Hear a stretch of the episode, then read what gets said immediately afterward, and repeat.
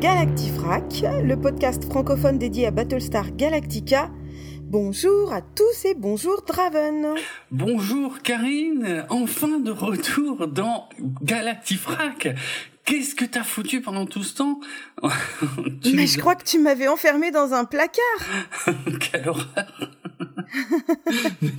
c'est ça le truc en fait. Et donc là, c'est... alors tu m'as dépoussiéré un petit peu et puis. Ah, euh, Quelle horreur On peut y aller. Je suis un peu stressée en vrai parce que j'ai peur de dire des conneries. Mais non, mais non, pas du tout. On est, on est hyper préparé. On n'a pas bu. On... nous a posé la question. Je ne bois pas avant. Euh, en tout cas, j'ai pas bu avant celui-là. Ok.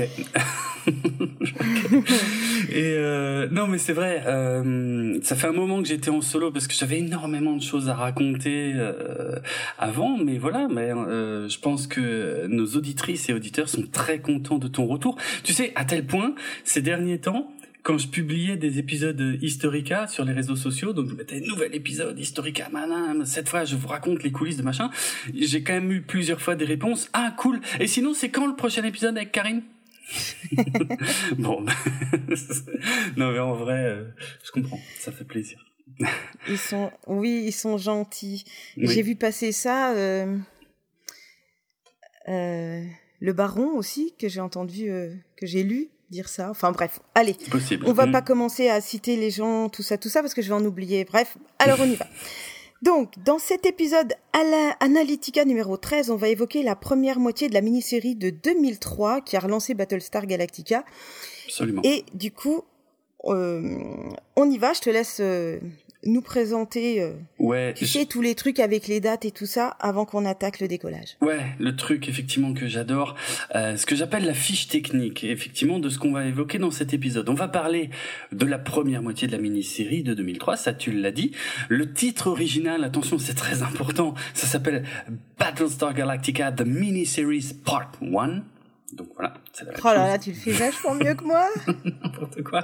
Euh, la première diffusion à la télévision américaine, c'était le 8 décembre 2003. J'ai retrouvé la date de la première diffusion française, c'était le 19 janvier 2005 sur 13e rue, donc euh, plus d'un an plus tard. Et ça a été rediffusé euh, le 30 décembre 2005 sur M6, euh, qui est donc avec deux ans de retard. Euh, mais c'est à peu près la seule fois où euh, quelque chose de Battlestar Galactica a été diffusé sur une grande chaîne française. Donc je tenais quand même à, à mentionner cette, cette date-là, puisque la mini-série a été diffusée sur M6. Voilà. Euh, la mini-série, comme vous le savez, si vous avez déjà écouté les environ un million d'épisodes Historica qui sont sortis euh, pour introduire euh, cette Analytica, eh ben cette mini-série a été écrite par Ronald D. Normalement, vous connaissez maintenant tout de lui, vous connaissez toute sa vie, vous savez même pourquoi il a écrit euh, Battlestar Galactica comme il l'a écrit. Et comme je l'avais déjà expliqué, euh, les crédits de scénario de cette mini-série sont partagés avec Glenn Larson, qui était le créateur de la série originale de 1978, mais qui a choisi ici euh, d'être mentionné sous le pseudonyme Eric Christopher James, euh, pour des raisons que j'ai déjà expliquées, parce que voilà, c'est un peu bizarre, parce qu'en vrai, il n'a pas du tout participé à l'écriture. En fait, c'est Ronald Qui a tout écrit. Et enfin, cette mini-série, vous le savez également, a été réalisée par Michael Reimer. Voilà pour la fiche technique. Eh ben merci. Hmm. Alors c'est parti, on y va? Ouais. Décollage. Je me disais, pour changer un petit peu de nos habitudes, euh, avant de rentrer dans le vif du sujet, est-ce qu'on peut donner un petit avis général? Juste euh, vraiment euh, en deux mots. Hein. Et puis euh, comme ça, nos auditrices et auditeurs savent un petit peu à quoi s'attendre et, et, on va développer ça par la suite. Tu peux nous donner par exemple ton avis? Alors je dirais que j'ai aimé et qu'en même temps cette mini-série est compliquée. Je pense pour l'abordage de, de cette de cette grosse chose qui est Battlestar Galactica. Franchement la première euh, à la première euh, vue de toutes les infos qu'il y a dans, ces deux heures, là, on va traiter qu'une seule heure de, cette mini-série. Une, heure et demie, en fait. Ça dure trois heures en tout, et là, on va ah. traiter une heure et demie. Ouais. C'est long, hein. C'est beaucoup, c'est beaucoup, en fait. Voilà. Bah, j'ai cru que ça faisait deux heures. de toute hum. façon, ça change rien. On fait que la moitié. Ouais. Euh, voilà, j'ai bien aimé, mais pas forcément au premier visionnage. Parce que je l'ai vu deux fois. Hmm.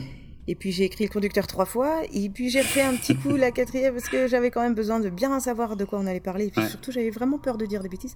Donc euh, voilà. Alors je dirais que j'ai bien aimé, mais pas du premier coup. Ok, intéressant. Intéressant. Euh, c'est vrai que moi, la première fois que je l'ai vu, ça remonte euh, à il y a longtemps. Et euh, bon, je m'étais préparé parce que j'avais regardé euh, toute la série originale d'abord et Galactica 1980, ce qui n'était pas utile. Euh, du coup, j'étais j'étais déjà bien familier de l'univers. Moi, j'ai tout de suite accroché au premier visionnage, mais il y a des choses, euh, il y a des choses qui m'ont impressionné, qui m'ont surpris.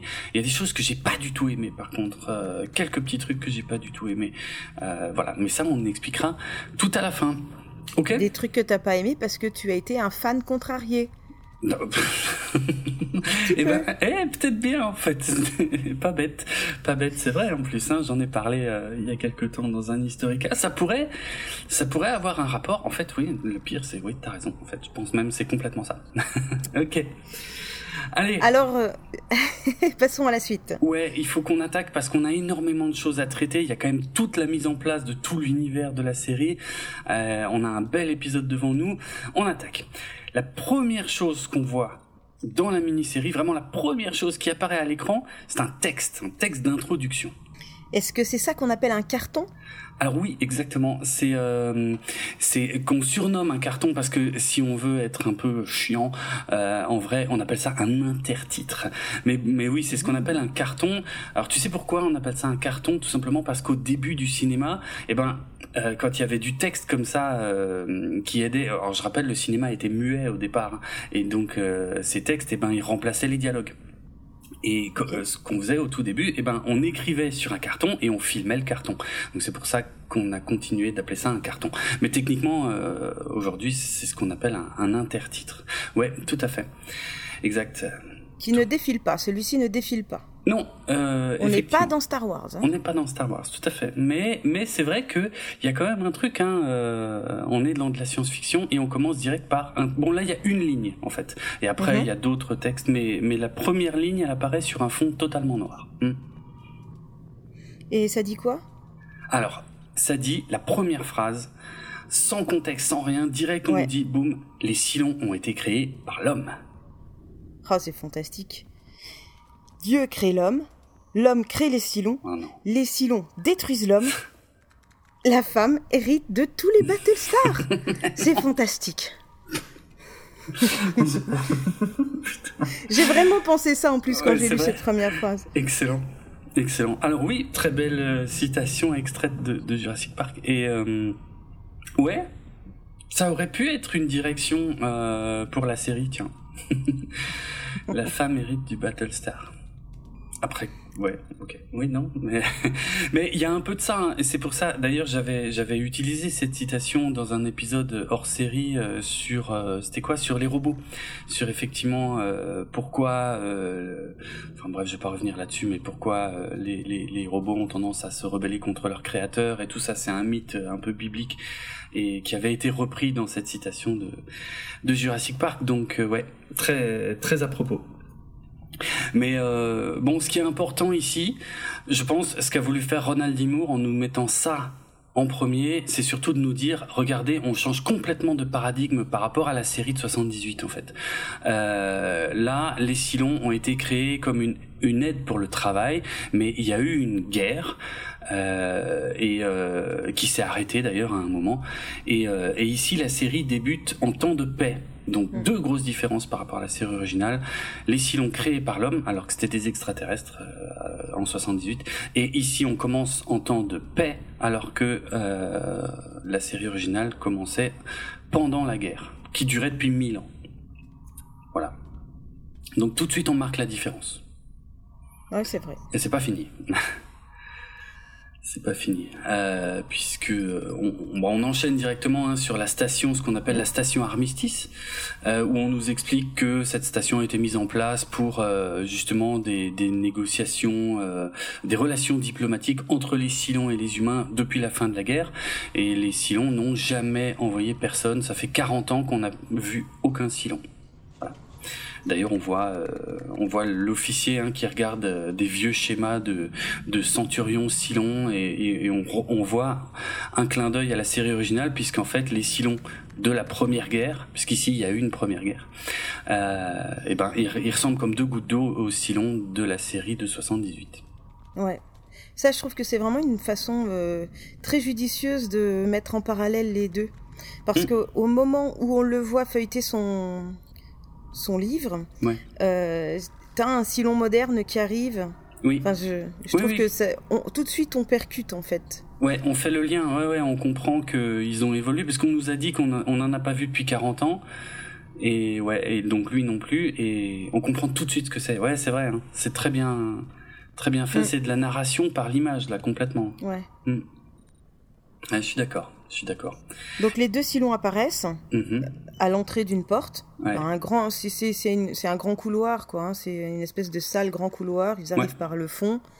Et, euh, et ce qui est vraiment surprenant, puisque de toute façon, euh, ça fait 40 ans qu'il y a jamais, qu'il s'est jamais rien passé. Donc Mhm. euh, le l'officier qui est envoyé pour pour ce protocole annuel, il est il est scotché, terrifié, bluffé. Il sait pas en fait. Ouais, complet. Je pense qu'il est en sidération. Mhm. Mais on voit bien qu'il dort en plus. Euh, il s'attend pas du tout à ce qu'il y ait quelqu'un qui se pointe parce qu'il n'y a jamais eu personne. Mm. Et euh, ouais, ouais, c'est vrai, ça marche bien. Et je crois, tu, tu m'avais dit que tu avais un peu tiqué sur les mains des Silons. Ah, j'ai pas tiqué, je les ai trouvés géniales. Ah ouais, tiens. Euh, c'est la façon dont ça, Attends, je sais pas, le, le poignet il tourne, il se transforme et ça devient des griffes. Enfin, euh, ouais. Je- ça marchait bien quoi. Sur moi, ça a bien marché en tout cas. Ah ok. Mais j'avoue, hein, c'est un design assez euh, inhabituel et un peu particulier. Ça fait presque des pattes d'araignée, ces longs doigts Ouais. pointus et tout. Ah, j'aime pas ça. Ouais. Ah, t'aimes pas ça Ah Non. ouais, oui, bah oui, moi ça me dérange moins. Mm, mm. Et donc là, qui arrive? Ah, alors, on va l'appeler numéro 6 pour faire simple, bien qu'à ce moment-là, on ne sait pas du tout qu'elle s'appelle comme ça. Euh, mais oui, euh, une femme blonde arrive, elle demande au mec, alors ça c'est culte, hein, elle demande au mec, euh, êtes-vous vivant? Le mec, il, sait pas du tout, il dit bah ouais, et puis elle lui dit prouvez-le, et elle lui roule une grosse pelle, et, là il y a une, un Baystar Cylon énorme qui arrive dans l'espace et qui détruit la station. Sacrée entrée en matière. Hum, hum, hum. Et, et on n'a pas moyen de savoir si cette femme est un robot ou pas, si c'est un silon, un Mm. humain. Qu'est-ce qu'elle fait là Euh, Bon, bien sûr, si t'as déjà vu la série originale, si t'as déjà... euh, encore que, encore que, pas vraiment. Ah non, Mais t'as bon. aucun moyen. Moi, j'étais pas forcément euh, étonnée parce que tu- tu, tu m'en as tellement parlé que je savais qui c'était. On est Ouais. d'accord? Ouais, c'est vrai, c'est possible. Mais c'est vrai que tu, si tu regardes directement la série sans avoir euh, d'infos, tu sais pas. Non, exact. Mhm. C'est vrai, à ce moment-là, tu sais pas, ça peut très bien être une humaine euh, qui euh, squatte avec les Silons depuis 40 ans. On n'a pas l'air d'avoir 40 ans, mais... Euh, non, bref. mais ouais, c'est Mhm. voilà. Tu peux te poser la question qui est ce personnage? Exact. Alors moi, ben, c'est vrai que quand j'ai attaqué la série pour la première fois, euh, elle était déjà terminée aux États-Unis. Hein. Moi, j'ai attaqué euh, euh, environ deux ans après la fin aux États-Unis, donc je savais déjà que numéro 6 c'était une Silon. Euh, du coup, je me suis posé une autre question que, Oui. qui m'a perturbé très longtemps d'ailleurs. À chaque fois que j'ai revu cette mini-série, à chaque fois je me disais mais pourquoi, pourquoi, pourquoi ils ont pris un faux vieux dans cette scène d'intro, on voit que le mec, il est, il, a l'air d'être vieux, mais c'est pas un vrai vieux, c'est un, c'est un jeune maquillé en vieux. Et j'ai jamais compris. Je me disais, mais pourquoi tu commences sur un truc aussi, bah, un peu loupé, moi je trouve? Euh, pourquoi tu prends pas juste un vieux, quoi? Je comprends pas. Et je me disais, est-ce qu'il y a une référence cachée? Est-ce qu'il y a un truc? Et j'ai cherché longtemps. Et en plus, le mec, il a les yeux un peu vitreux et tout. Je me disais, mais c'est super bizarre. Je comprends pas, je comprends pas ce choix visuel. Alors en fait, il faut savoir que cette scène devait être beaucoup plus longue à la base, euh, parce qu'on devait voir ce mec-là euh, se rendre sur la station tous les ans. J'avais déjà expliqué hein, dans un autre épisode que même la navette avec laquelle il arrive, on devait la voir évoluer et devenir plus moderne au bout d'un moment. Et, euh, et en fait, le mec, on devait le, le voir tous les ans et il devait vieillir au fur et à mesure. Ils se sont rendus compte, ils l'ont tourné comme ça. Et euh, ils se sont rendus compte que c'était beaucoup trop long et que enfin, ça marchait pas bien en fait. Et du coup, ils ont gardé que les dernières scènes où il est déjà vieux. Mais c'est pour ça qu'il y a un jeune maquillé en vieux, c'est parce qu'en fait, il devait y avoir tout un effet de vieillissement et du temps qui passe quoi. Voilà. Euh, D'ailleurs, pour l'anecdote, euh, pour cette scène et pour le vieillissement du gars, ils ont fait appel à une maquilleuse qui avait travaillé sur la série originale. Encore un petit clin d'œil, mais celui-là, il faut le savoir, mais voilà. Et euh, il paraît que euh, l'un des deux producteurs, David Icke, euh, avait demandé, enfin non, il avait pensé demander à Dirk Benedict, celui qui jouait Starbuck dans la série originale, de jouer le rôle de ce vieux pour le faire mourir dès le début euh, et marquer le coup, si tu veux, dire euh, voilà, euh, on fait tout de suite mourir un des acteurs de la série originale, histoire que bien vous montrer que on va faire autre chose. Bon, il paraît, je sais pas si c'est un fait ou une rumeur, hein, j'ai pas réussi à complètement vérifier ça. Il paraît que l'acteur aurait refusé, mais d'un autre côté, je trouve que ça colle pas avec l'idée qu'ils avaient de prendre un acteur jeune et de le faire vieillir. Donc, je, voilà, je, je, suis pas certain de la véracité totale de ça. Mhm. Par contre, ce dont je suis certain, comme je le disais, il y a deux producteurs euh, sont deux personnes dont on va régulièrement parler. Hein. Il y a David Icke et Ronald D. Moore. Ronald D. Moore qui est le scénariste principal euh, et David Icke, comme je l'ai déjà expliqué, lui qui n'y connaît pas grand-chose en science-fiction et qui n'a jamais vu la série originale et qui se contrefout d'ailleurs de la série originale. Euh, et en fait, ce David Icke, c'est lui qui a eu l'idée de cette scène, qui a demandé à Moore de la rajouter tout de suite au début pour montrer la menace des Silons, euh, parce que parce que en fait à la base dans le script original euh, ça commençait directement sur le Galactica et on n'avait pas le sens de la menace tu vois.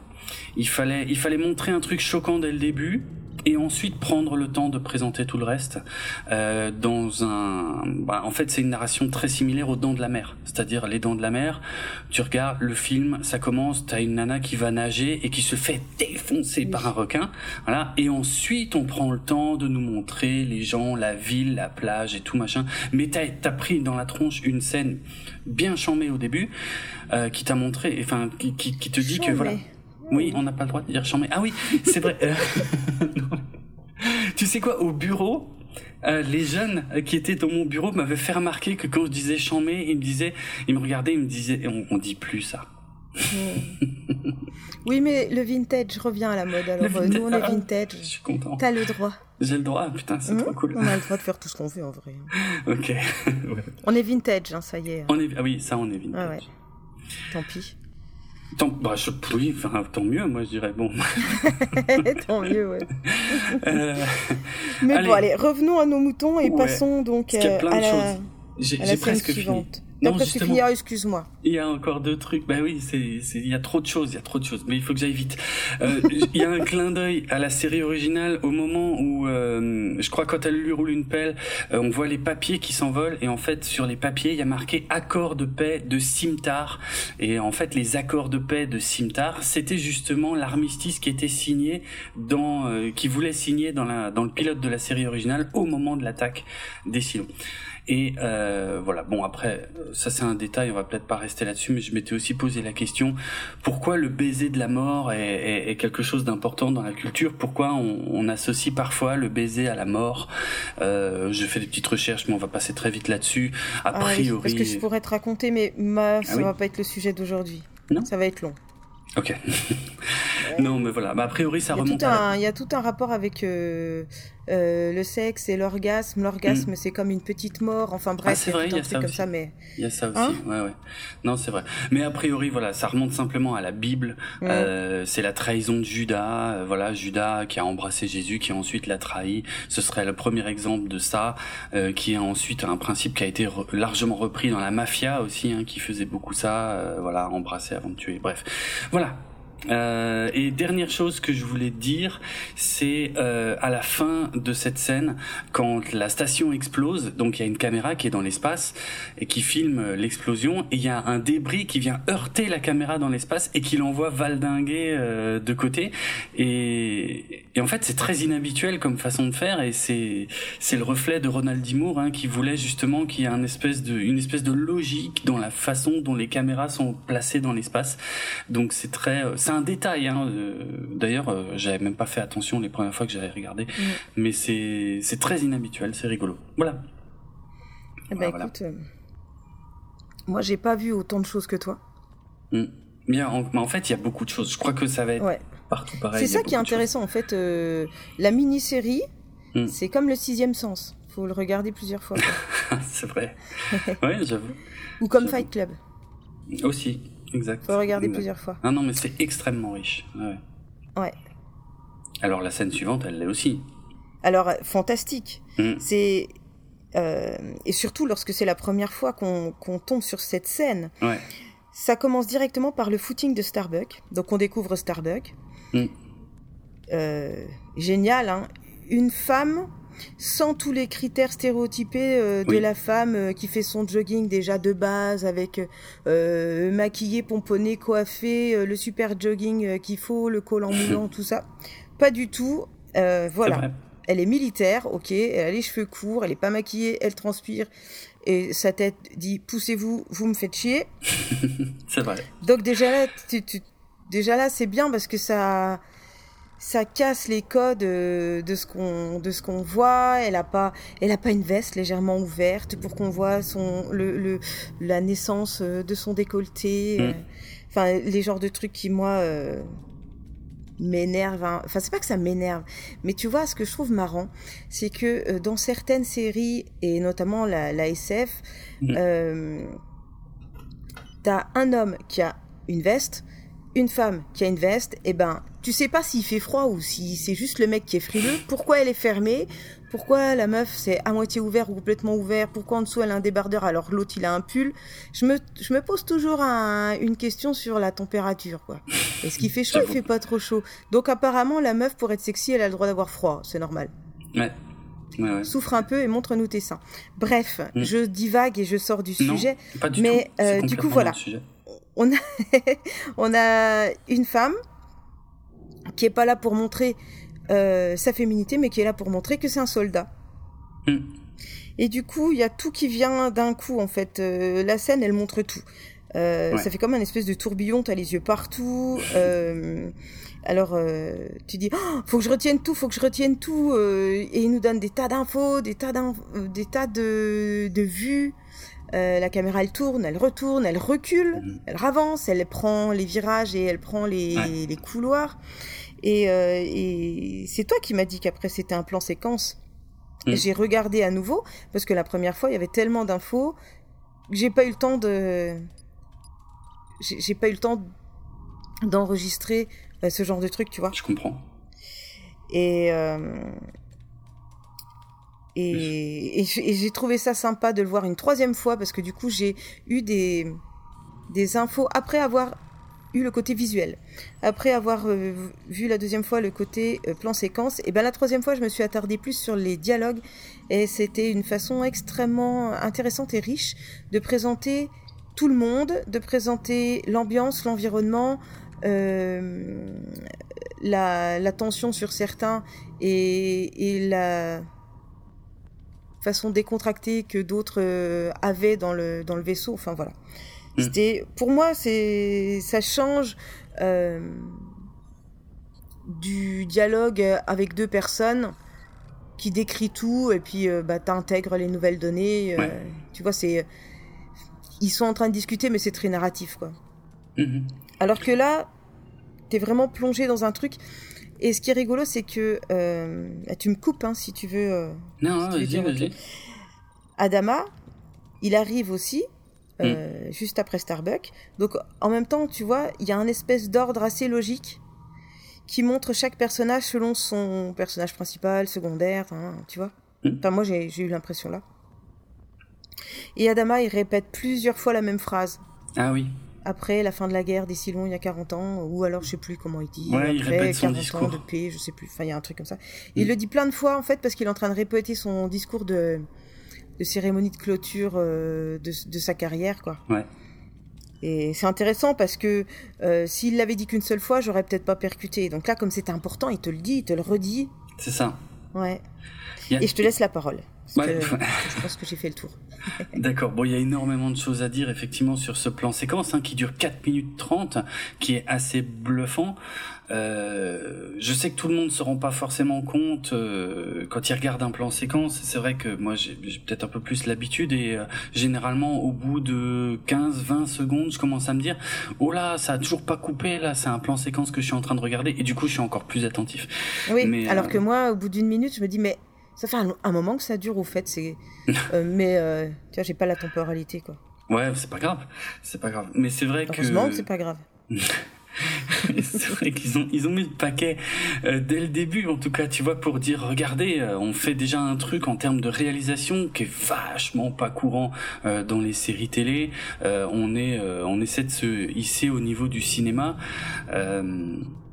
et donc déjà en soi c'est très voilà euh, il y, a, y, a, une vraie ambition derrière tout ça. Et en plus effectivement de façon naturelle alors c'est c'est c'est ambitieux mais c'est aussi exigeant pour le spectateur j'avoue hein, parce qu'il y a énormément d'infos euh, on a euh, bon on n'a pas d'infos par exemple sur Starbucks mais on a euh, effectivement des infos sur Adama qui est en train de réviser son speech. On a euh, Kelly qui vient le capitaine Kelly qui vient le féliciter donc donc on comprend que voilà il va se passer quelque chose, il va partir à la retraite ou euh, voilà.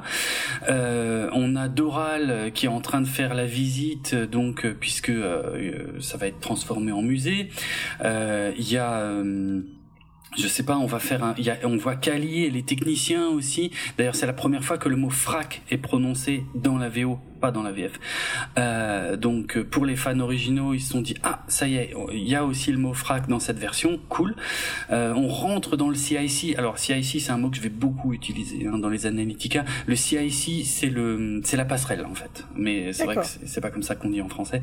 Et voilà, c'est plus court en, en, anglais, c'est plus pratique. On rentre dans le CIC, ouais. Euh, et puis on discute avec Gaeta, puis on ressort et puis on voit Tai qui est en train de picoler contre un mur. Ça aussi c'est on, tout de suite taille est établi comme un alcoolique. Euh, donc euh, il se passe plein de choses. Vraiment, c'est ouf. Ils ont dû refaire huit fois euh, en tout hein, le, le, plan séquence, mais ils ont ils ont bien réussi. Et euh, il y, euh, y, a aussi une phrase culte qui est prononcée lors de ce plan séquence, une phrase culte de l'univers de Battlestar Galactica qui est ici prononcée pour la première fois. C'est euh, quand Adama donc demande à Starbuck qu'est-ce que vous entendez, qu'elle répond rien que la pluie et qui lui dit bah rentrez le chat et sortez le flingue, un truc comme ça. Alors juste pour expliquer, parce que je sais que beaucoup de gens se demandent ce que veut dire cet échange, ça ne veut rien dire en fait. Il n'y a pas de sens caché euh, je suis désolé de vous l'apprendre. Il n'y a pas de sens caché à ça. Euh, d'ailleurs, ce n'est pas Ronald D. Moore qui a écrit cette phrase, c'est Gary Hutzel qui était le responsable des effets spéciaux. Et, euh, et, quand Ronald lui a demandé qu'est-ce que ça voulait dire, eh ben Gary Hudson lui a dit mais ça n'a aucun sens, mais c'est une euh, c'est un hommage en fait au langage des militaires. Euh, et, alors en fait c'est un hommage à deux choses. C'est d'une part un hommage au langage des militaires et aussi un hommage, tu sais, à des gens qui se connaissent. Parfois ils ont un délire, ce qu'on appelle les private jokes, tu sais, des, mmh. des, des petites choses qui ne font sourire que eux, mais que tous les autres ne comprendront pas. Bah, c'est un peu aussi une, une référence à ça. C'est un truc entre Adama et Starbuck. A priori, je crois que c'était écrit dans les notes du script que c'est un truc qui datait de l'école, euh, de l'école de vol euh, de Starbuck, un truc comme ça. Mais on n'a pas plus de détails. Et, euh, quand il l'a écrit, il a, écrit ça aussi. Tu sais, comme quand les militaires font du footing et qui chantent des chansons, bon, les militaires américains il a, il a un peu écrit comme ça, euh, euh, genre euh, qu'est-ce que vous entendez Starbuck Rien que la pluie, mon commandant. Tu vois, un, un, truc comme ça en fait. Bon, ils le font pas comme ça dans la série, mais c'est un peu comme ça qu'il l'avait en tête. Et puis bref, voilà. D'accord. Voilà ce que je pouvais dire sur cet échange qui est culte, qui n'a aucun sens, mais c'est juste un lien entre Adama et Starbuck. Mais du coup, si on se croise, on peut se dire ça? Et on sera les seuls à avoir cette private joke. Oui, enfin les seuls, sauf si on, sauf s'il y a des fans de Battlestar Galactica dans le coin, ils vont être fous. Mais oui, c'est vrai. Ils nous répondront oh, frac. Ouais, c'est vrai, ce serait excellent. Ce qui serait encore mieux, si, si, on, si on pouvait vraiment attraper le chat et le rentrer à ce moment-là, alors là, ce serait fantastique. Je viens de le sortir, mais il peut pas. Ah, bon, tant mieux. excellent. ok, allez. On y va. On continue. Scène suivante. Le chef Tyrol a une surprise pour Adama. Donc je suppose que si tu t'arrêtes, c'est que moi je dois dire un truc. Oui, non, non, pardon. Euh, oui, euh, Il a une surprise, effectivement. Mm. Euh, comme Adama est sur ses derniers jours de commandement du vaisseau. Tu peux dire heure ou minute même. Heure ou minute, effectivement. Tous ces... comment, comment, comment on les appelle? Ces hommes? Comment tu dis? Ces hommes Ou son équipage? Oui, voilà. Mm. On préparait quelque chose, donc ils le font venir dans la dans la partie garage. J'en sais, je, comment c'est pas C'est pas la soute? Où est-ce qu'on met les vaisseaux? Bah, C'est les, hangars, les hangars des Vipers. Ok, d'accord. Et là, ils ont retrouvé hmm. le vaisseau sur lequel il a fait ses premiers, euh, ses premiers vols. Oui, tout à fait. Son, son ancien chasseur Viper, euh, génération Mark II, euh, ceux qui sont blancs avec la, la bande rouge. Ouais. ouais. Ils ont ils ont ils ont retrouvé le vrai et euh, je crois il dit dans une casse, il rouillait quelque part et tout et ils l'ont entièrement restauré, ils l'ont remis en état. Il y a toutes les, enfin il est comme neuf en fait. C'est le c'est le l'ancien Viper d'Adama ouais. quand Et il y a le nom dessus. Ouais, hein, exact. Ouais, ouais. Bah, ils tous, ont tous hein, leur nom dessus. Ils ont tous leur nom dessus. Ouais, exact, exact. Ouais, c'est vrai. Et, et c'est pas tout d'ailleurs. Il, a, il a une autre surprise. Donc déjà, Adama, franchement, il, est, il a l'air ému de, de revoir son vieux Viper, parce que c'est un ancien pilote. En complet état de marche. En, absolument, en complet état de marche, ouais, mm, c'est vrai.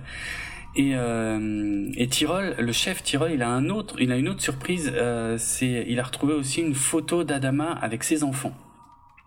Et là, on sent qu'il y a quelque chose, tu vois. Adama, il réagit pas tout à fait de la même manière. Il a l'air un peu plus ému. Il, dit, il dit quasiment rien. Le chef Tyrol est très très fier de lui, mais euh, de lui-même, je veux dire. Mais euh, Adama réagit moins à la photo parce qu'on sent qu'il y a un truc en fait. Bah, c'est sensible. Ben voilà. Sur la photo, ça représente en fond le vaisseau, devant. Mm au premier plan deux enfants et puis lui juste derrière euh, ses deux enfants quoi. Enfin là je, je je le sais parce qu'on en a parlé. Au premier mm. à première vue, je me suis posé la question est-ce que c'est lui et ses deux enfants Est-ce que c'est lui et deux autres enfants Est-ce que ah, c'est son grand-père et c'est lui l'enfant avec enfin, tu vois C'était pas forcément évident évident parce qu'on savait pas enfin il y a pas de d'indication de, de date mais en même temps c'est ça qui est intéressant aussi dans Battlestar, c'est que euh, on nous prend pas par la main pour tout nous amener sur un ah, plateau et t'as juste à non. faut que tu réfléchisses un petit peu, puis tu mets ça d'un euh, tu mets ça en fait de côté dans ta tête hmm. et tu auras la réponse plus tard quoi. Donc c'est c'est ça qui est qui est sympa, c'est qu'il faut être attentif, t'es sollicité quoi. c'est vrai. En gros, faut pas être trop con pour regarder ça. Soyons flattés, ceux qui regardent. J'oserais pas dire ça, mais oui. Mais bah, je, l'ai dit. Ok, bon. c'est pour ça que t'es là. Excellent. Donc c'est lui. Donc c'est lui et c'est ses deux enfants. Absolument. Euh, euh, alors, Lee et Zach. Hmm.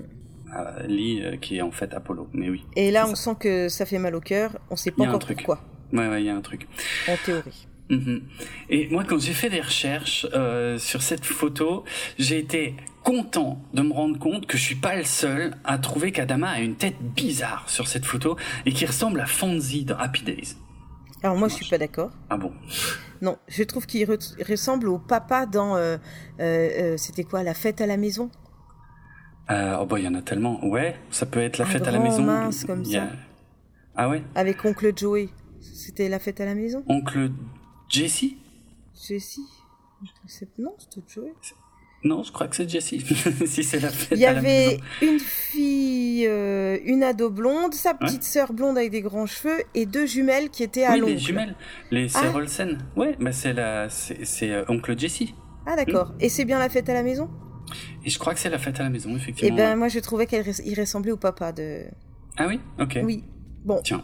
Bon, en, tout cas, du coup, il ressemble pas à Adama. non, mais pourquoi alors? Mais, Franchement, je pense qu'il y a un montage. En fait, je pense qu'ils ont essayé de coller le visage d'Edward James Olmos un peu plus jeune, donc c'est le nom de l'acteur, euh, mais sur un corps qui est pas du tout le sien. Et il y a quelque chose qui fonctionne pas bien, en fait. Je crois que le mec est beaucoup trop grand. Euh, est trop fin, il y a un truc qui fonctionne pas, et la coupe de cheveux, il y a un truc qui va pas en fait dans ce montage photo. Mais bon, et on s'attarde quand même. Avoue oui, qu'on s'attarde sur ça. Euh, c'est des détails. Mais c'est parce qu'on l'a vu plusieurs fois. Ouais, en vrai, ça passe, euh, ça passe très bien, quoi. Mm-hmm. Non, c'est vrai. C'est vrai. Euh, puis en plus, maintenant, on voit tous ces trucs-là en HD. À l'époque, tout ça, si ça se trouve sur les petites télés, ça se voyait même pas aussi bien, quoi. Mm. Ok, allez, on enchaîne. On, on nous présente un peu mieux des persos qu'on a déjà vus. on va dire surtout Starbuck et le colonel Tai. Euh, D'ailleurs, euh, donc euh, bon, c'est pas tout à fait la première fois qu'on voit Starbuck là, mais enfin, c'est quand même un hommage au pilote de la série 1978, puisque la première scène de Starbuck en 78, c'était pendant une partie de cartes. Euh, donc là, c'est un peu similaire, sauf que là, il y a plus de monde. Il y a aussi Hello, il y a Boomer et il y a le Colonel Tai. Ils sont en train de jouer aux cartes. Euh, Starbucks se la raconte grave. Il y a le, il y a la caméra qui tourne d'ailleurs autour d'eux. Et puis on voit que Starbuck euh, cherche Tai en lui parlant de sa femme et que Tai apprécie pas du tout et que quand Starbuck gagne la main, le colonel s'énerve, balance la table et Starbuck direct elle lui met un pain. la première fois que j'ai vu ça, j'ai hurlé. Elle a, elle a même pas hésité, quoi. C'était euh, parfait. C'est ouf. Ah ouais, non, nickel. Et puis après, la façon dont elle s'en va. Ouais. Toi, elle en a rien à foutre. Elle, euh, elle, elle, se, elle se, elle essaye pas de remettre son t-shirt bien droit ou de repartir ou quoi. Non, elle part comme un bonhomme avec mm. euh, les bras encore euh, sous tension, tu sais, euh, les épaules bien larges et tout. Et elle se casse. limite, elle se moucherait dans son dans son poignet. ça serait ça, quoi, tu vois. C'est clair. c'est clair. Et euh, bah c'est, enfin c'est bluffant. Moi, la première fois, ça m'a tué. La, vraiment, la première fois que j'ai vu cette scène, je me souviens que j'ai vraiment hurlé sur mon canapé et que je me suis dit, elle est géniale, elle est incroyable. Après, ce qu'elle fait est fou. Hein. Tu fais pas ça, je veux dire, dans l'armée. Mais euh, de toute façon, elle part direct en cellule. Hein, mais euh, mais comme tu dis, elle, elle est mise aux arrêts. Ouais, ouais. Mais elle y va toute seule, tranquille. ça, ça a pas l'air de la déranger plus que ça. Oui, il lui dit euh, Vous êtes aux arrêts, allez-vous. Tu sais, c'est comme à l'école quand on te dit euh, ta la, la, la, prof ou le prof euh, t'engueule et il te dit va au, va au bureau du proviseur. En vrai, on sait pas pourquoi on est quand on y va, quoi. Mm. Et on y ouais, oui, c'est vrai. On va chercher notre sanction. Oui, c'est ça. Mm. Oh, mais elle, elle sait très bien ce qu'elle a fait. Hein. Elle a l'air. Je pense qu'elle est contente d'avoir mis un pain à taille. Donc, euh, Ah oui, elle regrette absolument pas, on le verra plus tard, mais euh, ouais. C'est ça. Mais ouf, comme euh, entrée en matière du personnage, c'est assez dingue. c'est le Starbuck de la série originale était aussi un peu rebelle, mais jamais il aurait fait un truc pareil, tu vois. Là, ils ont quand même monté d'un sacré cran le côté électron libre. Après, il s'est passé aussi un certain nombre d'années qui fait que ah oui. Hein, on réagit plus comme réagissaient nos nos aïeux. Mm, mm. C'est vrai. Alors, qu'est-ce que tu voulais nous dire de plus euh, sur cette scène? Juste une toute petite chose, c'est que David Icke, donc l'un des deux producteurs, a dit que, que l'écriture de cette scène a été inspirée par le film Alien, euh, pour qu'on puisse voir à la fois la camaraderie, mais aussi les tensions qui existent au sein de l'équipage. Tu vois, c'est pas parce qu'on va nous raconter une guerre ou des événements difficiles qu'ils sont forcément tous super copains. Et c'est vrai que dans Alien, c'était pareil. Euh, après qu'ils se soient tous réveillés, on les voit tous autour de la table, ils discutent et tout, mais euh, tu sens que il y a les deux, euh, ah, les deux que j'adore et maintenant j'ai plus leur nom. Euh, bref, il y a Brent et ah, j'ai plus l'autre, mince. Mais il y, en a deux en fait qui s'intéressent qu'à une chose, c'est le bonus en fait. Ils disent mais il faudrait qu'on discute des bonus et les autres veulent pas discuter de ça et tu sens qu'il y a des tensions en fait. Tu sens qu'il y en a plein qui s'entendent bien, mais tu sens qu'il y a quand même des trucs qui sont pas réglés. Et voilà, l'inspiration en tout cas de cette scène, c'était ça. Et ben moi je dis c'est bien de s'inspirer euh, des chefs-d'œuvre. c'est généralement une bonne idée. Donc voilà. Ensuite on continue et on se retrouve dans le quartier, dans les quartiers d'Adama. Ouais. Ouais, tout à fait. Euh, où euh, il y a une, bon, une petite discussion informelle euh, entre Adama et le colonel Tai où il dit ah tu vas quand même pas vraiment la poursuivre pour ça. Euh, L'autre il dit bah si quand même, elle m'a frappé. Il dit ouais mais bon t'étais bourré, t'as renversé la table. Il dit non j'ai pas fait hein. ça. Ouais c'est ça. Il dit non j'ai pas fait ça. Il dit ah bah si en fait je l'ai peut-être fait. Ouais bon bref tu vois. Et et c'est vrai qu'on a Tai qui nous dit ouais t'as quand même toujours eu un, un faible pour elle quoi. Ouais. Mais il faut comprendre un faible comme quelque chose de très paternel. Oui, de, euh, absolument. Euh, de... Je sais pas s'il la considère comme sa fille, mais en tout oh, cas, euh, voilà, il... Mm. il a envie mm. de la protéger aussi parce que c'est un super élément. Oui, tout à fait. Bah, c'est une excellente pilote. Il le dit d'ailleurs. Hein. Il dit c'est meilleur que. Il meilleur lui dit que moi. meilleur que moi et deux fois meilleur que toi. Ouais, ouais, ouais. Et euh, oui, et puis après, on le sait pas encore à ce moment-là, mais euh, effectivement, euh, Starbuck était en couple avec Zach, l'un des deux fils d'Adama, donc ils se connaissent. Il y a un espèce de lien familial euh, qui date un peu, mais il y a, y, a, un semblant de lien familial. Donc ouais, il y a quelque chose. Mm. Mm. Petite anecdote euh, vraiment euh, très légère euh, qui n'a d'intérêt que dans la VO, mais dans la VO, il y a un moment où Tai, je sais plus, je crois que c'est quand il regarde la photo, il dit Jesus. Alors Jesus, c'est une interjection très courante en, anglais, hein, ça veut dire bon sang. D'ailleurs, je crois que c'est sous-titré bon sang. Et dans la VF, d'ailleurs, ils ont rien mis à ce moment-là parce que Tai est hors champ. Il n'est pas face à la caméra quand quand il dit ça. Donc euh, ils ont juste rien mis en fait et, et c'est pas choquant. Mais euh, mais en VO, ils ont gardé le Jesus. Or, le problème, c'est que même si c'est quelque chose de très courant en langue anglaise, eh ben ça n'a aucun sens de dire Jésus dans le monde de Battlestar Galactica. Il n'y a pas de Jésus dans le dans l'univers de Battlestar Galactica. Voilà, c'est vraiment eh oui, un petit j'avais pas relevé ça. Moi. Ah oui, c'est non mais de toute façon, si tu l'as vu en VF, t'as aucune chance de t'as pas vu ça puisqu'ils ils l'ont même pas traduit quoi. Non mais, mais même euh, le fait de dire, euh, enfin bon bref, ça n'a aucune importance.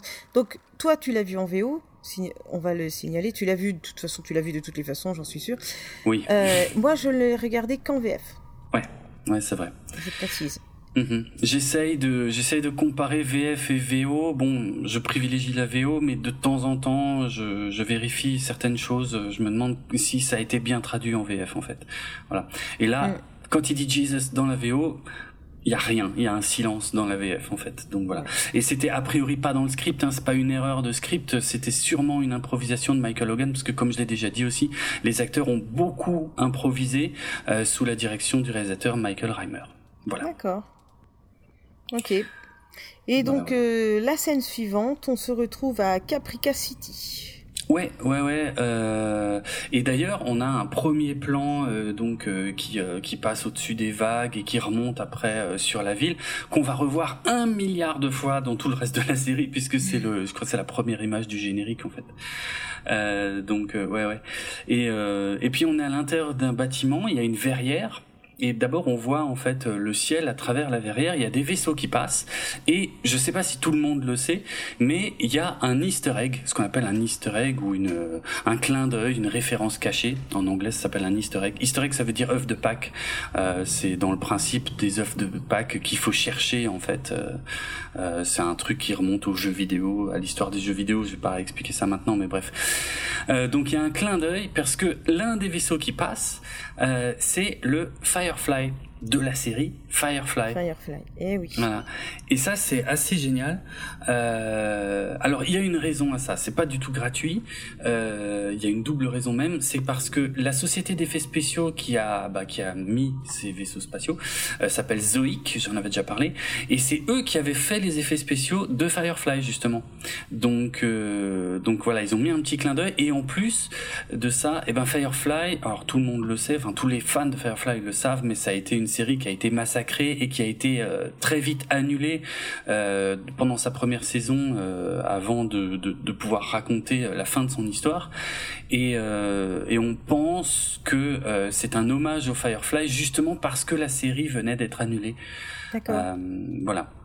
Voilà pourquoi ils auraient mis ça, ce petit clin d'œil. D'ailleurs, c'est rigolo pour voir les vidéos de sur YouTube de Furious Jumper qui, qui fait des parties de Arc Si. Pour ceux qui connaissent le jeu Ark, il y a une version évolution euh, avec euh, des dinosaures. Hmm. Et, euh, et son dinosaure qu'il arrive à dompter, à sceller et tout ça, il l'a appelé, c'est son préféré, il l'a appelé Firefly. Ah ouais, excellent. Ah, il est fou quand il monte sur Firefly et il fait des parties avec Firefly tout le temps, tout le temps. Genre... Et c'est voilà. Ok. C'est tout. Voilà, vous savez que je regarde ça. non, mais c'est sûrement pas un hasard qu'il l'a appelé comme ça. Non, je pense hmm. pas. Je pense pas que ce soit. Je lui demanderai? Non, je déconne. Tiens. bon, allez. Euh, on est à Caprica City. Pourquoi? Pour voir la secrétaire d'État, Roselyne. Ouais. On découvre euh, donc euh, un petit peu son univers et surtout directement on plonge dans sa vie privée puisqu'on apprend euh, elle est dans un bureau médical où mm. on apprend qu'elle a un cancer incurable. Alors attention à hein, la gueule du bureau médical. c'est pas n'importe quel docteur qui a un bureau comme ça. Ouais, j'avoue. Mais bon, c'est pas grave, c'est une cathédrale. Hein, mm. Et en tout cas, et, ce qui est rigolo, c'est que quand le docteur euh, lui dit qu'elle a un cancer euh, et que c'est incurable, à ce moment-là, il continue à parler et en fait, on entend tout le vaisseau. Alors, je me dis, ils veulent pas nous emmerder avec des termes techniques, peut-être. Mm. Et en même temps, euh, est-ce que c'est pas une façon de projeter ce qu'il y aurait dans la tête de Roselyne, euh, qui serait que, tu sais, comme quand tu entends un mirage passer ou un truc comme ça, bah, peut-être que dans sa tête, il y a à peu près euh, cette dévastation-là, sonore. Ouais, il y a moyen. Je me suis dit que ça le faisait bien, quoi. Je pense. Ah ouais, je pense. Je pense que oui, ça, enfin, ça, ça, doit être pour montrer le choc d'apprendre une nouvelle pareille. Et effectivement, tu retiens la première phrase. Et elle écoute euh, plus vraiment le reste. Et après, ouais, le euh, reste, ouais, voilà. Mm. C'est un peu comme dans Breaking Bad. Euh, je me souviens plus très bien de la scène dans Breaking Bad. Elle est plus terre à terre, la scène, elle est peut-être plus complète. Euh, mais mais c'est un peu le même principe quoi. Tu retiens que t'as un cancer et après tous les détails. Je crois qu'il cherche, il cherche plus dans Breaking Bad. Hein. Je crois qu'il pose des questions et tout. Il comprend peut-être pas tout de suite, tout de suite, mais. Euh, mais ouais, bon bref. On va pas se lancer sur cette série. Tu sais que c'est ma série préférée. Mm-hmm. Alors on va pas, on va pas en parler, sinon on va en parler pendant des heures. Mais parlons plutôt du docteur. Ouais. Qui est ce docteur? Alors, qui, honnêtement, je ne sais pas qui c'est. T'en sais rien Non. Mais c'est pas vrai. Non, mais c'est juste que j'avais une anecdote, mais dont je, je suis pas totalement certain de la véracité. C'est qu'il semblerait. Le mec qui crée des anecdotes juste pour remplir l'épisode. Pas non plus. Non. je peux faire ça aussi, moi, Mais non. J'en aurais plein. non, mais j'ai lu quelque part que le rôle du docteur aurait été proposé à Richard Hatch, qui jouait Apollo dans la série originale. Mais je sais pas si c'est vrai, et je sais pas si c'est juste une idée qu'ils ont eue ou s'ils lui ont vraiment proposé. Je crois pas qu'il lui ait vraiment Ouais, ils ont quand même bien, ils ont quand même voulu aller chercher des vieux tout le temps, hein. Oui, bah ils ont voulu quand même faire des clins d'œil aux fans originaux, euh, fans originaux qui étaient pas, euh, qui étaient un peu le public le plus difficile à convaincre d'ailleurs dans cette histoire. Je l'ai déjà mm. expliqué, donc euh, c'est peut-être pour ça quoi, mais mais bon, voilà. Enfin, c'était quand même passé 20 ans quoi. Hein. Oui. Alors, la scène coupe rapidement et on voit quoi? Ben, on, enchaîne sur Roslyn en fait qui euh, embarque à bord du euh, du colonial euh, du vol colonial lourd 798 si je dis pas de bêtises. Et on voit qu'elle a il y a Billy c'est la première fois qu'on voit Billy qui commence à lui expliquer des trucs et puis elle se lève elle va aux toilettes et elle a des des palpitations, elle a mal elle a mal quoi. Alors je sais pas si c'est oh, elle a un cancer du sein? Aucune c'est pas trop hein non, c'est un cancer. Je sais pas trop trop à ce moment-là. Hein. Je crois que en tout cas, elle a super mal à la poitrine. Oui, voilà. Moi, moi, j'ai, enfin, j'ai interprété ça comme des palpitations par rapport à la nouvelle qu'elle vient d'entendre, en fait, euh, mm. je pense, euh, parce que je crois que c'est un cancer généralisé, si je dis pas de bêtises. Ouais, bah oui, parce que sinon, ce serait pas incurable, surtout à l'époque où ils sont. Mm. Bon. Ouais, peut-être bien. En tout cas, on découvre Billy. Oui. Et moi, j'adore Billy. T'aimes bien Billy Alors oui, ça. j'aime bien Billy. ça c'est l'info la plus surprenante. J'ai eu en fait bon surtout au premier visionnage je crois bon de la saison 1 hein, parce que là on va pas le voir tant que ça mais euh, j'avais beaucoup de mal avec Billy. En fait. Tu as eu un rejet, t'as fait un rejet. Oh moi j'ai eu envie de le prendre comme un petit garçon comme ça, comme si euh, un petit ado, il doit être euh, mm. tu sais le stagiaire super sympa qui bon bref. Non mais il a l'air gentil Billy, quoi. Ouais, ouais. Mais je, en fait, je, je, je lui reproche pas du tout d'être gentil, mais lui, il est à un point où il, est, il a l'air un peu cucu. Et euh, ah, il y a des moments où j'ai eu du mal avec ça. Mais on y reviendra. Peut-être d'ailleurs que ma vision de Billy va un peu changer. Ah oui. N'oublie pas comment on était à son âge. Dans notre premier emploi, Ah on devait oui, comme- sûrement être comme des couilles, comme un couillon comme ça. Une couillonne aussi, moi. Euh, hein? Ouais. Alors, un peu de tolérance. ok. C'est moi qui Euh, viens de dire ça, oui, oui. Oui, c'est vrai. Intéressant. Euh, Je reviens juste un poil en arrière. J'avais dit aux auditrices et aux auditeurs que je leur expliquerais, je leur dirais aussi où ont été filmées toutes les scènes euh, qui ont été filmées dans des lieux réels. Et le bureau du docteur, là où il y a la baie vitrée, ça a été filmé dans un building à Vancouver, hein, puisque comme je l'ai déjà expliqué, toute la série a été euh, tournée à Vancouver et dans la région de Vancouver au Canada, en Colombie-Britannique. Et donc là, c'est un bâtiment qui s'appelle le Waterfall Building à Vancouver. Et si vous y allez, eh ben vous pouvez retrouver cette baie vitrée qui a servi, euh, qui a servi de bureau pour le docteur. Voilà. Autre lieu réel, c'est le marché de Caprica. Euh, qu'on voit euh, qu'on voit dans la scène suivante avec numéro 6 qui se promène sur le marché. Alors je vais le dire tout de suite, en tout cas ce marché est un lieu qui existe vraiment, c'est un campus universitaire à Vancouver, c'est le campus de l'université euh, Simon Fraser de Vancouver, voilà. Et euh, avec ces bâtiments un peu bizarres euh, sur pilotis et tout machin, ça existe vraiment. On peut y aller, on peut s'y promener, faire plein de photos comme tous les fans de Battlestar Galactica font, Euh, parce que c'est pas un lieu en plus qui a été euh, spécialement maquillé pour la série. euh, c'est un lieu qui est globalement vraiment comme ça. D'accord. Donc voilà, c'est le Et campus qu'est-ce qui s'y passe Fraser. alors? Qu'est-ce qu'elle vient faire là, numéro 6 Alors numéro 6, on est d'accord que c'est pas la même qui était dans la station. Donc en tant que spectateur, normalement t'es censé tilter, tu sais pas encore pourquoi, mais t'es censé te dire tiens, c'est bizarre. Putain, moi j'avais pas percuté. Hein. Ah, sérieux? Ah, ah, bah non. ah bah non, c'est pas la même, la station a explosé au début. Ça peut pas être la même. Bon, je sais pas, hein, je me dis c'est euh, c'est euh, un robot, une extraterrestre. Non, euh, c'est Ah, un robot un- auquel elle peut faire tout ce qu'elle veut. Elle est, C'est un partie avant. Je sais rien. Je me suis pas posé cette question. Pour moi, c'était la même. Ah ouais? Ah non, Ouais. c'est pas, pas la même. Ah bah alors on peut pas l'appeler numéro 6. Bah si. bah pas la première. Pourquoi? Eh ben ah, si tu me dis qu'elle est morte dans le Ouais. dans, dans l'explosion, celle qui est là, c'est son clone, mais c'est pas numéro 6. Alors celle Si, qui est si, morte, c'est peut-être numéro 5. Non, ah oulala, ça marche pas comme ça. Ah non Non, non, non, non, ça marche pas comme ça. Les numéros, ça marche pas comme ça. En Ah. fait, elles s'appellent toutes numéro 6. En fait, elles sont toutes le modèle Cylon humanoïde numéro 6. D'accord. C'est-à-dire, ça, on, on le sait pas encore, on en parlera Ah après, parce mais a- ils disent qu'il y en a 12. Ouais, il y en a 12 différents. C'est-à-dire, il y a Ah, 12 apparences différentes. Hmm, bah du coup, moi j'ai cru qu'il y avait numéro 1, 2, 3, 4, 5, 6. Oui, oui, il y a, mais il y a ça, il y a vraiment, mais, mais pas du, pas du même modèle. D'accord. Oui, oui, d'accord, je vois la, la confusion, euh, qui est compréhensible en fait, hein, c'est vrai, c'est vrai. Euh, non, non, elle, c'est le modèle numéro 6, mais il y a plusieurs euh, modèles numéro 6. D'accord, ça marche. Toutes les blondes, c'est numéro 6. C'est le, le modèle humanoïde numéro 6.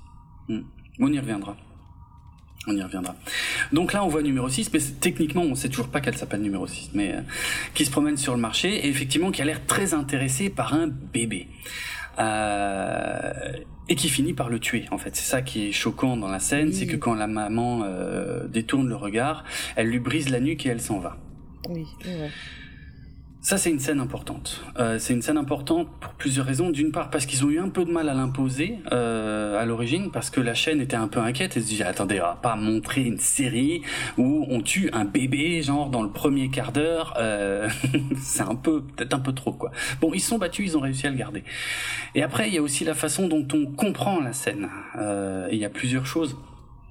Euh, parce que c'est vrai que la première fois, honnêtement, la première fois que j'ai vu la scène, j'avais même pas vraiment bien compris qu'elle avait tué le bébé en fait. Tu vois, j'étais pas sûr. Je m'étais dit, comme on le voit pas clairement, est-ce qu'elle l'a vraiment tué? J'étais pas sûr d'avoir bien compris. Ouais, si. Ouais. Si, parce qu'elle dit juste à... Oui, alors. Elle dit juste avant qu'est-ce que leur nuque est petite euh, Oui, vrai. et ça retient une si grosse tête, euh, quelle fragilité, machin et tout. Et en fait, tu sais que quand t'as des... Quand c'est ton premier enfant ou quoi, on te Mm. dit surtout toujours de bien soutenir euh, Oui, oui. la tête pour que... Voilà, parce qu'elle est encore un peu lourde et tout. Donc en fait, tu te dis... euh, ouais, il y, a beaucoup d'infos qui font que elle a dû lui faire quelque chose, quoi. Mm, moi, mm. je me suis dit, elle lui a rompu la nuque. Ok, mais moi j'étais pas sûr et ça m'embêtait, mais quand on passe vite à autre chose, euh, j'ai un peu oublié, mais sur le coup je me disais, elle a fait quoi en fait? Je comprends pas. Bon, j'étais un peu con, c'était il y a dix ans. Euh, mais alors donc oui, on est, on est d'accord, elle tue le bébé. Maintenant, là où il y a plusieurs euh, théories, si on veut, c'est pourquoi elle tue le bébé. Euh, parce que, encore une fois, c'est le producteur David Icke qui a voulu qu'il y ait cette scène pour montrer la menace des Silons. Parce que sinon, elle mettait trop de temps à arriver dans l'épisode. Ok, bon, ça je peux comprendre. Euh, mais euh, là où il y a, euh, là où peut y avoir plusieurs interprétations, c'est est-ce que numéro 6 tue le bébé comme ça, froidement, gratuitement, ou et c'est comme ça que le voit l'actrice Trisha Helfer, qui, qui a joué numéro 6. Elle, elle dit, moi je le comprends comme un comment dire un ah, en anglais on appelle ça un mercy kill mais je sais plus comment on dit en français un en fait elle le tue par pitié. C'est-à-dire qu'elle sait ce qui va arriver elle sait que l'attaque des Silons est imminente et pour lui éviter de souffrir elle le tue directement là. En tout cas elle a interprété la scène comme ça oui, si ça lui permettait d'imaginer que. Si, ça lui permettait de pouvoir accepter de faire ça. Probablement, oui, c'est vrai, c'est vrai, probablement. Et il y a une anecdote toujours liée à Trisha Helfer, c'est que sa sœur, à l'époque, donc euh, Trisha Helfer, c'était une très jeune actrice, en tout cas débutante. Hein. Elle était mannequin depuis euh, dix ans, mais par contre, c'était une actrice vraiment débutante. Et euh, et euh, évidemment, elle avait dit à toute sa famille, regardez, je vais jouer dans une série qui va être diffusée et tout, regardez, regardez. Et la sœur de Trisha Helfer, qui était jeune maman à l'époque, à la première diffusion, quand elle a vu cette scène, elle a tout de suite coupé la télé. Elle a dit, plus jamais je regarde ça. Quelle horreur Comment t'as pu jouer dans un truc pareil? Comment t'as pu faire un truc pareil d'ailleurs? Je ne regarderai pas ta série. Je ah horrible. Bah, elle était vraiment jeune maman, genre ça faisait quelques mois qu'elle avait accouché, tu vois. Elle a pas supporté la scène et voilà. Bah, ça peut se comprendre. Hein. Ça peut se comprendre, tout à fait. Je, je critique pas. Hum. Je critique pas. Mais faut, faut avouer que c'était inhabituel quand même. Euh, c'est quand même assez violent. Complètement. Pour moi, euh, en fait, des personnes qui meurent tout de suite au début dans les séries, euh, pour moi, c'est arrivé qu'à partir de Game of Thrones. Mm-hmm. Alors attention, c'est pas ce qui est la réalité, c'est ce qui est ma euh, je vais pas dire ma réalité, je vis pas dans un autre monde, mais euh, c'est-à-dire que avant, tu pouvais me montrer n'importe quelle série, je n'avais pas peur pour le personnage principal. Ouais. J'avais pas peur pour euh, le beau gosse de la série et tout parce que ils allaient pas mourir. C'est bon, on le sait quoi. Euh, c'est pas comme ça que c'est écrit. On sait très bien comment ça va être euh, acheminé. Voilà. Et hmm. la première fois que j'ai regardé Game of Thrones, je commence à m'attacher aux personnages principaux, bam, il meurt. J'ai wow, c'est une révolution dans mon champ de pensée. C'est-à-dire mm. les, les, scénaristes ont, ont, changé quelque chose et là du coup je perds tous mes réflexes euh, euh, un peu conditionnés et je peux commencer à avoir peur et ressentir un petit peu de suspense quoi que j'avais plus dans euh, je sais pas n'importe quelle série que tu regardais bah mm il y allait rien arriver à, aux personnes. À MacGyver. MacGyver, il lui arrive jamais rien. Ouais, Rick Hunter non plus.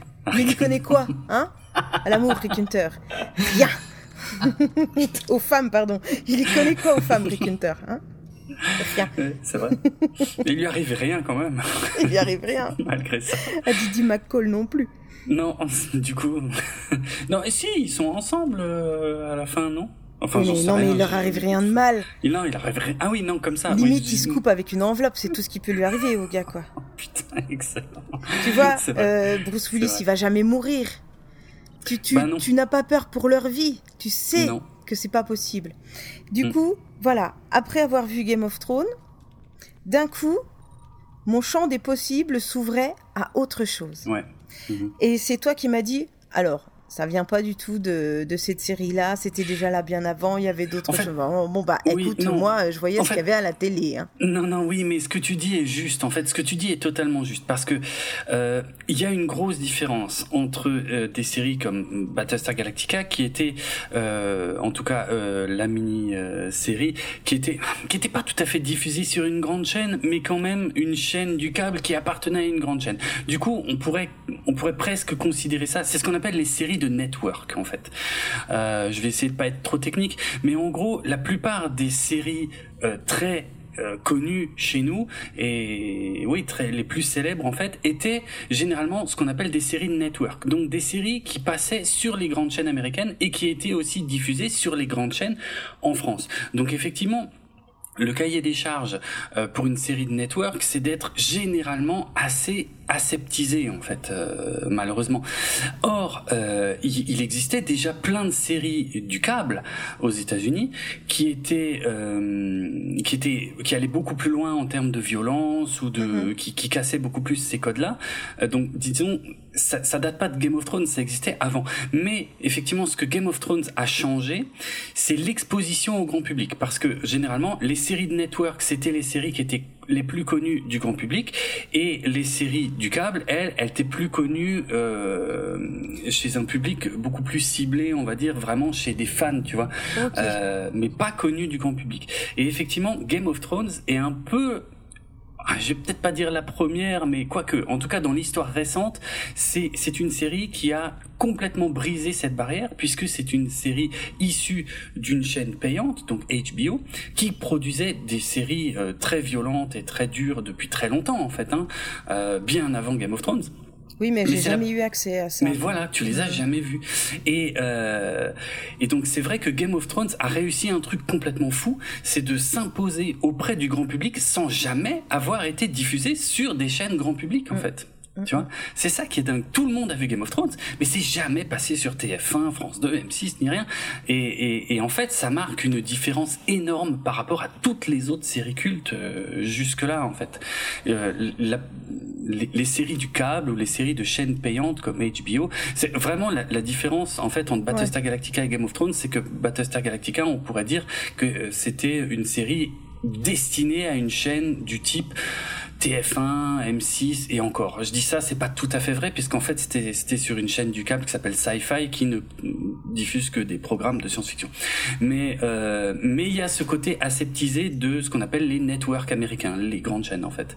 Et Game of Thrones, effectivement, c'est HBO, c'est une chaîne euh, payante euh, équivalente, on va dire à Canal+ c'est vraiment le même principe et c'est comme ça que HBO s'est imposé aux États-Unis depuis très longtemps, depuis les années 80-90 et c'est une chaîne qui par contre oui produisait du, du, du contenu euh, ben, euh, enfin c'est ce qu'on a toujours dit en fait hein. honnêtement Game of Thrones euh, euh, a, a, fait revenir ce cliché qu'on avait sur HBO depuis très longtemps. On a toujours dit en fait sur HBO dans toutes les séries il y a du cul, il y a des meurtres, il y a machin, il y a tout ce que tu vois pas dans les grandes séries. Ah voilà. Donc, ce que, mais ce que tu dis est totalement juste parce que le grand public généralement ne voyait pas trop ces séries-là. M6, je crois en France, il y a que M6 qui passait un petit peu des séries comme ça, euh, un peu plus hardcore, mais en seconde partie de soirée ou des trucs comme ça, tu vois. Mais sinon, ce que le tu dis, truc là avec euh, les médecins. Euh... Oh, j'ai pas aimé ce truc. C'était quoi? Il y en a plusieurs. Ah, Nip Tuck. Oui. Ouais, c'est ça.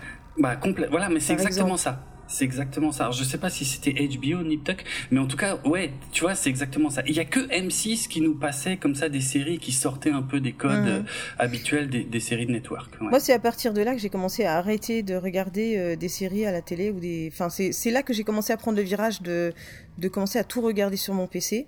Hum, Et j'ai enchaîné avec euh, Walking Dead. Bien sûr, comme beaucoup de gens aussi. Ouais. Hum. Ouais, oui, parce qu'il y a Game of Thrones et Walking Dead qui sont vraiment les deux séries. Mais en vrai, avant ça, il y a eu Battlestar Galactica en fait, mais pas en France, aux États-Unis. Voilà. aux États-Unis, Battlestar Galactica a été bien avant Game of Thrones, a, a créé un peu le même phénomène que Game of Thrones, c'est-à-dire d'arriver à toucher un très très grand public et pas juste le public euh, habituel de la science-fiction. Mm. Et en fait, euh, des années plus tard, Game of Thrones et Walking Dead ont réussi exactement le même pari, et on a un peu oublié que, que, que Galactica avait fait la même chose. Mm. Eh bien, nous nous sommes bien égarés. Ouais. Et où est-ce que... Donc, euh, on a dit que c'était filmé sur le campus de l'université. Oui. Voilà. Est-ce que on parle des poussettes de l'espace, de la mort qui tue? Euh, Parce que, parce que, alors là, ils sont allés chercher loin. Euh, c'est la révolution des poussettes. Hein, T'as un espèce de truc en tuyau. euh, tu dirais un poisson. Enfin bon, ça, ça n'a aucun intérêt, mais c'était rigolo de souligner. Non, mais voilà quoi. En tu- tu- plastique. Ben, c'est vrai qu'elles ont, elles ont un design très très bizarre. Ouais, c'est Et là où tout le reste de la série est quand même vachement ancré dans le réel, ces poussettes, elles sortent un peu du lot euh, et elles font très bizarre. Elles font très Ouais. science-fiction kitsch. Les en fait. fringues sont toujours les mêmes fringues. Un sac, ça reste un sac. Des chaussures. Ouais. Et la, pou- la poussette. Bon, pourquoi pas, admettons. Allez. La- Non, mais je pense que c'était rigolo, quoi, de le souligner. Je suis d'accord. Euh, et maintenant, on Mm. va arriver sur la présentation d'un des personnages qui est quand même euh, fondamental dans la série, qui est Ah oui. Baltar. Euh, Qui va arriver, on va pas nous le présenter de façon euh, classique non plus. C'est vrai. On a une scène euh, de télé. On, nous, on devient un spectateur de leur télé à eux. Et il arrive Ouais. dans une interview, il est en duplex. C'est ça. C'est ça. Et, je te laisse la lui. parole. Ouais, ouais, il est, bon, il est interviewé depuis chez lui. On n'apprend pas grand chose, si ce n'est que, que, que, en tout cas, ça a l'air d'être quelqu'un de très connu. C'est un scientifique, euh, plutôt très réputé, très connu du grand public. Et euh, alors, il y a plusieurs choses que je vais relever. Euh, Sa voix française, Ouais, hein. elle n'était pas doublée par Guy Chapelier. Ok, ok, je suis en train de lire les notes de Jérôme. Parce que ça, je ne sais pas. non, Tu sais, c'est celui aussi qui a doublé euh, Futé dans l'agence touriste, qui est Sam Ah, c'est Beckett lui dans Code Quantum. Voilà, tu te souviens? Sam Beckett dans Code Oui. Quantum, j'adorais cette série. Non, mais- Excellent. Euh, mais oui, mais je savais, j'ai mis ça dans les notes parce que je me doutais que tu tiquerais probablement sur cette voix parce qu'effectivement, c'est la voix de Sam Beckett dans Code Quantum. C'est une Ouais. série qu'on adore tous les deux. Euh, et puis, et puis c'était Futé dans l'agence Touriste. Or, Futé dans l'agence Touriste était joué par Dirk Benedict qui jouait Starbuck dans la série originale. Ouais. Donc, il y a un lien avec la série originale, La indirect et involontaire. Ouais, là- mais donc ouais, la voix française de Baltar, je sais que moi ça m'avait marqué parce que la première fois que j'ai regardé Battlestar Galactica, j'ai tout vu en VF en fait. Donc euh, et ça m'avait euh, vraiment travaillé à l'époque. Je me disais putain c'est dingue en fait. Baltar il a la voix de Starbuck, mais en fait pas tout à fait. J'avais fait un- du Starbuck original. Ah, oui, ok. Mais en fait, il a la voix du, de l'acteur qui jouait Starbuck Ouais. dans l'agence Touriste, mais pas euh, dans la série originale Battlestar Galactica.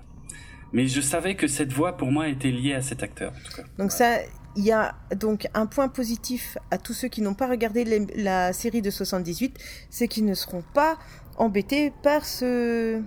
Ah oui. Hein? C'est bien, Oui, hein c'est c'est bien, voilà. Vous avez eu raison de ne pas la regarder. Ouais. ok. Alors on y Oui. va pour le générique. Il y a, oui, il y a un clin d'œil, un easter egg encore, en fait. Alors celui-là, j'avoue, j'étais passé à côté de, ça fait dix ans que j'étais complètement passé à côté, j'avais jamais fait attention. Mais en fait, si vous avez vu la série originale, encore une fois, euh, eh ben, euh, tout au début de l'interview, pendant que la présentatrice est en train de parler, si vous écoutez bien la musique du générique de l'émission, eh ben, c'est le générique de euh, la série originale Battlestar Galactica de 1978. Et je trouve ça génial et j'avais jamais fait attention. C'est dans des livres que j'ai trouvé euh, que j'ai trouvé ce détail quoi. Donc voilà, c'est ouf. Pour moi, c'est nouveau comme info. J'en reviens Ouais. pas. Mais on l'entend pas bien parce qu'elle parle. Bref. Oh, si, si, si, parce que quand, tu me l'as dit, j'ai regardé une deuxième fois, si, on l'entend Ouais. bien. Si, si. On l'entend. Ok, c'est Oui, cool. oui. Et du coup, on découvre Baltar, et Baltar, direct, sa tête, euh, il a une tête fausse, en fait. C'est, le mec à la gueule de Finn, quoi. Mm. Et, il a une tête pour qu'on le déteste. C'est, un visage à qui on fait pas confiance. D'accord. C'est, pas, attention, c'est pas son visage, c'est l'expression de son visage. oui, hein. Il n'y a pas de discrimination euh, selon Ah les ouais. visages. euh, J'ai pas dit ça. hein. C'est la façon Non. dont il le joue Mm. qui, qui montre ça. Ouais, ouais, je comprends, je comprends. Il a et en plus en VF, euh, vous passez à côté de son, son sublime accent anglais, puisque l'acteur est anglais. Mais euh, mais oui, il a un côté très maniéré et, et tout de suite on se dit, ouh, ça a l'air d'être un connard. on sait pas pourquoi, mais bon, c'est que c'est bien fait, hein. C'est que c'est bien Puis fait. on sait qu'il en faut un. Ouais, c'est vrai qu'il en faut. Et puis si on avait la série originale, on sait que ça va être Baltar Bah oui. aussi, quelque part. Euh, Il y a un numéro 6 qui se pointe chez lui dans une tenue un peu particulière, très légère, hein, c'est euh, le moins qu'on puisse dire. Euh, c'est noir, translucide, en fait, on voit tout à travers, bref. Et euh, c'est pas ça qui est important, c'est surtout qu'elle a une jupe, une jupette, en fait, qui est justement noire, translucide comme ça. Et j'ai toujours pensé que cette jupette était une référence aux petites jupettes des centurions Silon dans la série originale. Bah, faux. Putain. Alors, moi, je ne sais pas si c'est faux, mais en tout cas, je n'ai trouvé aucun autre document qui atteste de ça. Aucun Et pourtant, il y en a passé du temps. Hein. Oui, j'en ai lu. En dessous, elle a des sous-vêtements en vinyle noir. Tiens donc. latex. Oui C'est vrai. Ah oui, c'est vrai, en fait. Hein oui, ça me dit quelque chose maintenant que tu le dis. Pourtant, Oui. tu as passé du temps. Hein. Ouais, j'y ai passé du temps et je n'ai jamais trouvé personne qui a relevé ce détail et qui a dit Ah, vous avez vu, c'est une référence aux jupettes. Oh, Personne n'a jamais dit ça. Bon, Parce que c'est moi- faux. Mais non, c'est peut-être pas faux, mais je sais pas. Faudrait retrouver euh, la costumière et, et, et l'interroger. C'est a priori c'est une robe Chanel qui existe vraiment, Euh, mais moi je suis sûr qu'elle l'a pas choisie par hasard. Mais on saura jamais. bon. Euh, Il y a quand même euh, numéro 6 qui lui demande si euh, il l'aime et il ne répond pas. Et Ouais, on non, sait ça le pas fait si répondre à était- cette question parce qu'il veut, il veut pas y répondre parce que c'est pas, veut- Ah oui, c'est pas le cas tout simplement quoi. Bon, bah, clairement, clairement. Mais, euh, mais et, du coup, on sait pas trop si elle, elle est sérieuse ou pas, parce que justement, elle essaie de, de jouer sur le, un peu sur l'humour pour faire genre non, mais je suis pas sérieuse. Et puis après, voilà, ils, ils font l'amour, mais euh, eh, c'est plus peut-être plus compliqué que ça. Mais en tout cas, c'est très révélateur aussi de, de Baltar, effectivement, le, le, le fait qu'ils ne répondent pas. Hum, hum, hum. Bon, et puis là, il y a un détail visuel super important. Il y a la colonne vertébrale de numéro 6 qui s'allume en rouge pendant la scène de sexe. Alors, encore une fois, euh, il y a plusieurs choses intéressantes là-dessus. C'est encore une idée de David Icke euh, qui, euh, qui a voulu en fait qu'on comprenne que c'est une Silon. Et c'est vrai que moi, je le savais avant. Mais, mais c'est vrai que pour les nouveaux spectateurs, je me rends compte que c'était peut-être pas si évident, donc il fallait bien l'établir à un moment. C'est pas con. Et je me suis dit ah donc c'est bien euh, une non humaine. Ouais, ouais. Ben, j'y avais jamais pensé, figure-toi. J'avoue, j'y avais jamais pensé. Pour Ouais, moi, c'était évident. Donc, ouais, a priori, c'était une bonne idée. Sauf que ça n'a aucun sens, en fait. Et c'est cette. euh, je sais qu'il y a des fans qui, qui sont vraiment très pointilleux sur ce truc et qui. euh, euh, Enfin. euh, moi, je suis un peu d'accord avec eux. hein. Ça n'a aucun sens. Je veux dire, qu'est-ce qui se passe en fait? C'est quoi les, les, les os des silons euh, sont translucides Ils brillent en dans la nuit si tu les mets sous une lumière. si tu les mets sous une lumière toute la journée, ça brille dans la nuit. C'est les lucioles bonux. Ouais, bah, putain, les Lucioles Bonux, excellent, le vieux souvenir. Eh bah oui, hein, n'oublie pas qu'on a passé la quarantaine, hein, Jérôme. Oh la vache. Nous n'aurons que des références de vieux. On est vintage. C'est vrai, on est vintage. Mm, mm, mm. Euh, J'adorais les Lucioles Bonux euh, quand j'étais gamin. Bref, pour m'endormir, si je l'avais pas, je pouvais pas. Bon, bref. euh, J'aurais pas dû dire ça. Eh ben, je suis jalouse parce que moi, j'ai toujours voulu en avoir et ma maman, elle achetait pas de la lessive Bonux parce qu'elle elle disait on achète de la lessive, pas des jouets. Oh putain, la vache. Ah, je fais bien ma maman. hein. Ouais, ouais, pas mal, ouais. Euh, non, mais on apprendra plus tard que les Silons, euh, dans la mini-série, hein, donc je ne vais pas spoiler, hein, si jamais il y a des gens qui veulent regarder la série en même temps que les épisodes de Galactifrac, alors déjà, bon courage, parce que ça va vous prendre du temps, ça va être long, mais bon, bref, pourquoi pas, euh, ça c'est possible. Euh, donc je vous rassure, hein, on a promis, c'est une promesse du podcast, on ne spoilera jamais au-delà de ce qu'on est en train d'analyser. Ah bah oui, là, on parle de l'épisode 1 de la mini-série, Voilà. la, la première partie. On ne dit Mhm. pas que dans le 2, à la fin, euh, il meurt. ah merde, non, on dit pas ça. c'est horrible. C'est horrible. Mais le chien non, survit. mais en tout cas, je, je- Ah non, pas le chat. Oh putain, ça va être long. Oui, Euh, mais c'est toi qui, qui traîne un peu, hein, je te Ah signale. oui, en plus. oh, Il putain, serait peut-être temps que tu passes à la suite, hein, beau- Oui, parce que beaucoup alors, de fans ont été choqués par cette scène de sexe, mais euh, Attends, mais ça, ça c'est après. Attends, juste pour finir de dire, en fait, on va, on va nous expliquer plus tard que les, ces silons-là, comme, les, euh, comme numéro 6, sont des humains de synthèse, mais des copies parfaites d'humains, en fait, indiscernables des humains, mais bah, du coup, du coup, ils ont pas de LED dans les os. Tu vois ce que je veux Non. dire? Ça n'a aucun sens en fait cette cette colonne vertébrale qui s'allume. Je vois à quoi elle sert, surtout pour les nouveaux spectateurs et tout, mais physiquement, elle n'a aucun sens. C'est euh, c'est un, un défaut, si on veut dire, de de Battlestar Galactica version moderne, parce que euh, ça, entre en contradiction avec euh, je sais pas, toute la suite de la série. Bref.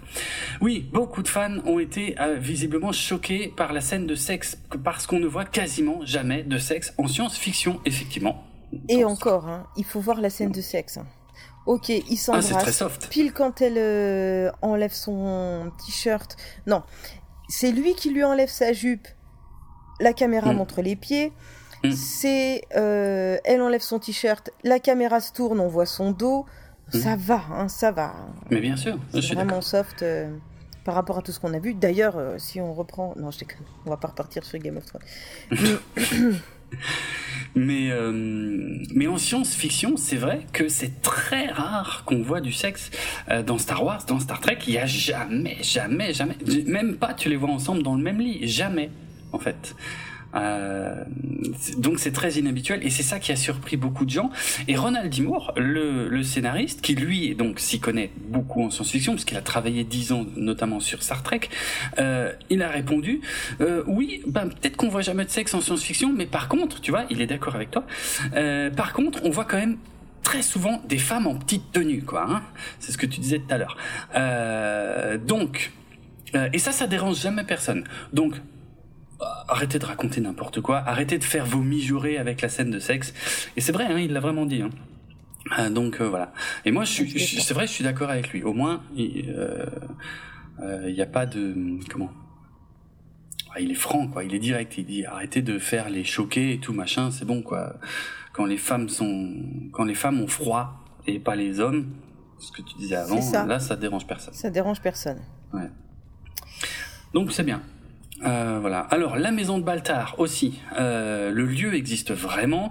C'est ça se trouve au nord de Vancouver. C'est en fait, euh, c'est un endroit qui s'appelle Lions Bay. Je crois que c'est un lac. Maintenant j'ai un doute. Non, bah non, je suis bête. C'est pas, c'est pas un lac, c'est la baie en fait. C'est une grande baie. Euh, donc c'est l'océan qui rentre là et c'est la baie du Lion, Lions Bay. Alors pour l'info, euh, il y a trois maisons qui ont été utilisées en tout pour faire la maison de Baltar en fait. Euh, Il y en a une qui a été utilisée pour la mini-série, mais ensuite dans la série, euh, c'est une autre maison. Euh, c'est une autre maison, mais qui est dans la même baie et qui a été faite par le même architecte. Du coup, on voit presque pas la différence en fait. Mais en vérité, il y a en tout il y a trois maisons et je crois que euh, il y a une troisième maison, c'est pour les pour les extérieurs. Mais pour les plans intérieurs, ils ont utilisé une maison pour la mini-série et une autre maison, mais qui est presque au même endroit pour euh, la suite de la série. Voilà.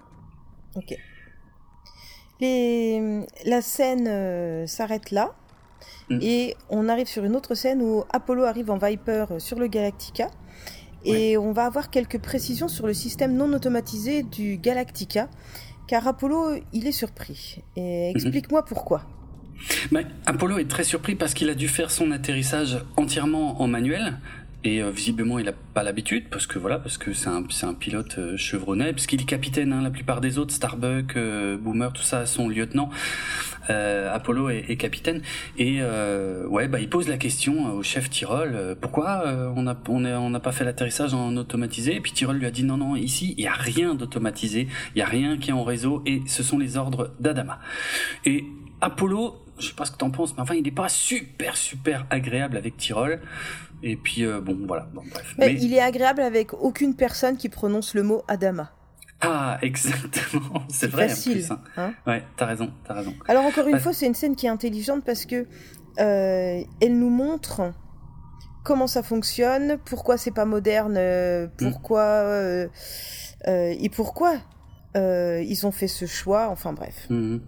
Oui, parce que c'est un peu la suite de ce qu'expliquait Doral pendant le plan séquence tout au début, où il Rappelons dit que, que Doral c'est le, on va dire que c'est le, comment on appelle ça? Les gens qui font visiter. Ben, dans le dans la mini-série, son rôle, c'est le guide. Oui, tout à fait. Ah oui, oui. C'est le guide, ouais, ouais. Et en fait, son rôle, c'est le chargé des relations publiques. C'est comme mm. ça qu'il se présente auprès de Roslyn un peu plus tard. Ouais, c'est un guide euh, touristique. Oui, il fait office de guide. au début, effectivement, et c'est vrai qu'il il explique que le Galactica est le plus vieux Battlestar de toute la flotte et que c'est pour ça qu'il y a encore plein de technologies à l'ancienne dessus. Mais c'est vrai qu'on aurait, on pourrait se dire, ils auraient pu le moderniser. Et là, on apprend un petit détail supplémentaire. En fait, c'est une volonté d'Adama de ne pas le moderniser. Voilà, on saura peut-être plus un peu après. Euh, il y a un autre appontage ou atterrissage, je sais pas comment euh, on peut dire, qui, qui suit celui d'Apollo, c'est celui de Boomer et Hello, qui, qui se pose en Raptor. Alors ça aussi, ça va revenir souvent. Moi, euh, en VO, on appelle ça le Raptor. En VF, on appelle ça le Rapace. Il faudra vous y faire. J'essaierai à chaque fois de préciser les deux. Euh, et tout de suite, il y a une engueulade entre Boomer et le chef, euh, et, euh, et c'est en fait, on, on comprend pas tout à fait pourquoi, parce qu'il y a une scène coupée en fait avant qui n'a pas été finalisée puisque les effets spéciaux coûtait trop cher. Mais euh, en fait, quand quand Boomer se pose avec le, le Raptor, le rapace, eh ben elle, euh, ça merde et elle est vraiment à deux à deux doigts de se cracher en fait. C'est pour ça qu'ils s'engueulent au début de la scène. Mais on les voit s'éloigner, ils s'enferment dans une pièce et ils commencent à se déshabiller, à se rouler des pelles et eux aussi, eux aussi vont faire des cochonneries. Décidément, ça n'arrête pas. Euh... Mais bref, il y a une surprise en fait, surtout, c'est ça, c'est de dire ils sont ils sont amants quoi. Des cochonneries. Ce n'est pas sale. Ce n'est pas sale, d'accord. Oui, c'est vrai. ok, tu sais pas comment ils le font. Non, j'aurais pas dû dire ça. Euh, bref, ouais. Mais même, ça reste pas sale. Ça reste pas sale, d'accord. Non, ça reste pas sale. Alors, euh, bon, moi j'ai eu un peu de mal à réimaginer Boomer comme ça. Ah euh, en... déjà en personnage femme au lieu d'un homme. Et puis, enfin, c'était vraiment. On était loin, quoi. Et du coup, j'ai autant Starbucks, en fait, euh, j'ai, j'ai, je veux pas dire que j'étais prête, mais euh, je le savais que c'était ça. Euh, je, je, savais que c'était ça son nouveau perso, son sa nouvelle incarnation. Mais là, Boomer, pas du tout. Alors, il m'a fallu quand même un peu de temps pour me dire ah oui, c'est, il fallait que je fasse le parallèle, tu vois.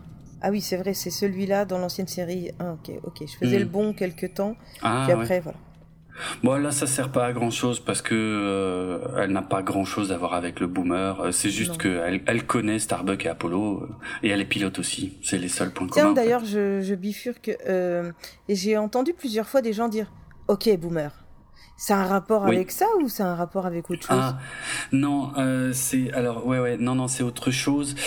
Alors oui, je peux expliquer ça en quelques mots euh, parce qu'effectivement c'est une expression du coup qui amuse beaucoup les fans de Battlestar Galactica, mais qui ne vient pas de Battlestar Galactica mhm. à la base.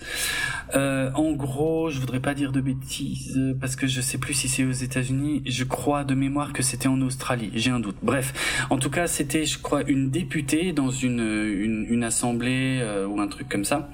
Euh, donc euh, plutôt jeune, qui était en train d'expliquer quelque chose. Donc on est dans un, contexte politique et il y a un, député plus âgé qui lui dit quelque chose qui, qui l'emmerde, je sais pas, qui est pas d'accord avec elle et tout, comme ils ont parfois les, les discussions à l'Assemblée nationale, des trucs comme ça.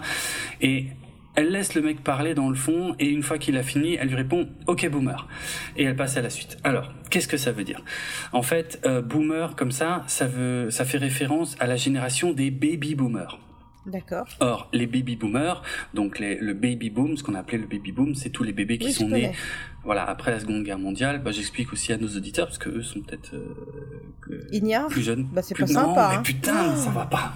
Oh la vache, comment tu traites nos auditeurs? Ils sont peut-être plus jeunes et ils ont peut-être plus malins que nous, c'est certain. Oui, ça oui. Putain, ça va être vraiment long. euh, non, euh, en fait, le baby boom, c'était après la Seconde Guerre mondiale où on a dit aux gens il faut faire des bébés. Et donc, c'est ce qu'ont fait les gens pour repeupler notamment euh, l'Europe, mais aussi les États-Unis, hein, parce qu'ils avaient perdu beaucoup d'hommes.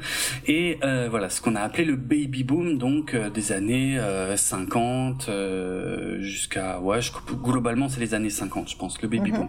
Donc voilà. Et tous les gens qui sont nés à cette période-là, dont font plus ou moins partie généralement nos parents, en tout cas les miens, clairement, et ben aujourd'hui sont sont vieux, en fait, tout simplement, sont des retraités généralement aussi, et qui, qui qui sont des gens finalement d'une autre époque, d'une autre, qui ont connu d'autres valeurs et machin, et qui sont pas toujours en accord avec le, notre monde actuel. C'est pour ça qu'aujourd'hui, quand tu dis, en fait, euh, t'as enlevé le baby.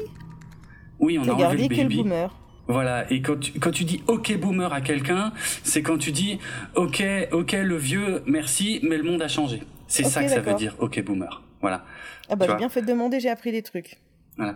Et effectivement, du coup, il y a plein de mèmes qui sont sortis sur euh, sur internet qui rigolent de ça, qui, qui, qui, prennent des photos de boomers, aussi bien dessus de la série originale que euh, la boomer de cette série-là, en marquant OK boomer dessus. Euh. mais en plus, un peu plus tard dans la mini-série, il y a un moment, il y a le chef d'escadron euh, qui dit OK boomer. Mm. Euh, à un moment. Donc euh, ça fait beaucoup rire. Il y a plein de gens qui ont fait des captures d'écran avec le sous-titre et tout ça parce que voilà parce que c'est drôle. Il y a OK Boomer dans Battlestar Galactica alors que l'expression euh, n'est devenue courante qu'il y a un, deux, trois ans grand max quoi. Voilà.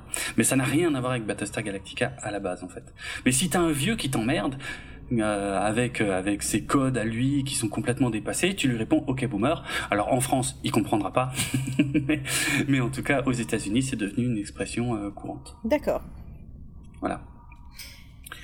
J'avais une autre anecdote, je vais la placer ici. il faut savoir qu'à l'origine, dans le script de Ronald D. Moore, Boomer était écrit comme étant un homme, et c'est Tyrol qui était une femme. Et, euh, et, finalement, il a changé ça. Il a décidé d'inverser et il a voulu que Boomer soit une jeune femme et que Tyrol soit un homme très âgé. Parce que ça, je l'ai déjà expliqué dans les Historica, mais euh, Tyrol aurait dû être joué par un homme très âgé. Et euh, finalement, ils ont ils ont casté un acteur euh, très jeune pour le rôle. C'était pas ce que Ronald Timour avait prévu, mais en fait, lui, ce qu'il voulait, il voulait jouer en fait sur le fait que parce que techniquement Boomer est plus gradé que Tyrol. Donc il voulait, euh, il trouvait ça intéressant de faire qu'une jeune femme soit plus gradée qu'un vieil homme, euh, mais qu'ils aient une relation amoureuse ensemble en fait. Tu vois, il, a voulu un peu jouer, euh, jouer avec ça. Voilà. Voilà, voilà. D'accord. Donc on a, on, passe à la scène suivante? Ouais, ouais, ouais. Bah, c'est très rapide, hein. c'est le briefing des pilotes où Apollo apprend qu'il va voler avec le Viper, le Viper Mark II de son père, et on se rend compte que il n'a pas l'air euh, de sauter de joie, quoi. Mm. C'est tout. Mm, mm, c'est bien, c'est plein de finesse. On voit vraiment qu'il y a un truc entre les deux, mais euh, on va pas tarder à le découvrir. Ouais, c'est ça. Moi, c'est ce que tu disais avant. En fait, il fait la gueule dès que quelqu'un euh, lui mentionne son père, en fait, parce que tout le monde lui parle de son père. Lui, ça a pas l'air de, de le brancher. Et donc revenons à Caprica City. Ouais, ouais, on a Baltar et numéro 6 qui se promènent. Et là, tout de suite, au début de la scène, je vais le mentionner, encore un easter egg, un clin d'œil que je n'avais jamais vu, que j'ai découvert en préparant cette émission.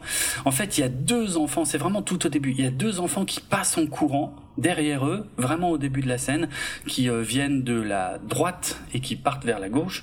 Et bon, ils sont flous et ils courent, on les voit pas bien, mais en fait ils portent des masques. Enfin, le premier qui passe, il porte un casque des Silons de euh, la série originale de 78 en fait. Et le deuxième, il porte un, une épée il lui court après avec une épée. Et franchement, si on met pas sur pause, c'est quasiment impossible à voir, quoi. Mais euh, j'ai trouvé que ça, euh, je trouvais que c'était, euh, voilà, je trouvais que c'était rigolo, que c'était malin. avec les mamans et les poussettes de l'espace. Oui, complètement. C'est vrai qu'elles sont, sont très visibles aussi dans cette scène-là. Ouais, c'est vrai. Et alors, cette, cette espèce de, de, promenade en ville, on dirait qu'ils sont à la défense, tu sais. Ouais, c'est vrai. Qu'est-ce qu'ils foutent là et de quoi ils discutent? Ben c'est là qu'on apprend en fait que euh, Baltar a travaillé sur les systèmes de défense euh, des douze colonies et qu'il a donné l'accès à ces systèmes de défense à la grande blonde. Alors nous, on sait que c'est une Cylon parce qu'on a vu sa euh, colonne vertébrale, mais lui, il le sait pas. Et là, on se dit quel con, mais quel con. Mais, et alors, à la base, euh, si tu veux, c'était un échange de bons procédés, c'est-à-dire que lui, il n'était pas au point au point sur euh, tous ces algorithmes, donc c'est elle qui l'a aidé à refaire euh, et à corriger ses calculs. Et en échange, euh, il lui laissait passer, il lui donnait accès au système de défense parce qu'elle voulait euh, elle lui a fait croire qu'elle avait un contrat avec mm. euh, la défense à, à, faire signer bientôt. Et du coup elle, elle marquerait plus de points et elle arriverait à avoir ce contrat. Donc si tu veux, il est con. Et en même temps il s'est fait blouser parce que euh, c'était un espèce de d'échange entre entre businessman ouais Hein, un peu un peu merdique quoi mais c'est des gens qui ont pas de scrupules pour arriver à leur fin donc lui ça le choque pas. Bah non. Puisque il a le même fonctionnement quoi. Il est censé faire un taf il y arrive qu'à moitié c'est elle qui l'aide parce que voilà. Et puis elle elle demande la même chose donc en fait ces deux pourris ensemble. Euh, oui. ça, ça se tient quoi. C'est vrai c'est vrai. Mm. ça se tient alors du coup c'est un, un, gros changement encore une fois par rapport à la série originale parce que nous on, on, on sait vers quoi ça va se diriger là et, du coup dans la série originale Baltar était un traître volontaire qui, qui trahissait toute l'espèce humaine mais volontairement et alors qu'ici c'est involontaire. C'est involontaire, ouais, il s'est fait mm. utiliser. Ouais. ouais, ouais. En même temps, il utilise aussi les gens. Ben complètement, c'est vrai. Hein. Surtout les femmes. Oui, bah oui, clairement. C'est pas vraiment une victime. Hein. Non. Euh... Ni un petit chaton. c'est clair. D'ailleurs, quand, quand les deux se séparent, lui il dit, euh, elle elle dit oui, je dois y aller, j'ai un rendez-vous, et lui dit oui, oui, moi aussi j'ai un rendez-vous. Et tout de suite il dit euh, d'affaires, hein, d'affaires. Hein, euh, et puis on verra dans la scène suivante que c'était pas du tout un rendez-vous d'affaires puisqu'il sera au lit avec une autre femme. Mais c'est vraiment, c'est vraiment un enfoiré. mais bon. En même temps, il lui a pas dit qu'il l'aimait. Hein. Oui, c'est vrai aussi. C'est vrai aussi. Mais tu vois, jusque-là, on savait pas trop quelle était la nature de leur relation. On savait pas s'ils étaient en couple ou, tu vois, c'était pas clair, clair. Que là, euh, ouais, je sais pas. Hmm. C'est un peu plus, ouais, on sent que c'est un peu plus foutoir que ça. Alors tu, as écrit une phrase intéressante dans le conducteur. J'ai écrit, il pense avec sa bite. Voilà. ah, ça, ça, te faisait plaisir que je le dise, en fait, c'est ça? Oui, en vrai, oui. Parce que c'est vrai. Parce que c'est totalement vrai. Ouais, ouais, ouais. Bon. Et, et je voulais aussi mentionner qu'après le départ de Baltar, on voit le numéro 6 qui parle avec quelqu'un et on sait pas qui. Bon, alors je vais pas rester trop longtemps là-dessus parce que la réponse à ça va mettre extrêmement longtemps à arriver. Mais bon, voilà. Il y a un petit mystère, on va dire. Un numéro 6 parle avec quelqu'un.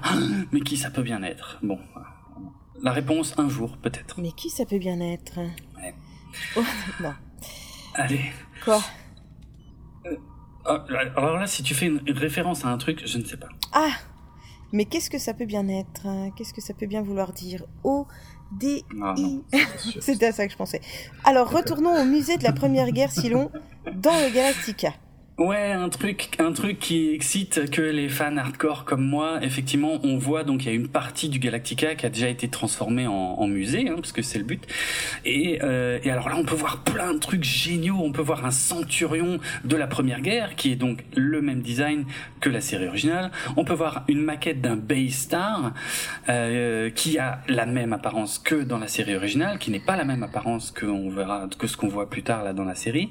On peut voir trois Vipers Mark II, donc ceux-là sont très présents dans la série, mais qui ont servi pendant la Première Guerre. Mais on peut aussi voir, alors celui-là il est plus difficile à voir, il est tout à gauche à la fin et dans le fond, il y a un Viper Mark I en fait, un, un Viper Mark I, donc vraiment le même modèle que celui de la série originale qui est plus gris avec une bande orange. Et c'est la seule fois, je crois, qu'on voit un Viper Mark I de la série originale dans la série réimaginée. On voit aussi le véhicule des neiges, le Snowram, qui, qui apparaissait dans deux épisodes de la série originale. Enfin, vraiment, en fait, il y a plein, c'est blindé de clins d'œil, en fait. Et je trouve ça très, très malin d'avoir dit, OK, ici, il y a déjà eu une première guerre, et ben, tous les designs de la première guerre sont en fait les designs de la série de 78. Moi, je trouve ça excellent. Et, euh, et c'est vraiment un plan qui dure pas longtemps, hein, parce qu'on voit le vaisseau vaisseau de Laura Roslin qui passe dans le fond et on enchaîne tout de suite sur le vaisseau, euh, le colonial Lourd 798 qui se pose à l'intérieur du Galactica. Ah oui, oui, non, mais il faut vraiment le voir au ralenti, hein, sinon, euh, sinon pour, pour moi, c'était que des décors avant que tu m'en parles. Mais c'était bien, mm. j'ai eu un cours sur le Mac 1, Mac 2, euh, c'est très bien. Oui, oui. Bah, c'est les différentes générations, le Mark 1. Donc là, euh, les Vipers, en fait, euh, les plus modernes, ils en sont au Mark 7, en fait, euh, dans, dans la série réimaginée. Les Vipers gris, très profilés et tout, c'est, c'est les Vipers Mark 7. Mais heureusement, ils ont plein de Vipers, ils ont des vieux Vipers encore Mark 2, qui datent de la Première Guerre. Comme celui de d'Adama, en fait. C'est, ça, c'est ceux-là, les, les Mark 2. Voilà. Donc, je l'ai dit, Roslyn arrive dans le Galactica. Euh, et il y a Billy Oui, qui se perd, ce couillon. Parce qu'il regarde, il regarde Douala quand il la croise. Alors ça, je comprends. Mais il, tombe amoureux, il est sous le charme de... Ah, oh, monsieur, il est trop mignon, Billy. C'est vrai Ah oui. ok. Ok, ok, je... Oui, ok. Je, peux comprendre. Bah, il se perd, il se retrouve dans les douches. Il y a le petit échange rigolo avec Douala qui, euh, parce que c'est à cause d'elle qu'il s'est perdu clairement. Et après, il se retrouve dans les douches. Et par contre, là, elle le traite vraiment comme un neuneu. Euh, genre, euh, tu rentres ou tu sors. T'es sûr que c'est ici que tu t'es censé être. Enfin bref, mais c'est pas non plus. On voit que les douches sont mixtes. Absolument. Ouais. Et moi, quand je vois ce genre de scène, je me dis toujours, ok. Alors, euh, comment ils gèrent l'eau dans l'espace, euh, comment ils sont approvisionnés, euh, comment ça marche. Bah, tout est recyclé hein, normalement dans l'espace. C'est en circuit fermé et tout est recyclé. Mmh. Bah, bah, j'aime bien ces détails techniques. Ah ok, on est d'accord. Mais ouais, non, je suis d'accord, c'est important. Et, et, réaliste pour le coup, parce que dans la Station Spatiale Internationale, c'est comme ça, hein, l'eau est entièrement en circuit fermé. Donc oui, on récupère l'eau du pipi aussi. Elle est filtrée, elle est remise dans les circuits. Ben oui. c'est comme ça. Mais ça marche. Et ça deviendra notre quotidien dans quelques années Peut-être bien. Je ne sais pas. ça peut être bien pour le coup. c'est vrai.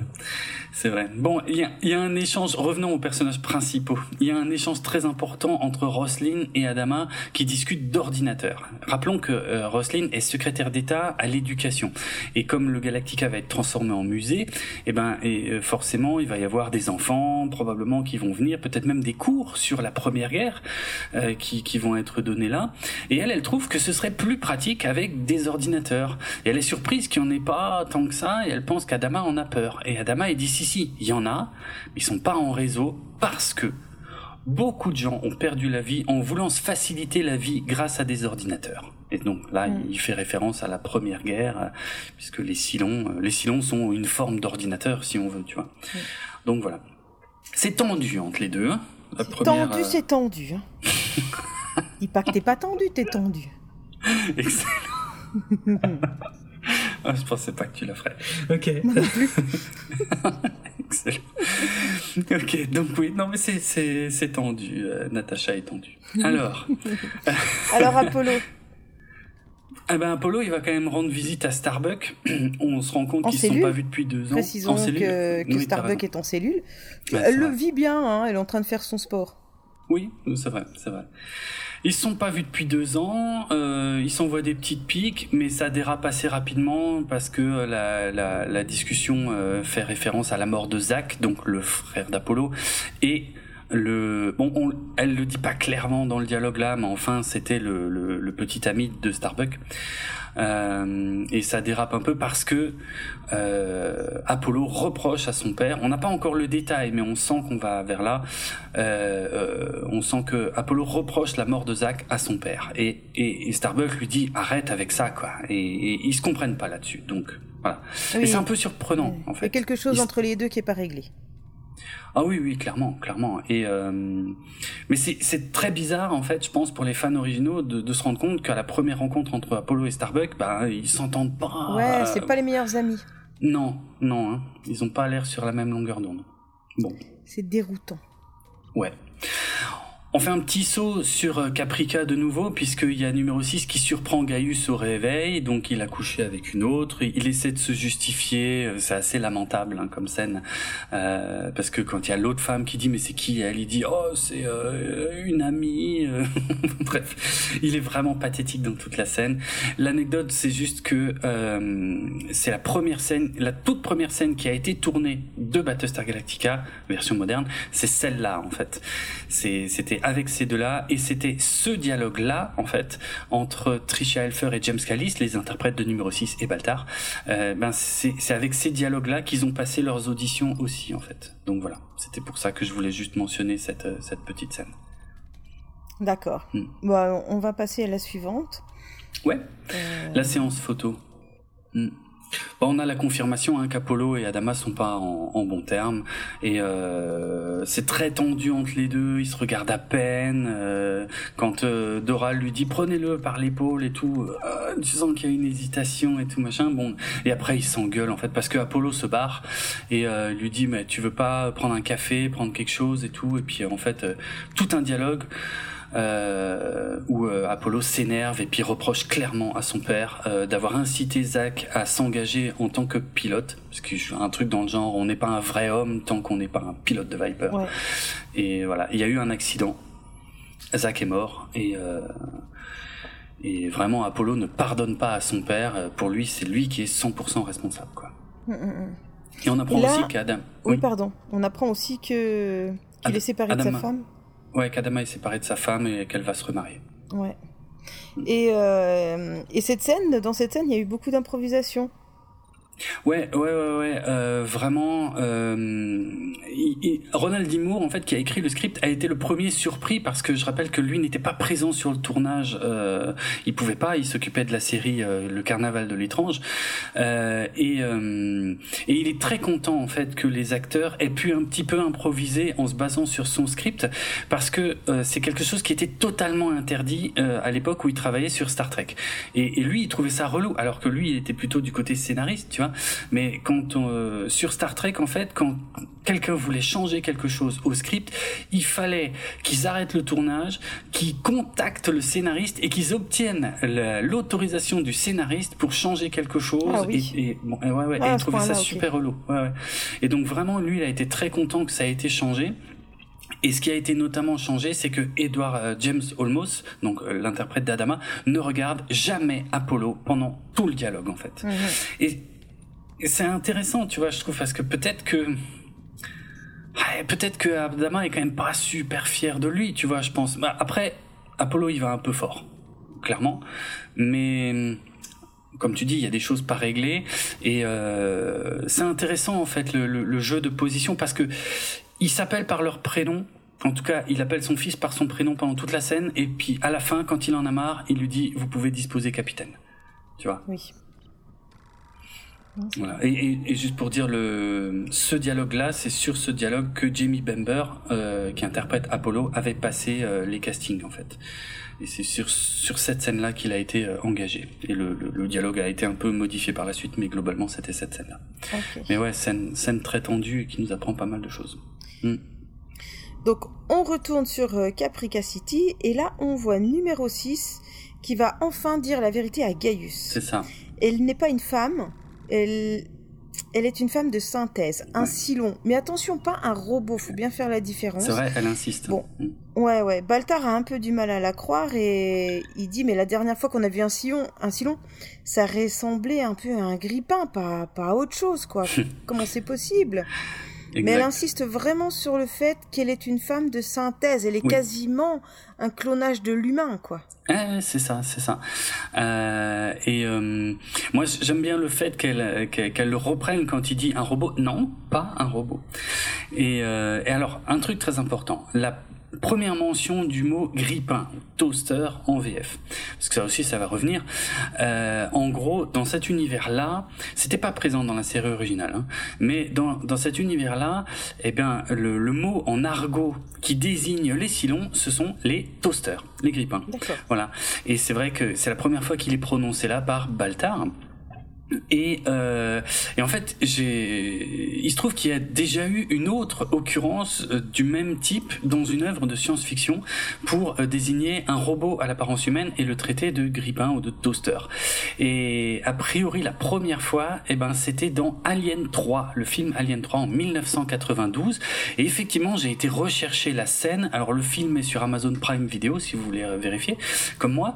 Euh, et ben, c'est quand, c'est vers 40 45 minutes de film environ. Il y a Ripley qui rebranche Bishop, en tout cas ce qui reste de Bishop, et, euh, il le dit, euh, il le dit en VF, hein, il dit euh, non mais je ne suis qu'un grippin de luxe. En VO, il dit je suis un glorified toaster. Voilà. Et alors je sais pas si c'est une référence à ça, mais en tout cas, oui, dans l'univers de Battlestar Galactica, les Cylons, on les appelle les toasters. Ça reviendra.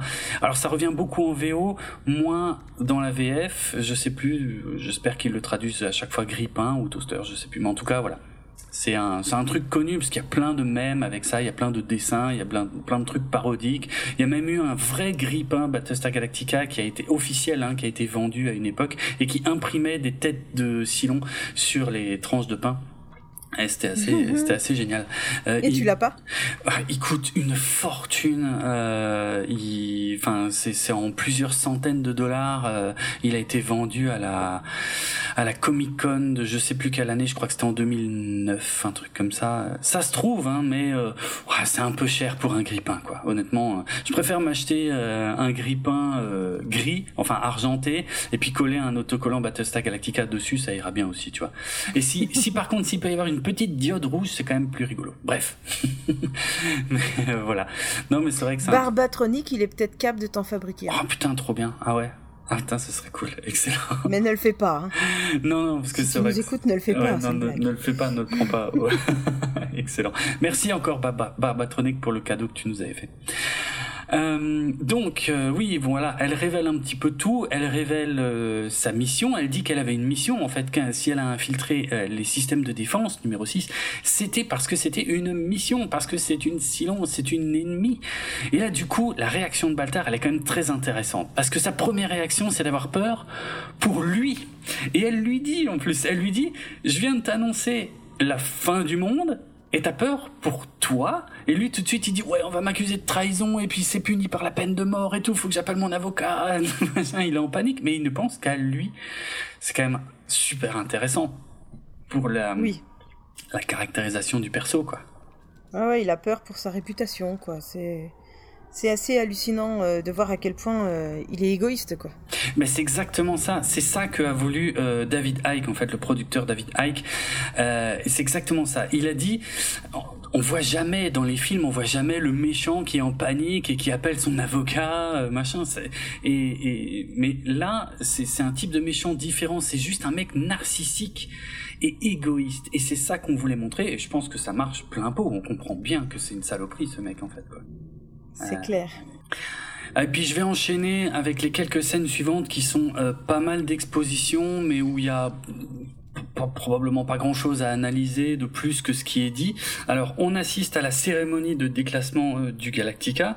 Euh, alors si on a vu la série originale, on entend que la musique qui accompagne le ballet des Vipers, c'est le générique de euh, Battlestar Galactica version 1978. Ça, par contre, je m'en souviens, il y a dix ans, j'étais fou quand j'ai entendu ça. C'est con, hein mais tu vois, il y a des gens sur qui ça marche. J'en fais partie. Bref, il y a donc le fameux discours d'Adama.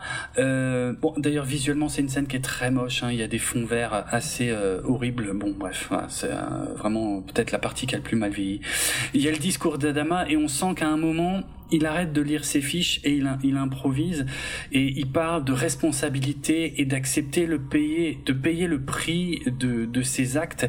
Et en fait, on peut avoir euh, une triple lecture en fait de ça. Il y a d'une part euh, parce que en fait il y a Apollo qui écoute depuis son Viper qui est en fait le Viper de son père. Et euh, on voit aussi que Starbuck écoute depuis sa cellule bref. Euh, donc évidemment il parle de la guerre. Il parle du fait d'avoir créé les Cylons et donc les Cylons se sont retournés contre eux et les ont attaqués pour la première guerre. Bon bah voilà faut accepter de payer le prix un peu de ses péchés. C'est un peu ce que j'avais expliqué dans le hors-série justement sur les robots. Euh, où euh, voilà il y a un concept un peu biblique derrière ça qui est quand un homme crée une autre forme de vie. Quelque part, c'est une forme de péché dont il va à un moment falloir payer le prix, mais je ne vais pas revenir en détail là-dessus. Mais il parle également, il s'adresse à Apollo en fait indirectement, et il, il sais pas s'il présente ses excuses, mais en tout cas, il dit à Apollo qu'il paye lui aussi le prix d'avoir incité son fils Zach à s'engager en tant que pilote, tu vois c'est clair mm. qu'il s'adresse à Apollo et qu'il improvise pour ça. Et la série la scène est vraiment bien écrite pour ça. Et quelque part il y a aussi une double lecture euh, la troisième signification que moi j'y verrais c'est par rapport au 11 septembre. On sait que la mini-série Battlestar Galactica est vraiment écrite euh, comme un miroir euh, de ce qui s'est passé le 11 septembre 2001 aux États-Unis. Et effectivement où il parle de la responsabilité des États-Unis dans leur politique étrangère pendant plusieurs décennies avant le 11 septembre qui a conduit à ce qui s'est passé euh, lors du 11 septembre. Quoi. Il y a vraiment, euh, voilà, il y, a, vraiment trois lectures différentes de, de ce discours. C'est une scène assez forte. Et puis bon, voilà, c'est fini, la cérémonie est terminée. Roslyn repart sur Caprica, euh, escortée par Apollo. On revient euh, sur Caprica euh, dans la maison de Baltar, où euh, on a un peu plus de détails sur numéro 6 qui explique, alors ça c'est super important, hein, qui explique qu'elle ne va pas mourir, elle, parce que sa conscience va être téléchargée dans un autre corps, et, et c'est là qu'elle dit qu'il y a 12 modèles et qu'elle, elle est le sixième. Mais donc oui, comme on a clarifié avant, pas le sixième de ce modèle-là, mais le, le, modèle numéro 6 en fait.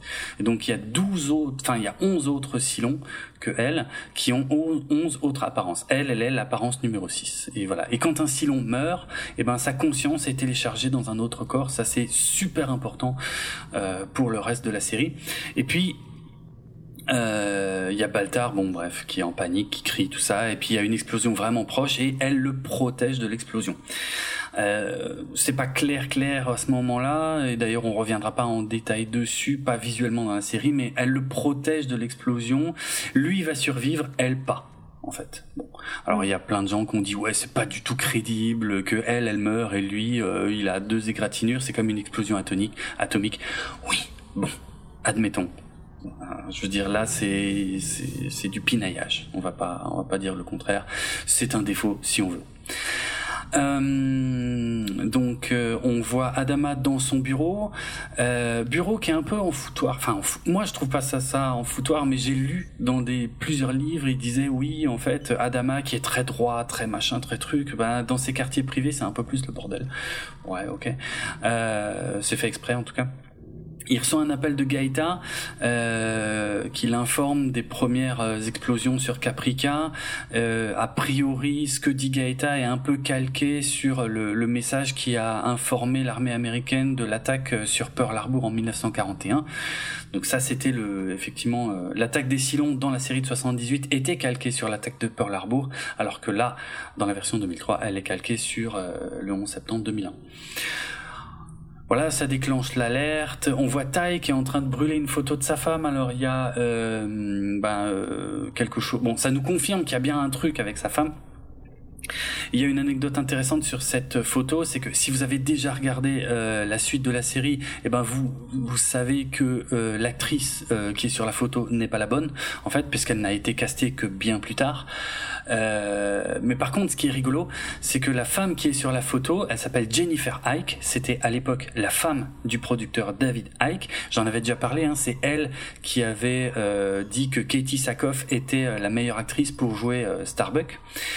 Euh, donc voilà, j'avais déjà parlé d'elle. Et eh ben c'est elle en fait sur cette photo avec une perruque blonde. Et, euh, et comme j'avais déjà dit aussi, ben ça me ça me fait marrer aujourd'hui parce que Jennifer Ike, quand j'ai créé le compte Instagram de Galactifrac, Jennifer Ike est une des premières personnes qui se soit abonnée à notre compte, euh, voilà, qui publie des, choses sur Battlestar Galactica. Donc je trouve ça sympa. Euh, donc voilà, la, série suit son cours. Adama avertit tout le monde qu'il y a une vraie attaque. Il y a même d'ailleurs Tai hein, qui pense que c'est une blague au début.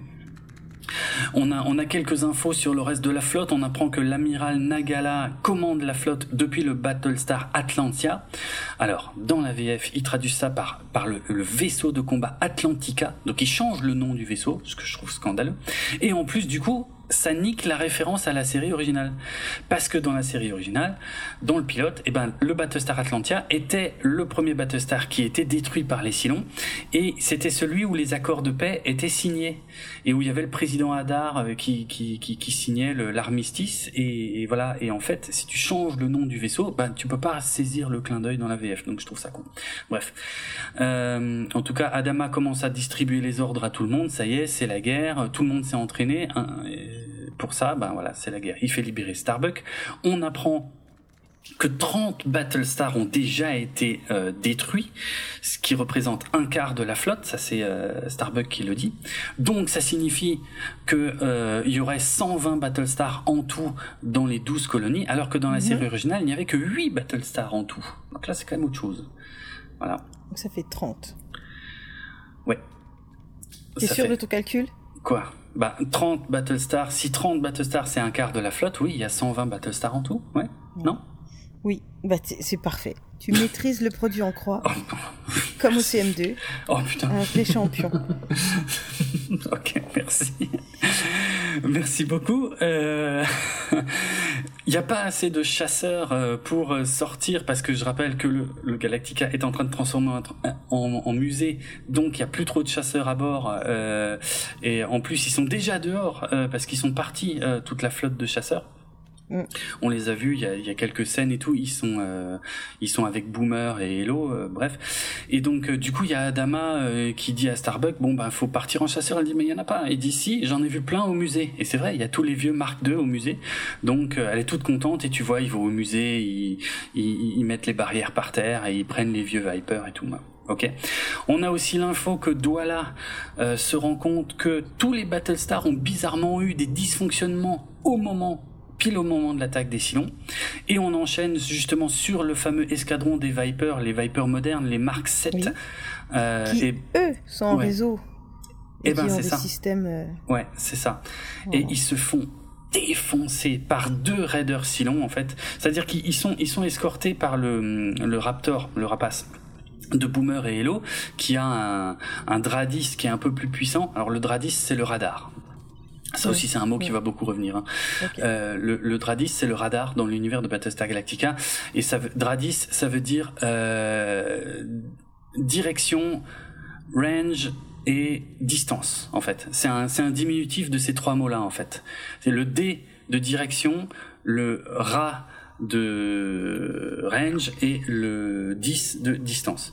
Et donc direction, range et distance. Alors direction, ça va, c'est transparent, c'est la même chose qu'en français. Range, c'est l'échelle, je dirais. Euh, donc ça donne la direction, l'échelle et la distance. Voilà, c'est un radar. Ça s'appelle le Dradis dans Battlestar Galactica. Donc ouais, le, Raptor a un Dradis plus puissant que les Vipers. C'est pour ça que le Raptor en fait euh, scanne, euh, arrive à repérer les deux raiders Silon, euh, puis se met en retrait et il laisse attaquer l'escadron. Sauf que l'escadron est totalement désactivé par les deux raiders Silon. Et c'est là, c'est dans cette scène-là où le chef d'escadron dit OK Boomer. Et euh, voilà. Et, euh, et il s'adresse aussi à un certain Jolly à un moment qu'on ne voit pas, mais c'est un clin d'œil à la série originale parce qu'il y avait aussi un pilote euh, qu'on aimait bien euh, qui s'appelait euh, Jolly. Voilà. Et ils se font défoncer par les deux raiders Silon, ils se font complètement atomiser. Et Boomer et Hello s'échappent vraiment de justesse en larguant un leurre.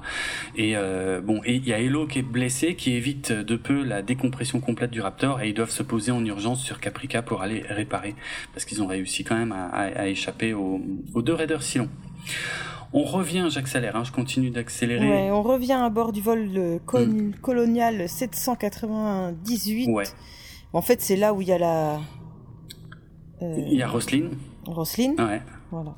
Mm, Laura Roslin, effectivement, qui est toujours euh, escortée par Apollo. Alors ils ont des informations très fragmentaires. Il y a Roslin qui va s'informer auprès du pilote. On voit que le mec il tremble et tout. Il a, il a le rapport dans les mains, il tremble.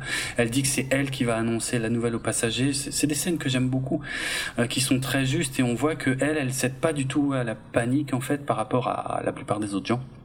Elle commence même à distribuer les fonctions de tout le monde et il y a ce connard de Doral qui dit ouais c'est qui qui vous a mis en, place? Elle dit ben c'est un vaisseau gouvernemental et c'est moi la plus haut placée dans le gouvernement dans ce vaisseau donc c'est moi qui donne les ordres. Point, ta gueule. Euh, on n'a pas, euh, on n'a pas de nouvelles du président. Il paraît qu'il a proposé une réédition au Cylon, mais que les Cylons n'ont pas répondu. Euh, il y a un missile Cylon qui arrive vers ce vaisseau-là et qui est intercepté, pardon, de justesse par Apollo, qui se place devant le missile et qui le force donc du coup à le suivre. Et ce que fait Apollo, la manœuvre que fait Apollo pour abattre le missile est très intéressante puisqu'il se retourne en plein vol. Il profite de son inertie de mouvement mais il se retourne pour faire face au, au missile tout en continuant à, à, avancer du coup en marche arrière et il abat le missile. Et ça c'était, euh, j'avais déjà expliqué, mais c'était la volonté de Ronald D. Moore de se démarquer des, des combats spatiaux habituels en, en science-fiction qui ressemblent plus à des, des combats d'aviation. Il voulait que les vaisseaux fassent des mouvements qui sont totalement possibles dans l'espace, mais qu'on ne voit jamais en science-fiction. oui, que ce soit pas juste une course-poursuite. Ouais, voilà, voilà. Et qui, d'ailleurs, ça aurait dû être une course poursuite. C'est un peu plus comme ça que la série avait été euh, écrite, puisque cette scène aurait dû être beaucoup plus longue en fait, avec euh, Apollo qui partait très loin, poursuivi par le missile, qui arrivait près d'un astéroïde, qui descend, alors un astéroïde très gros, hein, et qui descendait parce qu'il y a des canyons dans l'astéroïde, et puis lui, il allait à toute vitesse dans le canyon, et puis le missile le suivait jusqu'à ce que le missile explose, et, et, et du coup, Apollo se retrouvait à dériver dans l'espace euh, à proximité de l'astéroïde. Et euh, ce qu'il en reste, en fait, c'est juste la dernière scène où euh, Apollo, effectivement, par radio, dit ben colonial, vol colonial 798, ici Apollo, je suis en difficulté, venez me récupérer, parce que son moteur est coupé, en fait. Et du coup, euh, quand il récupère Apollo, alors il y a ce connard de Doral qui vient dire ouais, il y a euh, là qui se prend pour la chef, qui donne des ordres à tout le monde, venez vite. Alors là où Doral a raison, c'est que normalement c'est le c'est le capitaine du vaisseau qui devrait donner les ordres dans le vaisseau en fait. Sur ce mhm. point, techniquement, il a raison, mais bon, on voit bien que le capitaine, il est complètement sous le choc et qu'il est complètement dépassé par la situation, et c'est effectivement ce que va constater Apollo quand il va euh, euh, voir euh, Roslyn. Euh, elle, elle veut, elle, elle, donne des ordres, elle confie des tâches à tout le monde. Elle veut récupérer les survivants parce qu'en fait, elle se rend compte qu'il y a plein de vaisseaux en perdition et qu'il y aurait moyen de récupérer 500 personnes. Donc voilà. Et puis, moi, j'aime bien la fin de la scène où Apollo se retourne vers Doral et lui dit, bah, c'est Madame qui commande. Mm. Ta gueule, numéro 2. c'est fait. euh, la scène, juste euh, la scène où euh, Doral accueille Apollo en fait dans la soute. Euh, ça, ça a été tourné dans une soute d'un ferry. C'était qui s'appelait le Queen of Vancouver. C'est en fait c'est la partie où les voitures se garent dans la soute du ferry. Et c'était un, ferry qui faisait la liaison entre Vancouver et Victoria et qui a été qui a été vendu et qui a été démonté il y a longtemps. Donc ce ferry n'existe plus. Donc voilà, il, il n'est plus possible de retrouver ce décor. Mais euh, et puis aussi quand Apollo rencontre Roslin, il la remercie euh, parce que euh, dans la scène coupée, comme je l'ai dit, il était loin en fait. Il était vachement loin du vaisseau et donc il est content que, que la présidente ait donné l'ordre qu'on aille le récupérer. Parce que là dans la mini-série, il est juste à côté donc c'est normal qu'il le récupère. Mais dans la série telle qu'elle était écrite à la base, euh, c'était pas du tout évident euh, en fait euh, qu'ils aillent récupérer Apollo parce qu'il était loin en fait avec son astéroïde quoi. Donc voilà. Oui, donc voilà, et, cette scène s'arrête là. On passe directement à Boomer et Hello qui, qui, ont, qui réparent leur euh, Raptor sur Caprica. Mmh. Hein, leur Et euh, on voit au loin euh, des images d'explosions nucléaires. Mmh sur, moi, euh, sur l'horizon. J'aime bien. Après, ben, en, théorie, c'est pas censé être beau, mais moi, je trouve que le plan est très beau parce qu'on se rend compte un peu de l'horreur complète de la situation. Il y a vraiment Caprica qui est en train d'être ravagé par des explosions nucléaires. Vu la forme du champignon, tu vois, il y a pas de doute, c'est des explosions nucléaires. Et il y en a partout, en fait. Ils détruisent, ils détruisent. Ils défoncent tout. Ouais, ouais, ils défoncent tout. Donc là, on entend du bruit. oui. Et quand il regarde, il voit, il voit, on dit pas il dit voit. Oh non, il voit. Des civils en fuite qui arrivent et, et qui veulent monter à bord, quoi. Ah c'est normal. Les, les, derniers survivants, ils veulent absolument trouver une solution. Donc, euh, ils, ils, ont bien l'intention de monter dans le vaisseau, mm. mais euh, bon, Boomer, elle calme tout, tout le monde en tirant un coup de feu en l'air pour que C'est un coup de feu ou c'est un fusil de détresse? Non, non, ah oui, oui, c'est un vrai, c'est les vraies armes des, des, pilotes. Non, non, c'est un vrai coup de feu. Mm. Voilà, donc elle, euh, elle calme tout le monde et elle dit ok, on va déjà prendre tous les enfants. Ouais. Et puis une fois qu'ils ont pris tous les enfants, dont un qui a une coupe au bol. Oui, je trouve que c'était important de le noter. Mais on en reparlera dans la deuxième D'accord, ça marche. Et euh, mais je sais pourquoi tu as noté ça. Oui, je sais. Et, euh, et donc elle dit pour les trois dernières places, on va faire un tirage au sort. Bah ouais. On prend le carnet euh, de vol, on le déchire, on fait des petits bouts de papier. Vous mm. prenez et ça c'est bien aussi, tu vois, ce petit détail qui fait que moi, comme j'adore les détails, j'aurais dit ah ouais, et où c'est qu'elle trouve du papier et un crayon? Et eh ben là, ils répondent à ma place. Donc, ils déchirent le carnet de vol et ils commencent à noter euh, les numéros de chaque personne. Ils distribuent, ils tirent au sort. Hmm. C'est pas mal, hein, de, je trouve, de façon de gérer la situation parce qu'on arrive quand même dans des. On, est presque dans un débat philosophique qui arrive euh, un peu de façon impromptue. C'est qui on choisit pour survivre, quoi, et hmm. qui on laisse mourir. Bah, c'est clair, c'est horrible c'est horrible. Mais en même temps, euh, bah, au début, elle dit non, on peut pas, on peut pas, on peut pas. Et puis au bout d'un moment, ouais, bon, allez, on prend les enfants. Et puis il reste trois places. De toute façon, il y a une raison technique qui fait que s'ils embarquent trop de monde, ils peuvent pas quitter l'atmosphère. Donc bien sûr. Et après, ils sont embêtés avec euh, leur euh, leur fonction. Oui, ok, mm. ce sont des soldats. Ok, ils sont pas là pour ça. Et en même temps, les soldats, ils sont quand même censés protéger les civils, quoi. Bah ouais, bah ouais, bah ouais. Ouais, c'est vrai. Et là, les civils n'ont pas de vaisseau, en fait, c'est horrible, tu vois. Ils n'ont pas d'autre moyen de quitter euh, Caprica, quoi. C'est mm. moche. Parce que dans, la, dans le pilote de 1978, il y avait une scène un peu similaire avec des civils qui venaient près du Viper. Alors, euh, c'était Apollo et son père Adama qui allaient voir les décombres de sa maison mais la scène était un peu différente parce que les civils demandaient pas du tout à partir avec eux. Euh, ils demandaient juste pourquoi vous nous avez pas défendu, pourquoi vous avez rien fait, euh, vous étiez où. Et mais a priori, par contre, ils avaient tous des vaisseaux pour pouvoir décoller. Alors que là, c'est un peu plus réaliste finalement de dire que ces gens se sont sauvés euh, avec ce qu'ils avaient. Hein, et on voit, ils ont des petites valises, mais parfois ils ont rien du tout. Et euh, il y a même un mec qui tient des livres. il a juste des livres en fait, euh, une pile de livres dans la main. Et ce qui est un détail, je trouve, qui est, enfin, j'ai toujours tiqué là-dessus, mais j'ai toujours trouvé que c'était excellent, quoi. tu vois, c'est vraiment le mec, il a chopé ce qu'il y avait de plus précieux à côté de lui et il est parti comme ça, quoi.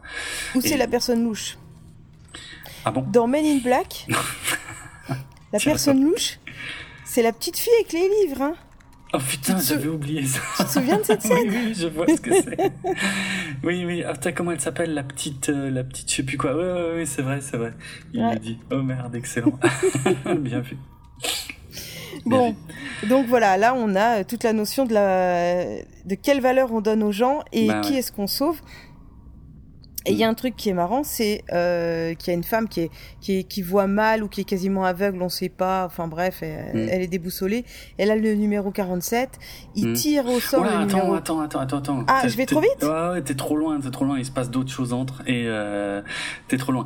Juste, je voulais dire pour finir euh, là-dessus que. Euh, T'as une anecdote. Oui, enfin non, c'est très rapide. C'est des gens, des choses assez faciles à voir. En fait, c'est que d'une part, dans le commentaire audio euh, du DVD ou du Blu-ray, il y a David Icke qui dit que les pistolets de Boomer et Halo, dont j'ai déjà parlé dans des épisodes précédents, mais mais là, il le dit clairement, ils sont inspirés des pistolets de Blade Runner, en fait, du film Blade Runner. Et c'est vrai que ça, ça, ressemble vachement. C'est pas du tout un hasard.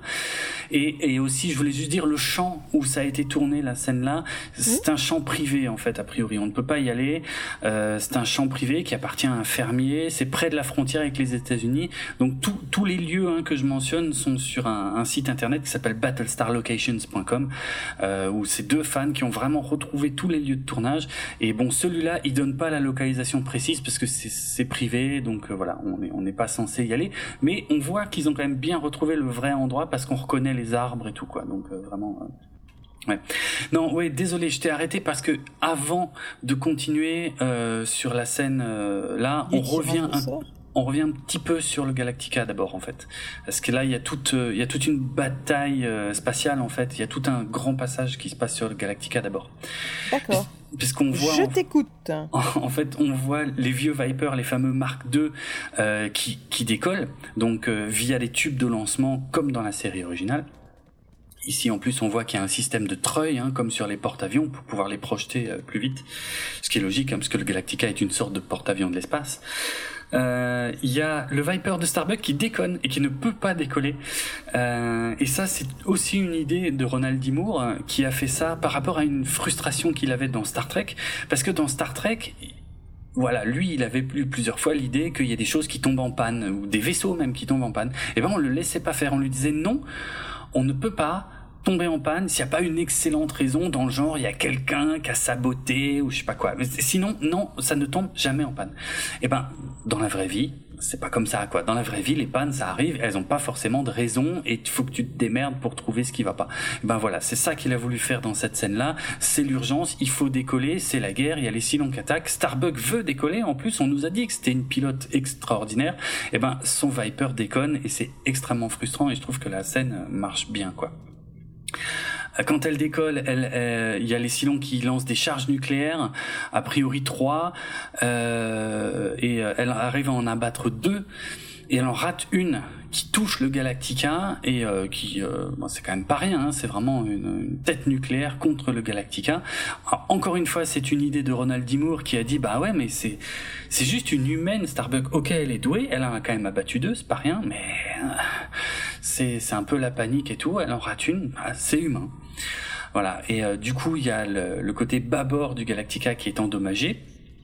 Et c'est là que euh, Adama passe le commandement, enfin c'est pas qu'il passe le commandement, mais en tout cas il charge le colonel Tai, qui est le commandant en second, euh, de s'occuper euh, de ce qui se passe du côté bâbord, là où c'est endommagé.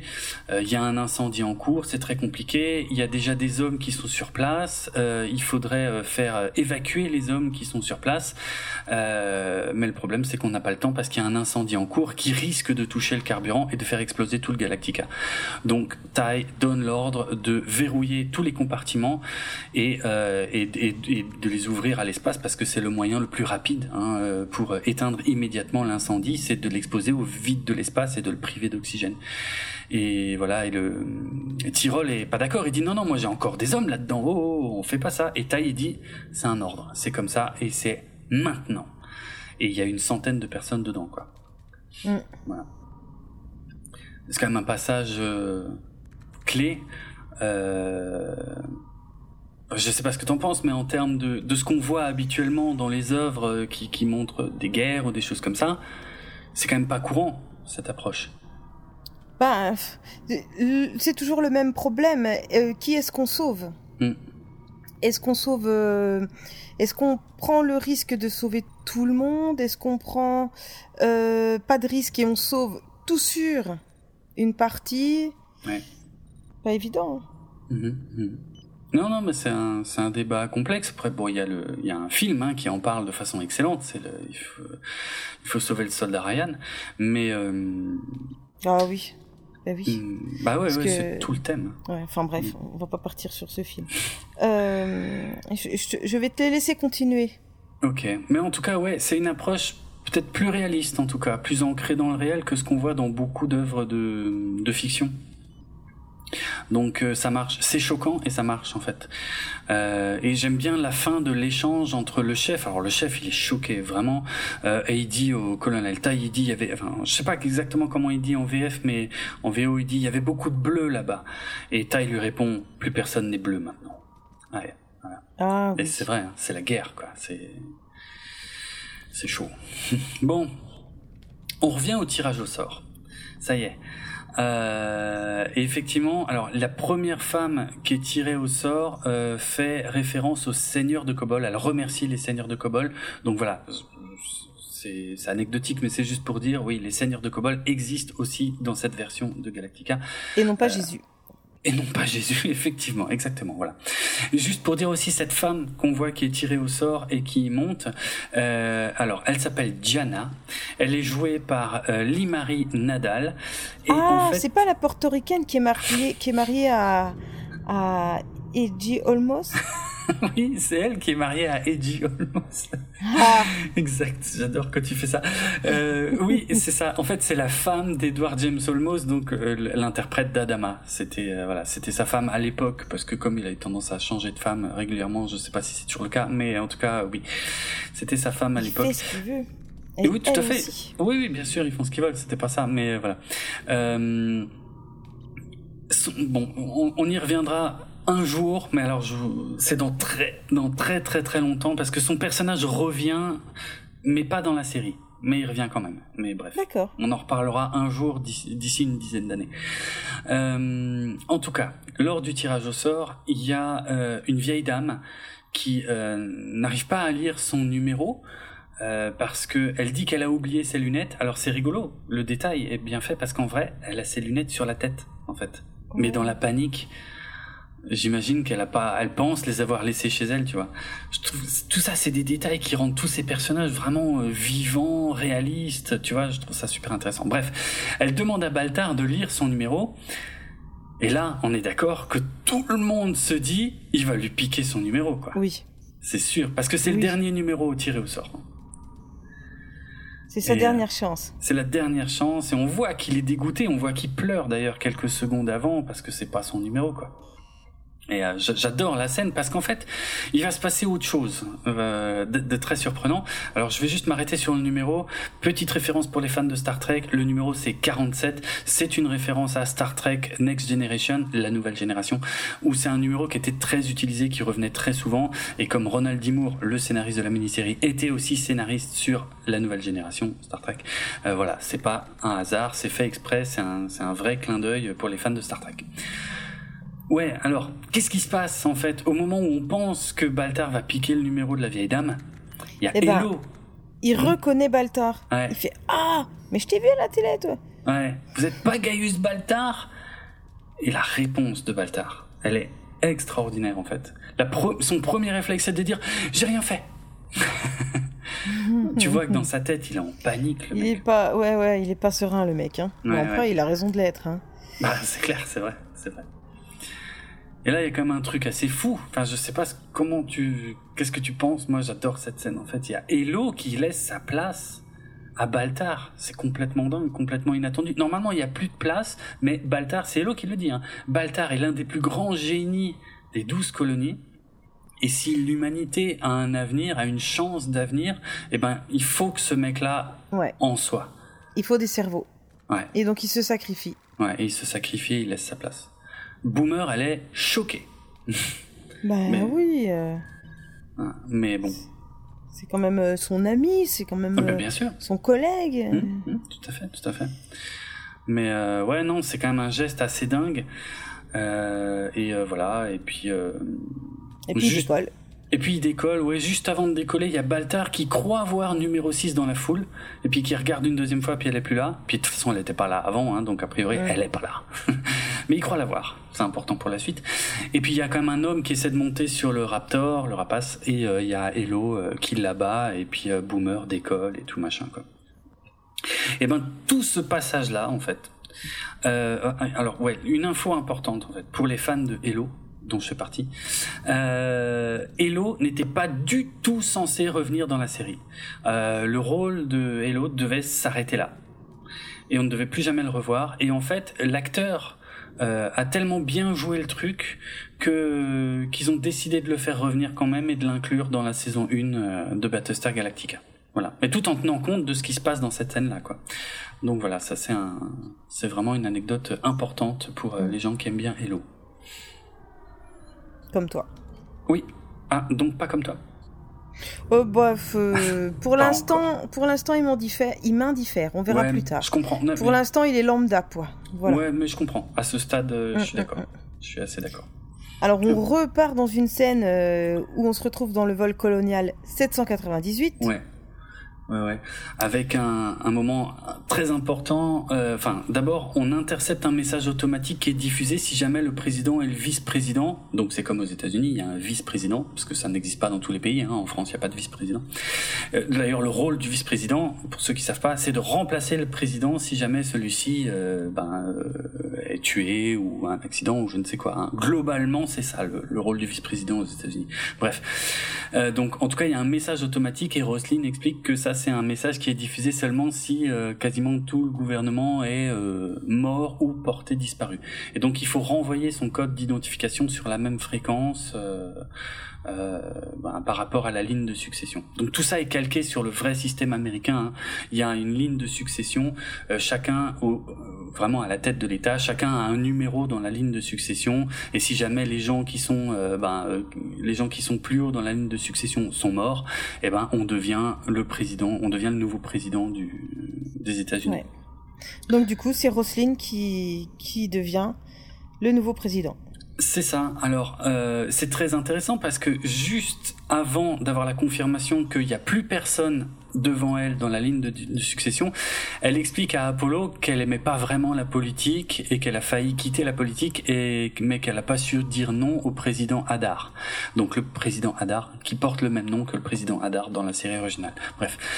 Euh, mais euh, voilà. Mais donc effectivement, juste après avoir dit ça, elle apprend que tout le monde est mort et c'est elle. Il faut aller chercher une prêtresse, elle le dit. Hein, euh, c'est elle qui va être investie présidente et jurée sur des rouleaux sacrés comme aux États-Unis, encore une fois, il faut jurer sur un texte sacré pour être euh, nommé euh, président. Donc tout ça est vraiment calqué sur le système américain. Ouais, ouais, c'est et il y a la religion qui vient dedans, quoi. Ouais, tout à fait, tout à et fait. donc bah, elle jure mm. euh, et elle dit de toutes les fibres de mon être. Ouais, exact. Oh, c'est rigolo comme comme comme formulation. Comme phrase, quoi. Enfin, comme phrase, je sais pas. Voilà. Mm. Tu jures de protéger tous ses citoyens de toutes les fibres de son être. C'est beau.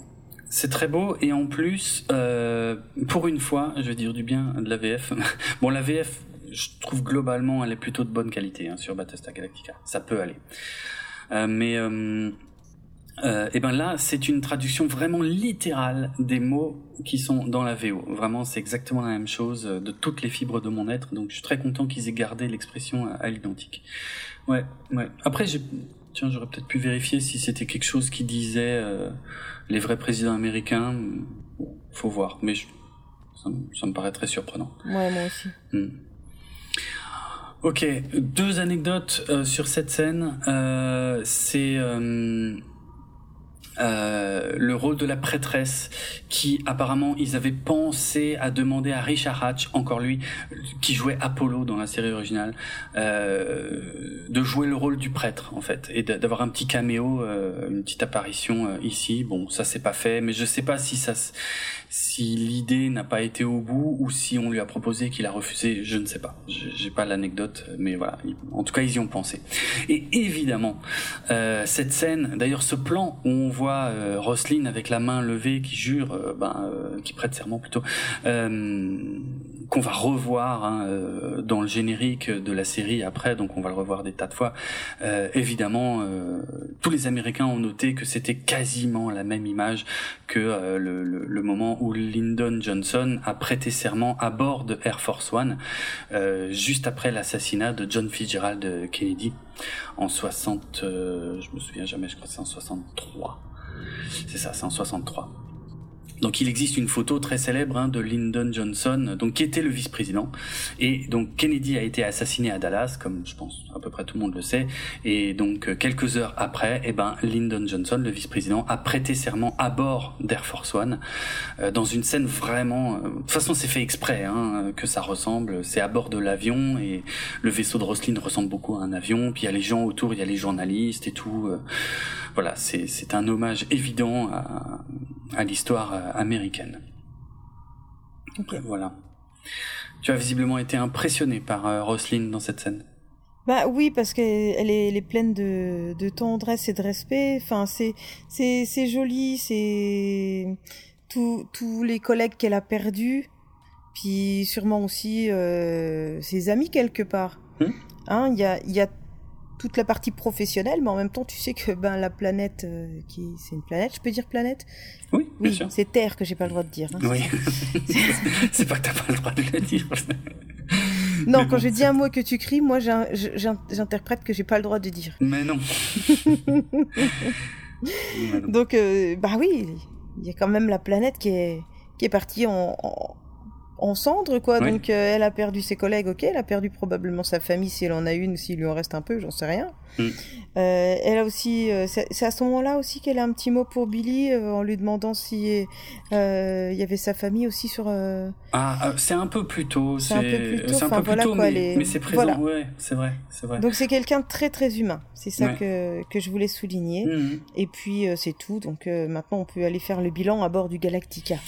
Ouais, alors c'est moche hein, parce que donc dans toute la partie qui a dû être ventilée euh, et ouverte au vide de l'espace, et eh ben euh, bon, il y a 26 personnes. Ouais, pour éviter le feu. Il y a 26 personnes qui ont réussi à sortir, mais il y en a 85 qui sont partis dans l'espace, quoi. Et on voit Kali euh, qui pleure avec le cadavre de Prosna dans ses bras.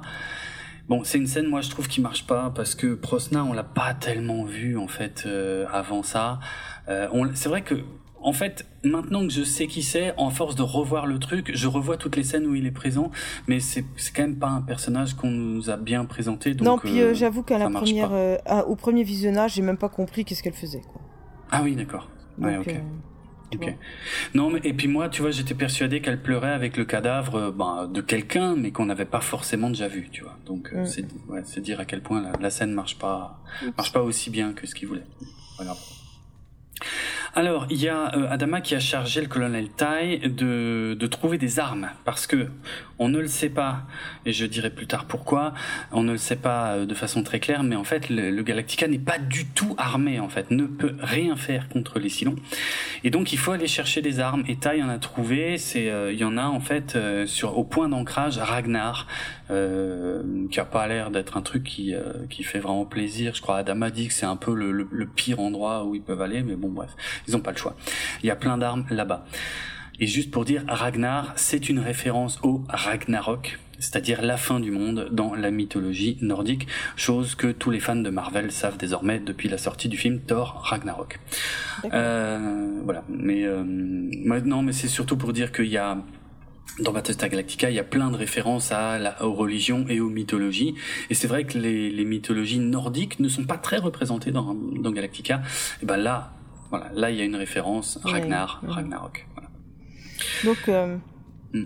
le chef Tyrol est en, est en colère à, ah mort forcément puisqu'il ah bah a perdu ses hommes quoi. Ouais, Et il lui manquait il lui manquait juste 40 secondes pour leur ouvrir la porte et le colonel euh, il a dit non. Ouais. Et il vient, il vient se plaindre de ça auprès d'Adama en fait, et Adama le, le remet à sa place. Quoi. Mm, mm, mm. Il lui dit vous ne critiquez pas le commandant en second de ce bâtiment, parce que moi à sa place j'aurais fait la même chose. Et c'est là aussi que le colonel prend euh, du galon, euh, parce que avant il n'est pas respecté plus que ça quoi. Ouais c'est vrai. vrai. Donc là on commence à dire attends maintenant bah, ça va être aussi lui le chef et va falloir vous habituer à ça. Ben bien sûr, parce que c'est vrai qu'il n'était pas en guerre. Et aussi, il faut, faut bien comprendre que tous les jeunes euh, n'ont pas connu la guerre. Ça fait 40 ans qu'il n'y a plus de guerre. Donc tous les jeunes sont des militaires entraînés, tout ça machin, mais ils n'ont jamais eu à prendre des décisions horribles comme celle qu'il y a eu là. Et donc du coup, euh, Tyrol, bon bah il est, il est vraiment complètement dans l'émotion lui, et il va se plaindre, il va dire c'est un foiré de taille, et l'autre il lui dit non non non non. En gros, c'est la guerre, mon petit. Et là, on n'a pas le choix. Et j'aurais fait pareil que lui, romper. Tu vois Il n'y a plus de machin, je viens chouiner, c'est la guerre, c'est la guerre, qu'est-ce que tu veux faire? C'est horrible, hein, en fait. Euh, mais bah, il n'y avait pas le choix, quoi. Mm. Il n'y avait pas le choix. c'est une scène... Faut sauver, faut sauver l'humain. Ouais, faut sauver l'humain, c'est ça. Euh, faut sauver l'humain, mais des fois ça peut se faire au détriment bah, de, de, de certains. Euh, c'est des décisions difficiles. De toute façon, c'est un peu tout le principe de, ce qui a amusé Ronald D. Moore, le scénariste, dans Battlestar Galactica, dans sa vision de Battlestar Galactica, c'est de mettre ces personnages face à des décisions très très compliquées en fait, où c'est pas juste tout noir et tout blanc, tu vois. Donc ça reviendra souvent, c'est un débat qui va revenir euh, plusieurs fois, quoi. Et euh, juste pour dire, l'acteur qui joue euh, le chef Tyrol, euh, déjà comme je l'ai dit, c'était pas lui qui devait, puisqu'il voulait engager quelqu'un de beaucoup plus vieux, c'était pas lui qui était prévu à la base, mais ils ont été tellement impressionnés pendant le tournage par la qualité de l'acteur qu'ils lui ont rajouté des scènes. Et, et, ça, c'est une scène qui n'était pas dans le script et qu'ils ont rajouté pendant le tournage, tu vois, parce qu'ils trouvaient que l'acteur était bon. Et et voilà quoi, ils lui ont rajouté toutes les petites scènes qu'il a. Honnêtement, c'est presque Je sais pas, c'est presque dix fois plus que ce qu'il aurait dû avoir à la base. Mm. Allez, on continue. Les Silons, euh... bon, les Silons sont déjà en train de se rendre vers la station Ragnar. Donc, Adama, pour aller plus vite, il veut faire un son, un saut, un bon PRL, un saut plus rapide que la lumière. C'est ça que veut dire PRL, hein, plus rapide que la lumière. Euh, FTL en VO, faster than light, ça veut dire la même chose, plus rapide que la lumière. Donc voilà. Il y a Tai qui est un peu inquiet parce que le Galactica n'a plus fait de bons PRL depuis 20 euh, ou 22 ans, quoi. Mais euh, Adama a pas le choix, quoi. En gros, il lui laisse pas le choix. Il lui dit, il faut qu'on fasse un bon. Voilà. Et puis ils reçoivent un message à ce moment-là aussi. Ça y est, l'amiral Nagala est mort parce que le Battlestar Atlantia a été détruit. Alors très con dans la VF, mais cette fois ils le disent bien Atlantia. C'est-à-dire plutôt ils disent Atlantica et maintenant ils disent Atlantia. Du coup, ah, tu, tu te rends pas forcément compte que c'est le même. Bref. Donc le Battlestar Atlantia a été détruit, l'amiral Nagala est mort et plein d'autres Battlestars ont été détruits aussi. Et du coup, eh ben, je crois que c'est Tai qui demande, mais c'est qui le plus gradé maintenant? Eh Ben, c'est Adama. C'est Adama qui prend le commandement de la flotte.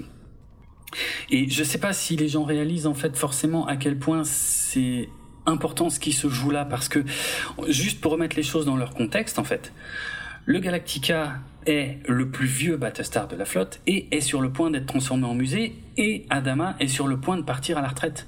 Mais donc non seulement il est sur le point de partir à la retraite, mais en plus il a le commandement du plus vieux coucou de la flotte quoi.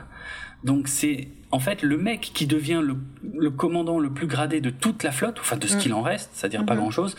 Ben c'était franchement pas le militaire le plus ouf a priori en tout cas euh, sur les douze colonies quoi. Et ça on s'en rend pas forcément compte parce que là et en fait il est il est un peu dans la même position que Laura Laura Roslin hein, en fait. Ils ont un peu la même promotion soudaine, euh, c'est des gens qui sont voilà euh, qui, sont pas inutiles. Ils avaient une place tranquille. Mais ouais, qui avaient une place tranquille. Après dans le cas d'Adama, c'est un poil plus complexe mais ça on y reviendra plus tard dans la série comment il a fini là quoi.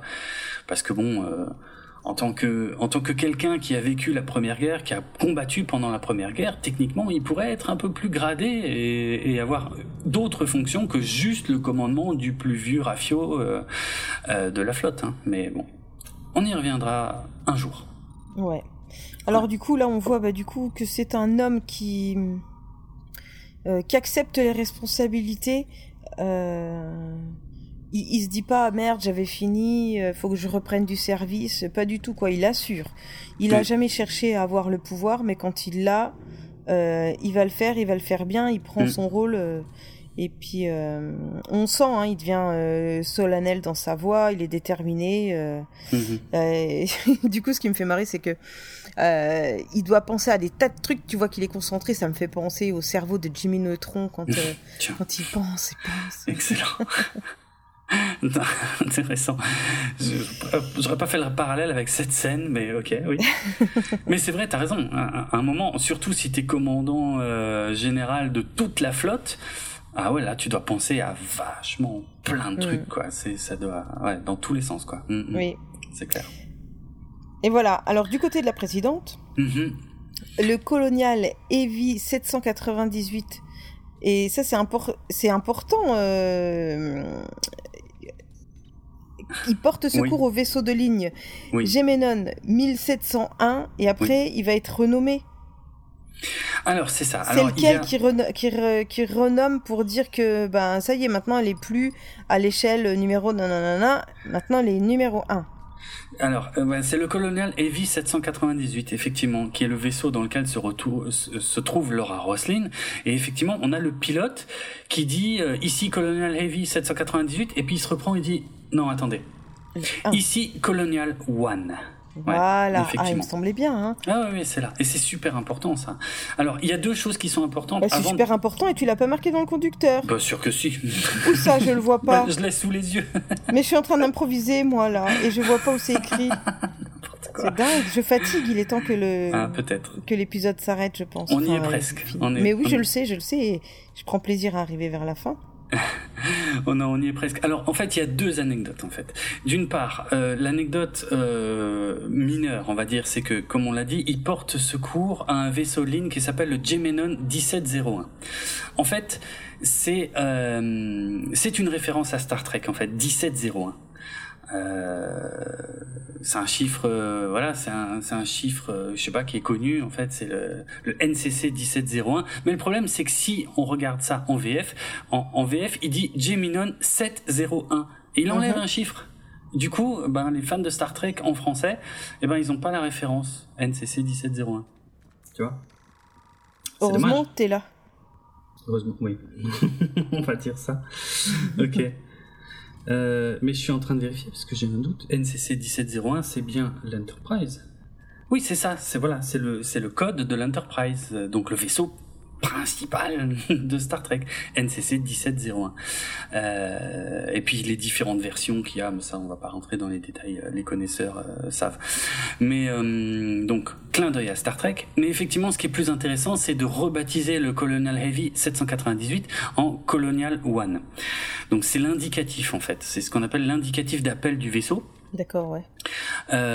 Et en fait, si tu veux, c'est encore une fois calqué sur le système américain. C'est-à-dire que aux États-Unis, tout le monde, je pense à peu près le sait, euh, le vaisseau du président, c'est le Air Force One. Yes. En fait, c'est ça. C'est la même chose. C'est le même principe. Hmm. Voilà.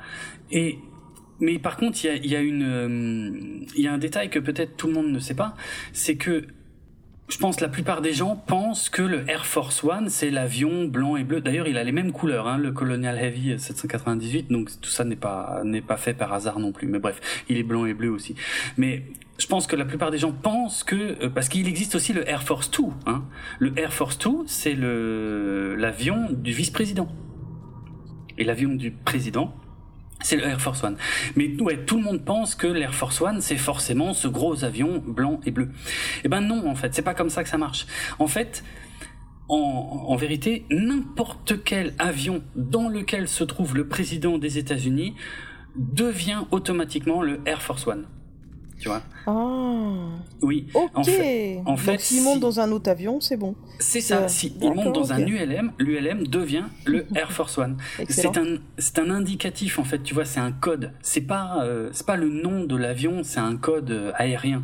D'accord, en fait. ok. Voilà. Ça c'est super important quoi. Et donc c'est pareil. En ce qui concerne Laura Roslin, qui est désormais présidente des 12 colonies, bah, le vaisseau dans lequel elle se trouve est forcément le Colonial One. Voilà, c'est logique. Et c'est très très malin de la part euh, du scénariste d'avoir pensé à, à ça. Voilà. Alors, il y a euh, Adama qui donne l'ordre de rassembler tout le monde à l'ancrage Ragnar, comme on l'a déjà dit, sauf que la présidente, elle est pas d'accord. Et elle dit à Apollo, non, euh, vous allez Je suis pas rappeler d'accord. vous allez rappeler le commandant et vous allez lui dire euh, que moi je ne suis pas d'accord parce qu'il y a des civils à récupérer ici et je veux qu'on s'occupe de ça d'abord. Et on voit qu'Apollo il est un peu gêné, il dit oui alors Madame la Présidente il faut que je vous explique un truc. Apollo en fait c'est mon surnom, c'est mon indicatif aussi, tu vois c'est encore une fois c'est le, même principe que Air Force One, euh, Colonial One ou euh, Starbucks, Apollo, tout ça ce sont des indicatifs en fait, ce sont des noms de code en fait. Donc il dit, vous savez, Madame Apollo, c'est mon nom de code en fait, mais mon vrai prénom, enfin mon vrai nom, c'est Lee Adama. Tu vois, et il pense que la présidente ne s'est pas rendu compte qu'il est le Elle fils avait pas fait le d'Adama. rapprochement. Ouais. Alors qu'en fait, elle lui dit, mais je le sais. elle lui dit, je le sais très bien, mais moi, je vous, enfin voilà, en, en gros, elle le traite comme un être normal, tu vois. En fait, elle est la première qui ne le traite pas comme le fils d'Adama. Elle dit, vous êtes un militaire, vous pouvez appeler le commandant et lui dire que la présidente n'est pas d'accord avec ses ordres. Et puis à la fin, elle lui dit, et moi je trouve que ça sonne bien, capitaine Apollo. Alors ça c'est un petit clin d'œil aussi à la série originale où euh, effectivement euh, il disait capitaine Apollo. Euh, voilà. Mais ouais, et, et Adama est scotché hein, quand son fils euh, lui dit bon alors il y a un échange un peu tendu où Adama prend pas clairement des nouvelles de son fils et lui dit oui le vaisseau va bien moi aussi au fait. hein. Bref, et il lui dit non mais euh, la présidente a ordonné qu'on évacue les gens et c'est là qu'Adama euh, lui dit non mais oh, eh, c'est pas la présidente là, c'est une maîtresse d'école. Alors tu vas arrêter de raconter des conneries, c'est moi qui commande la flotte et vous vous ramenez ici et vous arrêtez, tu arrêtes Mm. d'obéir à une, une institutrice là, une maîtresse d'école. Et Roselyne entend tout l'échange. Oui. Mm. Et c'est intéressant d'ailleurs parce qu'elle se manifeste pas et je crois qu'elle attend de voir comment Apollo va, va, défendre pour voir un peu de qui, de quel côté il est parce que là il y a une tension qui commence à se mettre en place entre Adama et, et Roslyn clairement pour savoir qui commande là à ce moment-là. Mm. Ouais. Alors euh, on continue. Des riders Silon attaquent le Colonial One et Roslyn refuse de fuir. Ouais. Alors, effectivement, de toute façon, Apollo, on sent qu'il a envie de défendre la présidente, euh, mais de toute façon, ils sont interrompus. Ils sont interrompus parce qu'il y a des raiders Silon qui viennent d'apparaître et qui vont attaquer. Et et là, il y a un truc très étrange, c'est qu'il le dit à Roslyn. Il y a Adama qui dit vous vous cassez de là, vous partez tout de suite. Et il y a Apollo qui le dit aussi à la présidente quand il se rend compte qu'elle est là, qu'elle est juste derrière. Il, dit il faut partir. Et elle dit non, mm. on part pas, on sauve les civils. Mm. Et là, on est d'accord, il y a un problème de scénario, ça n'a aucun sens en fait. La, la, la réaction de la présidente à ce moment-là n'a aucun sens parce qu'ils n'ont aucune arme, ils n'ont aucun moyen de se défendre, ils ne peuvent rien faire et elle, elle dit on reste. Et Ronald Dimour a effectivement reconnu que l'obstination de la présidente est une faiblesse, mais il était obligé de la laisser parce que il a préféré se concentrer sur l'émotion de la scène et un peu la bataille de pouvoir qui se joue à ce moment-là, plutôt que sur la vraisemblance de, de la décision de la présidente. Quoi. Et il voulait vraiment montrer à quel point la priorité de Roselyne, c'était de sauver les gens. Ouais, ouais, parce qu'elle, elle a bien conscience que euh, l'humanité va être en voie d'extinction, quoi. Ben ouais, ouais, c'est vrai, c'est vrai. Elle, elle se préoccupe de ça plein pot dès depuis qu'elle a appris l'attaque, alors que c'est vrai que les militaires, pour l'instant, ils s'occupent pas du tout de ça, quoi. Mm. Mm. Donc, Apollo Pardon? Non, oui, je disais, c'est pour ça que c'est important. Bah oui. Apollo descend en soute. Le Dradis se brouille à bord du Galactica. Mhm. Et là, il y a une détonation nucléaire de 50 kilotonnes. Est-ce que tu peux me donner un ordre de grandeur pour que je réalise ce que c'est? Ouais, j'ai voulu vérifier parce que c'est vrai qu'ils le disent plus, ils le disent deux fois d'ailleurs. Hein. Euh, ils parlent de 50 kilotonnes. Je me suis demandé, c'est beaucoup, c'est pas beaucoup euh... Alors, j'ai été vérifié. En fait, Hiroshima, qui était la première, euh, alors je parle pas de tous les essais qu'il y a eu avant, mais euh, la première vraie euh, attaque nucléaire sur une population, c'était Hiroshima. C'était entre 12 et 18 kilotonnes. Donc là, on se dit, putain, ouais, donc 50 kilotonnes, c'est quand même beaucoup, quoi. Nagasaki, c'était un peu plus, hein, c'était entre 18 et 23 kilotonnes, parce que je sais pas si, enfin, on n'a pas le temps de détailler ça maintenant, mais c'était pas la même bombe qu'ils ont larguée sur Hiroshima et Nagasaki. C'est pour ça que les deux attaques ont été très très proches, parce que les Américains voulaient tester deux types de bombes, en fait, et ils voulaient se dépêcher de tester les deux avant que les Japonais se rendent. Donc euh, bref, euh, bref, mais ça c'est une autre histoire. Donc c'est pas du tout la même bombe et c'est pour ça qu'elles ont pas la même puissance. Alors pourquoi on appelle ça kilotonne? En fait, c'est c'est c'est parce que c'est des équivalences par rapport à la TNT. Euh, C'est-à-dire que c'est c'est équivalent à 50 kilotonnes de TNT en fait. C'est pour ça qu'on dit 50 kilotonnes. Et il y a une bombe, euh, la, la, bombe nucléaire la plus puissante qui ait jamais été créée et testée est une bombe soviétique euh, qui était de 57 000 kilotonnes donc 57 mégatonnes. On passe sur. Ils ont, ils ont testé ça où euh, Au fond de la mer?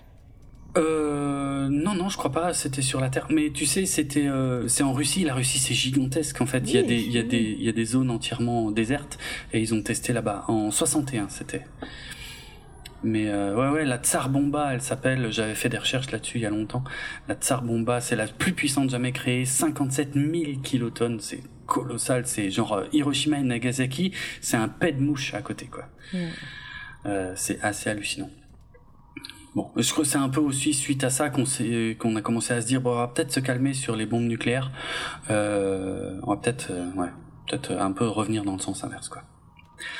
Donc voilà, euh, en tout cas, ben tout le monde est complètement sous le choc sur la passerelle du Galactica. Euh, Adama, il a les larmes aux yeux. Il euh, y a Tai qui le prend par les épaules, ce qui n'était pas prévu dans le script d'ailleurs, hein, c'était euh, improvisé. Et c'est fini. Voilà, fin de la première partie de la mini-série Battlestar Galactica. C'est complètement fou. Apollo est mort. Et la présidente aussi. Qui aurait cru que ça se finirait comme ça? Ouais, ouais. Qui croit ça? non mais excellent. À l'époque, les gens y ont vraiment cru. Peut-être pas tout le monde. Hein, je dis pas. Bah, pas les gens qui avaient encore pas regardé Game of Thrones. Moi, je me suis dit ça, ça je l'aurais vu avant. Nanana. dans ma tête, je me suis dit, personne n'est mort. Mais Il va y avoir une astuce. Mhm. Et pourtant, on nous, on, nous, on nous met quand même bien tous les indices, hein, parce qu'on voit un début Ouais, de ouais, détonation près des vaisseaux. Ensuite, Hein on voit, on voit On n'est pas des petits lapins de 15 jours. Euh, on a des indices pour nous faire croire que moi j'ai pas vu la dépouille, je l'ai pas vu exploser, j'ai pas vu son vaisseau, j'ai pas vu machin. C'est pas que j'y crois pas, hein. Mais pour moi c'est pas vali- validé, tamponné, euh, non.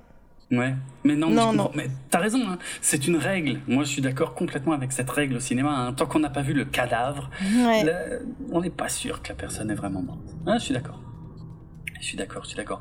Mais enfin, juste pour remettre dans le contexte de l'époque, surtout au niveau Oui, des s'il te fans. plaît, j'aimerais bien que tu contextualises un petit Non, peu. plaît. mais les, les fans de la série originale, en fait, étaient euh, restés sur toutes les déclarations de Ronald D. Moore, qui arrêtait pas de leur dire oui, mais je vais changer les règles, je vais faire quelque chose de totalement différent et tout machin. Donc c'est vraiment en se basant, je pense surtout là-dessus, que les gens se sont dit ah l'enfoiré, il l'a vraiment fait. Les fans, tu vois, le- les fans. Oui, oui, les gens en général se disent peut-être pas la même chose. D'accord. ok, bah, peut-être les fans. Alors ils se sont dit, bah l'enfoiré, il l'a vraiment fait et il nous tue Apollo dès le premier épisode, quoi. Scandale. Oui, je comprends. Salaud de Ronald Dimo. Voilà, je comprends cette réaction quand tu es fan Hmm. et je la modère plus quand tu es simple spectateur parce que je Hmm. pense que je peux faire une différence entre le fan et le spectateur J'avoue. qui globalement est moins attaché à beaucoup de choses. c'est vrai. Non, Je vrai. respecte complètement la fan attitude de, de- que tu es d'ailleurs. Ben oui, c'est ce que je représente. Moi, je représente plus les fans dans ce podcast. Ouais. Et, ouais, et euh, bah j'admets. Je, non, mais j'admets. Hein. Parce que quand tu as toutes les références et quand tu as la série euh, ancienne, Mm. euh, que tu as été euh, décortiqué tout, que tu as lu les interviews de ce qui va de, de ce qui va devenir de la série, de ce qui va être fait et tout, Mm. tu as des attentes. Ah oui. Moi, on me propose une nouvelle série, je la regarde. Quelle attente j'ai? Bah, juste soit d'être euh, agréablement surprise ou, ou d'être euh, divertie de façon intelligente. Enfin, je, je, sais pas. Je fais exprès hein, de, de temporiser et de faire la Ouais, blasée. ouais. C'est pas Bah, le cas, sais. mais voilà. Donc, du coup, moi, ça m'énerve pas, quoi. Hmm. Ouais, pour toi, c'est juste une info. Voilà, c'est ça. Ouais, Mm. ok. ok. Et non, je crois pas qu'il est mort, en fait. En plus. Ouais. C'est bien. Tu es moins crédule que les fans. Non, je sais pas, j'ai pas vu sa dépouille. Ok, on n'est pas dans Game of Thrones ici, on montre pas les cadavres des gens. Moi, je, je dis une connerie parce qu'en plus, avant, on a On vu le n'éviscère cadavre. pas les gens. Oui, on éviscère pas les gens, voilà. Parce qu'avant, on a vu le cadavre de Prosna quand même. Enfin, Oui, il était bien brûlé. hein. il était quand même bien, il était un peu Ouais, moche quand même. euh, ouais, c'est vrai, c'est vrai, c'est vrai. Ok, et ben voilà. Alors, Alors toi, t'as fait le, t'as mis le doigt sur plein de détails et d'anecdotes et tout ça. Et moi, quand j'ai commencé à regarder, je me suis dit, je l'aime bien Adama, mais qu'est-ce qu'il a bien pu avoir dans sa vie pour avoir autant de cicatrices sur son visage? Mhm. Et puis c'est bizarre, parce enfin c'est bizarre, c'est pas bizarre, mais c'est souvent les méchants qui ont des des têtes euh, Ah, ça, abîmées ou usées par la vie. c'est vrai. Alors je me suis dit, euh, tu sais, ça me fait penser à au chanteur là, Seal, je crois, c'est ça. Ah oui, Seal, c'est vrai qu'il a aussi euh, des... le visage marqué comme ça. je ouais. trouve que Ouais. ça leur fait quand même un visage un peu charismatique et Ah, bah euh, oui. et quelque part euh, ça peut même paraître sexy, hein, tu vois. C'est Hmm. alors donc je suis pas du tout en train de de penser ah c'est horrible, pas du tout. Mais Hmm. c'est juste que je me suis demandé. Alors toi tu vas chercher des des détails techniques sur les Mhm. sur euh, sur euh, la série et les vaisseaux spatiaux. Moi je suis allée voir qu'est-ce qui lui était arrivé. Est-ce qu'il avait eu un accident dans sa vie, tu vois? Mhm. Alors non, ça a beaucoup moins de charme. L'histoire est là et c'est moins sexy. Et Donc en fait, quand t'es ado, tu, tu, tu peux avoir plus ou moins d'acné Ouais, c'est vrai. et plus t'as en fait dans dans euh, dans le schéma classique, t'aurais tendance à penser plus t'as d'acné, plus t'as des cicatrices, moins t'as d'acné, moins t'as des cicatrices. Mm. Et en fait, ces cicatrices euh, bah, disparaissent avec le temps et quand tu as les rides euh, qui qui apparaissent, malheureusement, ces cicatrices, elles elles font que les rides sont, sont plus profondes à certains endroits. Alors en fait, ça, ça, revient, même si tu as été tranquille euh, toute, ton, toute ta vie d'adulte, eh ben, quand tu vieillis, apparemment, euh, ça ressort encore plus, quoi, ça creuse un peu plus. Et eh ben en fait, c'est pas la quantité de petits boutons comédons, qu'on appelle ça, je crois, D'accord. qui, qui est en jeu, c'est à quelle couche de l'épiderme ils apparaissent. Et en fait, tu peux en avoir plein. On, sort complètement de Battlestar, hein, on est d'accord. Tu peux en avoir plein sur le visage. Mais s'ils sont sur la première couche euh, de, la peau, bah globalement, t'es tranquille. Une fois que ça sera parti, il euh, n'y aura pas de cicatrice. Et tu peux en avoir très peu. Mm. Mais s'ils sont sur la sur une, une, couche beaucoup plus profonde de la peau, eh ben tu auras après euh, des lésions sévères quand quand tu auras des rides, ça va être super marqué. Voilà. Et ben c'est globalement, euh, si tes parents ont, cette forme-là et a des chances que toi ah aussi, quoi. Oui, ça a l'air d'être un petit peu marqué dans les. Mais ça, j'en sais rien. Bref, on va pas. Euh. Bon, alors voilà. Bon, bah, je, voulais trouver un, tu sais, un espèce de truc dans sa vie qui donnait un mhm. côté romantique au personnage. Bon, bah voilà, c'est de l'acné qui a vieilli. Mais il a, il a toujours été marqué, même très jeune, il avait mais ça déjà se voyait pas autant. Oh, ouais, ça se voyait quand même. Hein. Si, si tu. Oui, mais ça se voyait pas autant. Pas autant, ok. Mais si tu regardes dans Blade Runner, qui date de 82, il, il a quand même déjà cette peau euh, sur le visage très très très marquée. Hein. Mm. Vraiment, euh, c'est pas juste ressorti quand il a vieilli. Lui, euh, depuis depuis l'adolescence, je pense qu'il a, toujours été comme ça. Ce que je rappelle, je ne trouve pas ni vilain ni rien. Ah c'est juste, je me suis posé la question. Mm. Et du coup, je suis tombée aussi sur un article intéressant qui a euh, plus rien à voir avec euh, Adama. Ouais. Qui parlait euh, des méchants au cinéma et qui et, et qui mettait le doigt justement sur ça, sur les visages abîmés, les cicatrices, tout ce qu'on tout ce qu'on a l'habitude de voir sur les méchants. Que ce hmm. soit homme, femme, c'est euh, la sorcière de Blanche Neige, euh, en passant par le ah Joker, et puis euh, qui sait qu'il y a encore Scar, tu vois, dans les dessins animés, le Roi Lion.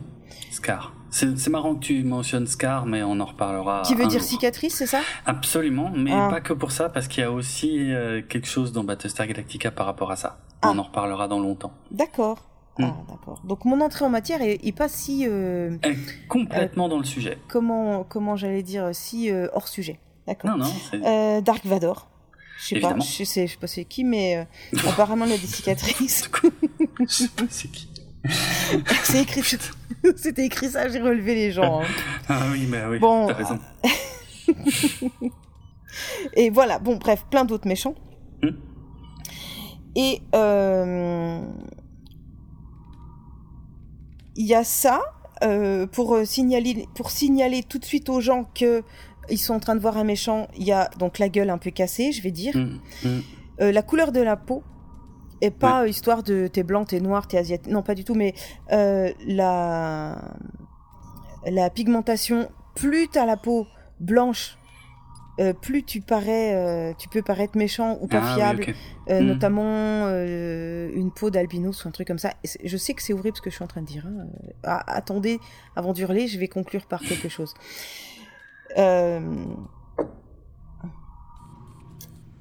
Voilà, donc tout, tout, ce qui est différence physique, en fait, il y a des scientifiques qui ont étudié le truc, et apparemment ça vient de tes amygdales. Pas les amygdales de la gorge. C'est tes neurones. Non. Les neurones envoient un message à ton cerveau quand ils voient un visage comme ça, qui est euh, une. Euh, Qu'est-ce que ça peut être Une alerte ou quelque chose comme ça? Oui, attention, il y a quelque chose d'anormal. Donc, bah, ah anormal égale danger, anormal égale mhm. euh, crainte.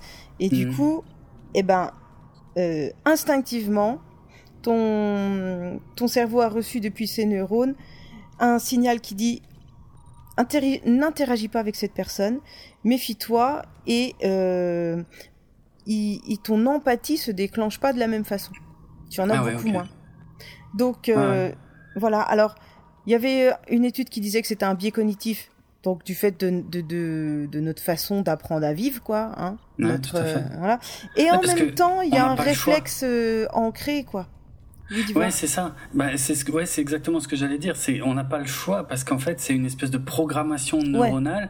Donc c'est une espèce de réflexe primaire qui n'a pas de sens en fait, tu vois, qui n'est bah, pas ça n'a pas de sur- sens. Disons que si ça n'en a plus peut-être aujourd'hui. ouais, ça n'a plus de sens aujourd'hui.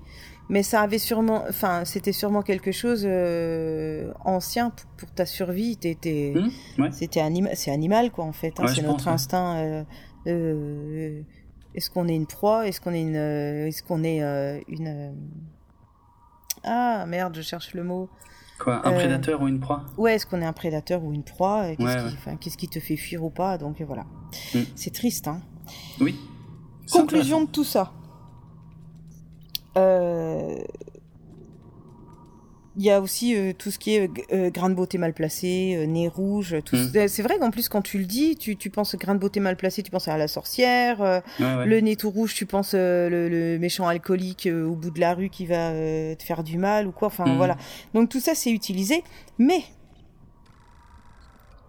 eh ben, figure-toi que ça a été pointé du doigt en Angleterre D'accord. parce que ce qui est représentatif de notre société est souvent montré au cinéma. Donc du coup, Mhm. ce sont des codes qui n'ont plus lieu d'être, mais qu'on continue à ingérer dans les films. Mhm. Donc, ils ont décidé de ne plus subventionner les films qui utilisent des codes physiques comme ça pour les méchants. Pas mal. Pour que les nouveaux méchants aient des gueules normales. Et pour que les personnes qui aient des cicatrices ou qui aient des euh, types physiques euh, un peu différents, euh, voilà, ne soient plus discriminés et ne soient plus associés à quelque chose de Mhm. méchant, mauvais, faut pas toucher, faut éviter, nanana. Donc tu vois, Et- ils sont en train de d'essayer de donner des nouveaux codes. à- Ouais. Et ben c'est moi je trouve ça génial. Ça clairement. Oh, alors euh, évidemment, c'est pas forcément là que tu voulais en arriver, mais en tout cas, moi je peux Non, dire encore c'est pas ça que je fois- cherchais, mais je trouvais ça intéressant Mhm. euh, qu'on rebondisse sur le cinéma à ce moment-là. Ouais, Parce que c'est, tu vois, qu'il y ait des gens qui aient pensé à ça Mm. et que et qu'il y ait des euh, des producteurs et, et des financiers, des financeurs, dit, ça marche les deux. euh, qui décident de faire, bah, en gros, ça va être aussi le principe de la discrimination positive. Pour Mm. aider à ce qu'il n'y ait plus de discrimination, il va falloir à un moment donné que les gentils ils aient aussi des cicatrices et que les Ah, méchants ils aient aussi des belles gueules. Mm. Et du coup, ben, ils vont fonctionner avec l'argent euh, pour faire aller les choses vers un sens qui est un peu plus humain, quoi. Qui est... Et parce qu'il faut qu'on travaille sur notre instinct primaire. Bah, moi, je trouve ça très bien. Oui, ce que je voulais dire, c'est la conclusion vers laquelle tu allais peut-être pas, mais qui du coup marche bien avec tout ce que tu viens de dire, c'est que encore une fois, Battlestar Galactica était en avance sur son temps. Et moi, je trouve ça très bien. Bah oui, parce Euh, qu'il est super gentil, Adama. Et ouais. et euh, non, et puis là, la classe, moi j'adore ce perso, donc vraiment, je le trouve extraordinaire. Donc euh, je- je- il a la, juste la classe, en fait. Ah oui, oui, il a vraiment un Euh, charisme qui. mm. euh, C'est un Il- papa, tu peux lui faire confiance, tu vois. Ah oui, oui. Et Ah ouais. limite, euh, il te dirait fais-toi du mal, c'est pour ton bien, euh, tu le crois. Ouais. Ouais, ouais, c'est vrai, c'est vrai, c'est vrai. Après, l'autre truc qui me vient, mais on va pas euh, élaborer plus là-dessus, c'est que si tu me dis que c'est euh, le British Film Institute qui a pris cette décision, euh, donc au Royaume-Uni, euh, du coup, je me dis, putain, il va être emmerdé pour les James Bond. Parce que c'est quand même, je pense que James Bond a beaucoup, beaucoup, beaucoup aidé à instaurer ce cliché, justement, du méchant qui a systématiquement un défaut physique. Ils fait. vont pas, ils vont, oui, c'est eux. Ils vont Mm. pas, euh, empêcher le film de se faire. Non, non, Ils bien vont sûr. juste leur donner moins de thunes. Ouais, bah du coup, les autres, ils vont réfléchir, ils vont se dire, ouais, bon, bah, on va peut-être pas faire un méchant avec un défaut, alors. Bah voilà. Hmm. Bah c'est bien, c'est bien. Ok. C'est dans la bien. même, euh, c'est dans le même objectif que euh, d'intégrer euh, plus de personnes de couleur à des Ouais. à, à des rôles plus que juste le noir qui meurt au début. Tout à fait. Euh, pareil, toute- toi tu connais le mot, mais moi je le sais plus. euh, Hmm. Tous les codes qui fait qu'une femme et, dans un film là, je sais plus comment ça s'appelle. Il faut qu'elle ait un rôle où elle prenne la parole, un rôle où elle décide, un ah, rôle où elle n'est pas. Euh, le test de Bechdel. Voilà, c'est ça. Tu vois. Euh, d'ailleurs, soit dit en passant, euh, beaucoup d'épisodes, celui-là, en tout cas, je pense, en fait partie. encore que ah, je suis pas sûr. Oui, pour en gros, le test de Bechdel, c'est un test euh, euh, donc euh, pour mesurer, on va dire, le sexisme mm. dans les œuvres de fiction. Et, et, en gros, il y a, y a, je simplifie un peu, mais il y a trois conditions, je crois. Il faut qu'il y ait déjà que les que les femmes portent des noms, des noms complets euh, il faut euh, qu'il y en ait euh, plusieurs, si possible, et, et qu'elles parlent entre elles d'autre chose que de leur relation avec des hommes. Oui. Et là, je suis en train de réfléchir, mais en fait, des persos la féminins, on en a plein, mais un boomer ne parle jamais avec Starbucks, sauf pendant la partie de cartes. Ah si, bah ça passe le test de Bechdel du coup, parce qu'elles se font une petite remarque pendant la partie de cartes qui n'a rien à voir avec des hommes. Donc cette première partie passe le test de Bechdel. Euh, il y a d'autres femmes qui parlent entre elles. Il y a la présidente avec euh, le. alors j'ai envie de l'appeler la curée, mais c'est pas c'est pas une ah, curée. Ah oui, mais t'as raison. Il y a la prêtresse. Ouais, voilà, la prêtresse, elle a un rôle euh, super principal, super oh. majeur, pardon, mais on le verra dans les épisodes d'après. Oui, voilà. Ouais, oui, c'est vrai que là, pour l'instant, c'est quand même plus une figurante qu'autre chose, hein. parce que les figurants sont pas inclus dans le test de Bechdel. Ah non, oui. Bah, elle va bientôt plus être plus être figurante. Oui, ouais, ah, on est d'accord. C'est vrai. Mm. Voilà, moi j'ai fini euh, ce que j'avais à dire. Bah, c'était super intéressant, effectivement. C'était un, bon euh, moment pour, euh, pour parler de ça. on va encore parler bah, de, des moments marquants, ce qu'on a préféré ou ce qu'on n'a pas aimé, s'il y en a, ou en tout cas si on n'a pas encore insisté dessus. Moi j'en ai, j'ai deux trois trucs à dire, mais toi, est-ce qu'il y a des scènes sur lesquelles tu veux revenir vite fait? Bah, on en a déjà parlé pas mal, voilà. Mm. On avait déjà parlé de, la scène du bébé. Ok. En fait, euh, quand on quand on met le doigt dessus, on a envie de donner son avis, mais en fait, ça va avec tout, tout le reste. Tu vois, j'ai l'impression que tout s'emboîte tellement ensemble que j'ai pas vraiment de. Il n'y a pas de moment où, où je suis plus dedans Enfin voilà quoi. Je suis obligée mm. de regarder ça en étant concentrée tout le temps, donc je, je suis tout le temps dedans. Et ouais, j'avoue. j'avoue. C'est moins, moins agréable que de le regarder juste comme ça pour regarder. Oh, c'est pas, c'est pas que ce soit mm. agréable ou désagréable, mais euh, un moment que je préfère d'un autre, moi je les ai tous regardés avec la même intensité parce qu'il fallait que je note tout. Alors, je... alors ça a faussé mon jugement de juste le regarder comme ça. Ouais, j'avoue. Non, mais je comprends, je comprends. En fait, c'est vrai que là, moi, je me base sur mes impressions. Euh, la première fois que j'avais vu la, ça, en fait, et c'est plus des souvenirs de mes premières impressions à l'époque. Donc, effectivement, bon, je, euh, une, une, scène qui m'avait vraiment marqué, c'est quand Tai condamne les 85 personnes piégées dans la zone euh, avec les incendies. C'est moi, c'est un des moments où je me suis dit, ah ouais, quand même quoi. Là, c'est là, c'est chaud. Là, c'est c'est quand même sérieux quoi. Euh, c'est un truc qu'on voit pas souvent en science-fiction et et j'aime beaucoup le sacrifice de Hello aussi, je l'ai déjà dit. Mais sinon, ouais, des, impressions peut-être un peu plus négatives, tiens, pour le coup. Euh, c'est que moi, j'avais été vraiment choqué par Apollo, en fait. Euh, je m'étais dit, putain, c'est un, petit con, en fait. Il, me plaît pas, ce Apollo. C'était vraiment... Euh, autant la plupart des autres, c'était très positif. Autant Apollo, je me disais, putain, c'est quoi ce Apollo, quoi. Mais pour le coup, je pense que j'étais sous l'influence du Apollo de la série originale. C'est pour ça que ça me ça me titillait. Mm. Voilà. Et euh, une autre remarque que je tenais à faire, euh, qui, euh, bon, Ronald Dimour, je l'ai déjà expliqué dans les épisodes précédents, a cherché à s'éloigner de la plupart des clichés de science-fiction. Eh ben, il y en a un dont personne ne parle jamais, mais qui m'énerve en fait tout le temps et qu'on voit mais constamment dans la science-fiction partout et que Ronald Dimour a refait. en tout cas, encore que c'est pas lui qui s'est occupé de cette partie-là. C'est tout simplement, en fait, tous ces gens qui ont des combinaisons pour aller dans l'espace et qui ont des lumières à l'intérieur de la combinaison et des lumières qui leur éclairent le visage. C'est ça que je voulais te demander. Je voulais te demander pourquoi ils ont la tête bleue. Parce qu'ils ont des lumières bleues. je ne peux pas répondre de façon plus précise, ah mais mais mais on est d'accord que ça n'a aucun sens. En fait, euh, ça n'a aucun sens pratique et réaliste. C'est-à-dire que, mais c'est un cliché qu'on voit tout le temps. Il y a une raison, hein. il y a une explication. C'est un cliché qu'on voit constamment partout en science-fiction et même aussi pour les films qui se passent sous l'eau. On a exactement le même problème. En fait, dans les scaphandres et tout, ils ont toujours des lumières en pleine tronche. Ce qui n'a aucun sens parce que que tu sois sous l'eau ou dans l'espace, si tu es dans un environnement qui est totalement sombre et que tu as des lumières qui t'éclairent la tronche, tu ne vois rien devant toi. Mais rien de rien. Déjà de base, on voit pas grand chose. Mais alors si tu as de la lumière dans la tronche alors que autour de toi tout est sombre, tu ne vois strictement rien. Alors pourquoi on fait ça au cinéma et dans les séries Le téléspectateur est con. Le ciel est bleu, l'eau est bleue, alors il faut que les gens aient l'air bleus.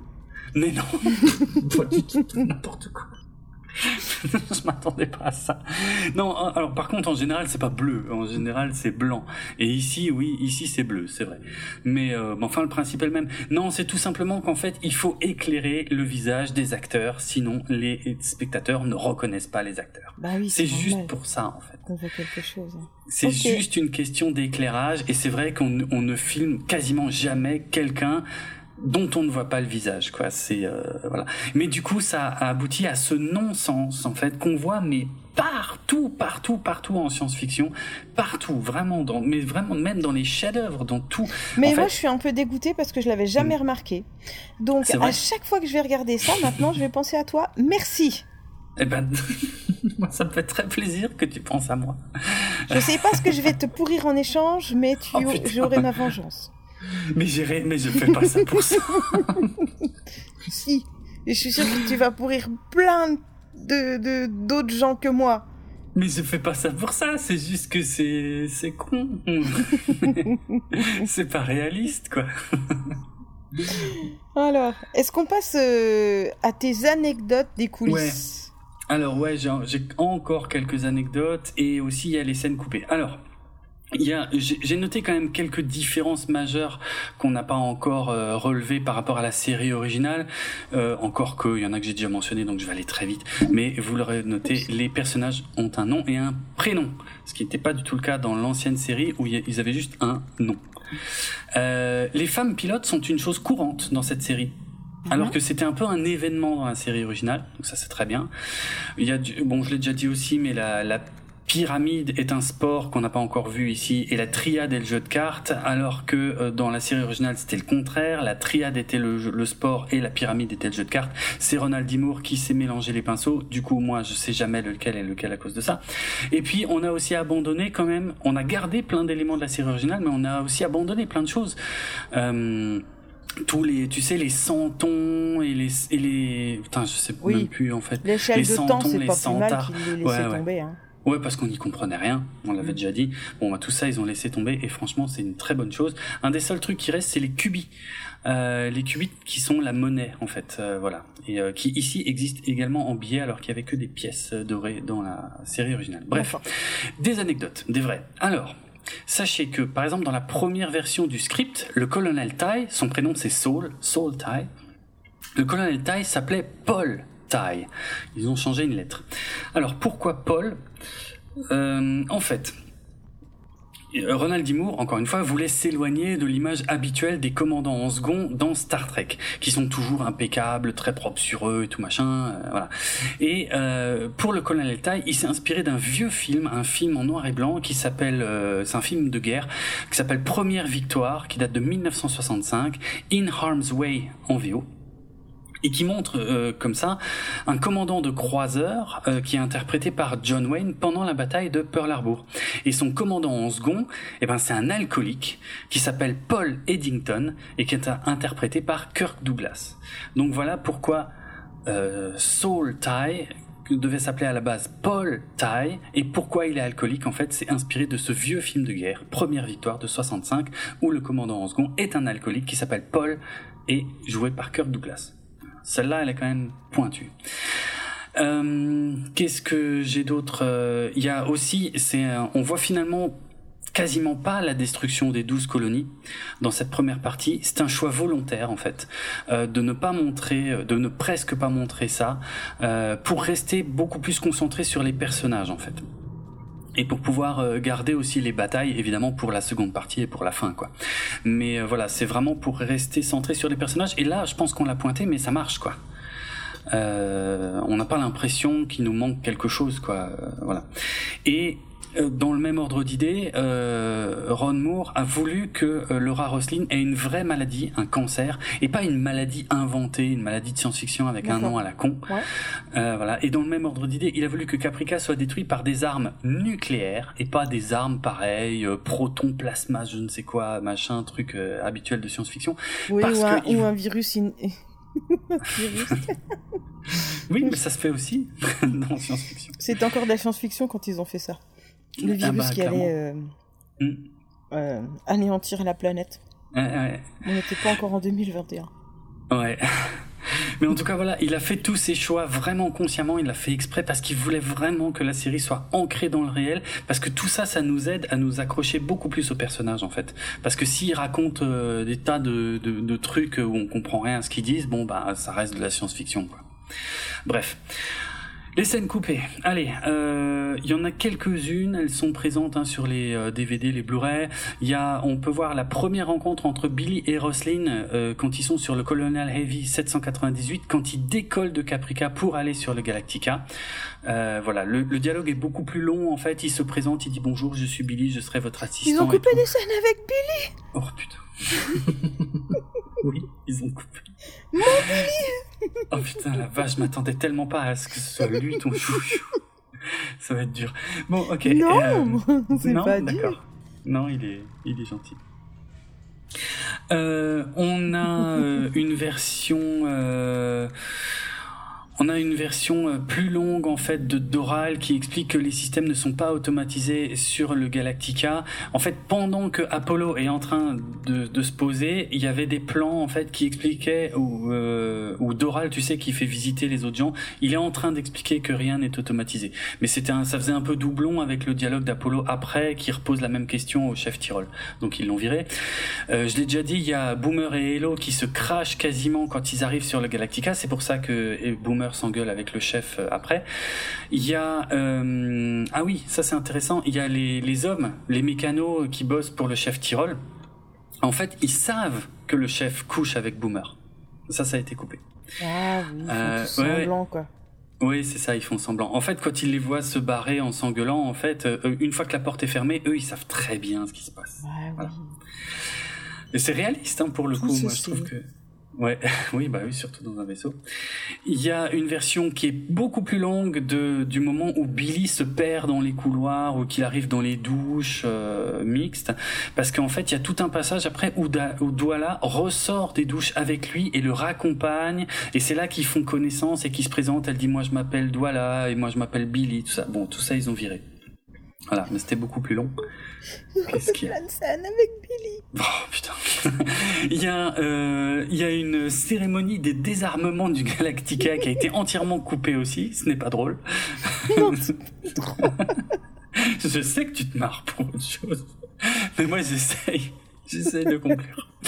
Euh, donc oui, il y a la cérémonie de désarmement et celle-là on la voit pas du tout en fait, elle a été complètement coupée. Alors la cérémonie de désarmement en fait, elle se passe sur la passerelle, c'est-à-dire le oui la passerelle, euh, ce que moi j'appelle le CIC. Euh, donc pas du tout là où il y a le podium, le discours et tout. Non, tout le monde est sur la passerelle et en fait ce qu'ils font c'est qu'ils prennent toutes les munitions du Galactica, ils les balancent dans l'espace et ils les font exploser au loin. Et c'est ça en fait qui était censé nous expliquer pourquoi le Galactica est totalement désarmé contre les Cylons et pourquoi il faut aller chercher des armes sur la station Ragnar. Et ça je trouve c'est un peu dommage qu'il l'ait coupé parce que du coup on comprend pas trop que le Galactica est désarmé en fait. Ils le disent jamais clairement et c'est un peu dommage. Voilà. Mais en fait, ça, par contre, ça a été coupé pour les effets spéciaux. Il y a pas mal de scènes qui ont été coupées parce que ça coûtait trop cher de finir les effets spéciaux. Donc euh, c'est pour ça que ça a été coupé, c'est dommage. Euh, il y a aussi, donc je l'ai déjà dit, il y avait une version euh, beaucoup plus longue de la scène où Apollo intercepte le missile et l'attire vers un astéroïde, donc pareil, hein, qui a été coupé parce que les effets spéciaux coûtaient cher. Il y a aussi le, le, vaisseau de Roslin, le Colonial Heavy 798, qui vient rechercher Apollo près de l'astéroïde, donc ça, ça a été coupé pour les mêmes raisons, effets spéciaux. Et enfin, euh, euh, eh ben il y a quand quand il y a la bataille avec Starbuck qui a son escadron de vieux Viper euh, eh ben il y a hum, comment dire il y a les Silons en fait qui ont plus de mal euh, bah, pourquoi j'ai mis ça? Pourquoi j'ai mis ça là? Ça n'a pas été coupé. Si, je pense qu'il y a des plans qui ont été coupés, des plans pareils, des plans d'effets spéciaux. euh. Ah oui, je pense que c'était dit un peu plus clairement que les silons, c'est ça en fait qui a été coupé. Les silons ont plus de mal à les toucher et on comprend pas pourquoi. Enfin, on comprend pas. Si, nous on le sait parce qu'en fait les silons ne peuvent pas pirater ces Vipers là en fait. Mais il y a des plans qui ont été, qui faisaient référence à ça et qui ont été coupés. Voilà, c'est tout. Voilà, voilà. On peut passer aux Question. trois questions. Les trois questions, ça y est, c'est maintenant. On perpétue cette tradition. J'en ai bien peur.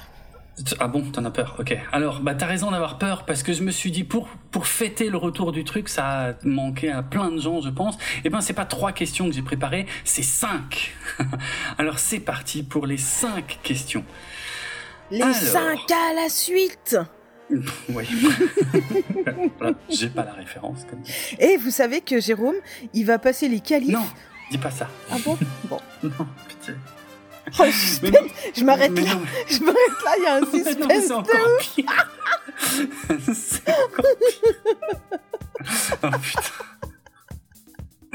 Oh non, mais putain, comment je vais faire?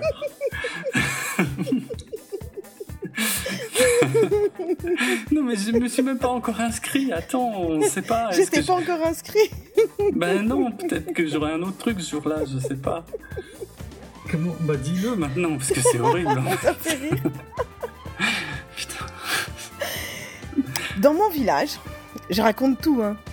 Non bah oui, je vois. Dans mon village, il y a une grande banderole euh, devant la, le centre culturel. Euh, France Inter, jeu des 1000 euros. Mhm. Donc je me suis- j'ai dit, Jérôme, faut que tu ailles jouer au jeu des 1000 euros. Moi, je peux Bah. pas, j'ai pas les capacités. Bon, Non, je plaisante. quoi. Mais et en plus, toi, Jérôme, je crois pas que tu saches vraiment c'est quoi ce jeu. Bah non, j'ai jamais Bah, c'est question pour un champion, mais en moins, indivi- Ah en, ouais. en moins euh, protocolaire. Et, euh, et du coup, c'est écrit qu'il y aurait euh, une, une qualification là, dans mon village, et qu'après, le jeu, il, il- je sais pas s'il a lieu là, il a lieu ailleurs, mais voilà, Ouais, il y a ouais, des ok. pré-qualifications ou des qualifications là. D'accord. C'est en septembre. hein. Mhm, c'est en Je septembre. me suis, voilà, je suis allée voir Ah, la date verra. et j'ai dit à Jérôme, faut que tu t'inscrives, ça serait cool. Ouais, Voilà. bah, on verra. Donc bien sûr, avec son libre arbitre, il a répondu. Euh, et j'ai fait ok, je t'inscris. Parce qu'il était d'accord. Je suis content qu'on raconte ça dans Galactifrac. Bon, pose-moi tes questions. ok. Ok, ok, mais merci. Bah là, oui, là, c'est bon. Là, je suis obligé, quoi, maintenant. Hmm. Non, tu peux Euh, encore dire non et dire euh, Karine était encore- une, euh, une emmerdeuse et j'ai pas voulu y aller. Ah, ok. Bah, on verra. Bon. Parce que, tu sais, après, les gens vont nous demander des nouvelles de ça et tout sur les réseaux sociaux, quoi. C'est horrible. Et puis, j'aurais perdu lamentablement au premier tour. Enfin, bref. Bon, allez. Euh, les cinq questions. Alors. Alors, alors, alors, alors. Allez, tiens. Euh, on a dit, les pilotes, en fait, tu sais, Starbuck, Apollo, tout ça, c'est leur surnom de pilote. Mais ils ont des vrais noms. Elle, Oui. elle s'appelle Cara Trace, lui, il s'appelle Lee Adama. Bon, bref, pour faire plus simple, on les, on les appelle par leur surnom. Mais Adama, quand il était pilote, il en avait aussi un de surnom. C'était lequel? Euh... C'est pas facile, hein. j'avoue. Si tu l'as pas noté, c'est quasi impossible à retrouver. Euh, tut, tut, tut, tut, tut, Mais je l'ai vu écrit sur euh, Exact. sur le sur l'avion sur l'avion on dit pas l'avion. Sur le Viper. Hmm. On le voit, mais est-ce que tu l'as noté? Euh, non. Bien Hmm. évidemment que non. Bon, c'est pas Mais peut-être je peux le trouver. Ah oui, tu vas essayer de tricher, c'est ça on, essaie, on essaie de conclure. Allez, vas-y. Bill Quoi, Bill Non, Bill, c'est n'importe quoi.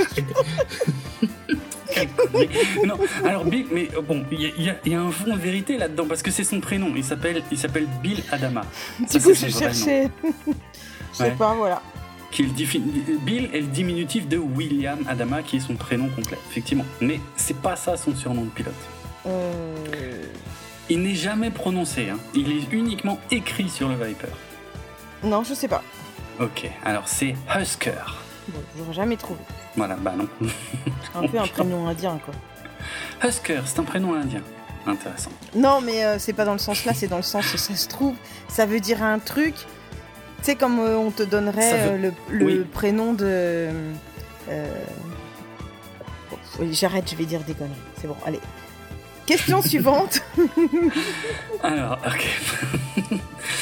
Euh, Husker, le pire c'est que ça veut dire quelque chose et évidemment là je l'ai pas noté parce que c'est pas un mot très courant. tu vois, c'est comme quand on t'appelle euh, futé ou. euh, Mais c'est exactement ça. C'est un surnom qu'on lui a donné, mais là je m'avance dans des choses euh, qu'on C'est évoquera un d'ici. surnom qu'on donne en fonction de ton caractère. Ouais, bah, c'est un- c'est- Ouais. c'est pour ça que je dis c'est Ouais. un nom d'Indien. D'accord, oui, mais alors, par contre, là, sur le coup, t'as totalement raison. C'est exactement ça. Et euh, on y reviendra un jour. C'est quelque chose qu'on abordera un jour, mais pas. En fait, voilà, Husker, ça veut dire décortiqueur. Oh. Voilà, c'est ça. Et c'est un surnom qu'on lui a donné et, et qui est resté et qui est devenu son indicatif de pilote. D'accord. Tout à fait. Voilà, mais on l'expliquera ça pff, dans environ 10 000 épisodes Analytica. Mais on l'expliquera un jour. Il y a une... euh, C'est raconté. Bref. Ok, autre question. Euh, hum, quelle veste porte numéro 6 quand elle se balade euh, sur le marché de Caprica City?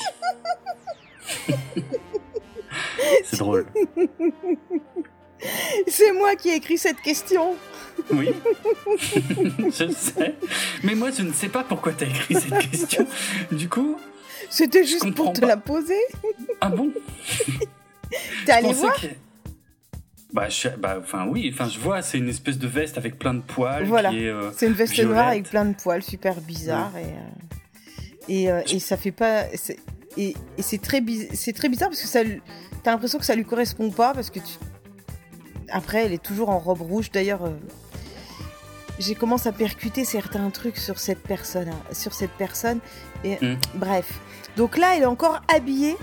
un- Elle est encore habillée comme une potentielle humaine. D'accord. Ah oui, Après- alors, Ça changera. On en reparlera. je pensais moi qu'il y avait une anecdote sur la veste. Rien. En fait, rien du Rien, tout. je voulais juste savoir si tu l'as, si, si avais remarqué qu'elle, euh, qu'au début elle avait des fringues normaux Oui. et que dans les épisodes qui vont arriver, elle est toujours en rouge. Ah Oui, mais je, oui, oui, je suis au courant.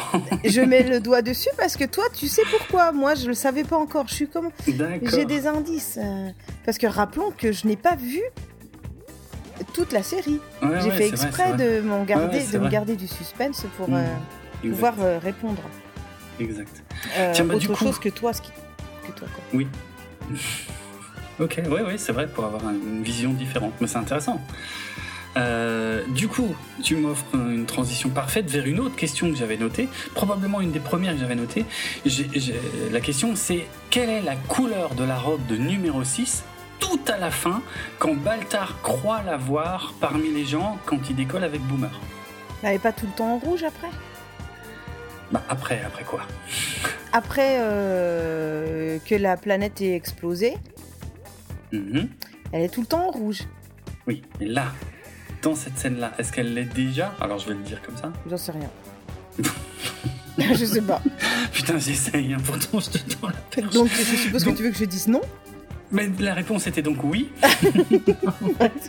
Pour En moi, fait- elle est tout le temps en rouge. Après qu'elle ait explosé euh, en protégeant euh, Ouais. Tartuffe là, et ben Ouais. euh, elle est tout le temps en rouge. oui. Alors, ben, alors ben, c'est vrai, ce que tu dis est vrai, mais la première fois, la première apparition de la robe rouge iconique de numéro 6, c'est dans ce plan très très court, juste à la fin de la première partie de euh, la mini-série en fait. C'était ça que je voulais pointer, c'est pour ça que j'avais posé cette question. D'accord. C'est la première fois. Avant, on la voit avec des fringues quand même un peu plus élaborées, ou alors des robes plutôt noires. Euh, mais une fois qu'elle apparaît là, et que d'ailleurs, a priori, elle n'est pas là, Ouais. et ben là, Eh elle a ben. la robe rouge. J'en suis venue à une conclusion Ah, intéressant. Bah, dont on parlera. dans l'épisode d'après. Parce Ouais, qu'il hein. faut pas que je le dise maintenant, je crois. Bah, si, tu peux. si, si, bah, tu peux donner ta théorie, pardon. Vas-y, vas-y. Je pense que au départ, elle n'est qu'une. euh, Au, au départ, je pensais qu'elle est... qu'elle apparaissait à Baltar quand elle voulait. Hmm. Genre comme si elle était un peu un, pas un hologramme euh, qui serait vu que par lui, mais un genre de truc Mm. comme ça où c'est elle qui vient Mm. Euh, et qui l'emmerde. Mais en fait, je suis, je, maintenant, je suis en train de me demander si c'est pas juste une projection de son cerveau à Baltar. Tu vois euh, Oui. C'est pas numéro 6 qui décide de venir. C'est Baltar qui se la projette dans son cerveau. Donc il, il croit qu'il n'y a que lui qui la voit, mais même lui ne la voit pas. Elle est vraiment dans, son- dans sa tête. Mhm. Euh, comme si. Alors je sais, je sais pas encore pourquoi. Je sais pas encore pourquoi il ferait comme ça et pourquoi ça viendrait de son cerveau et pas. Euh, comme quelqu'un qui serait euh, schizophrène. Ok. Hmm.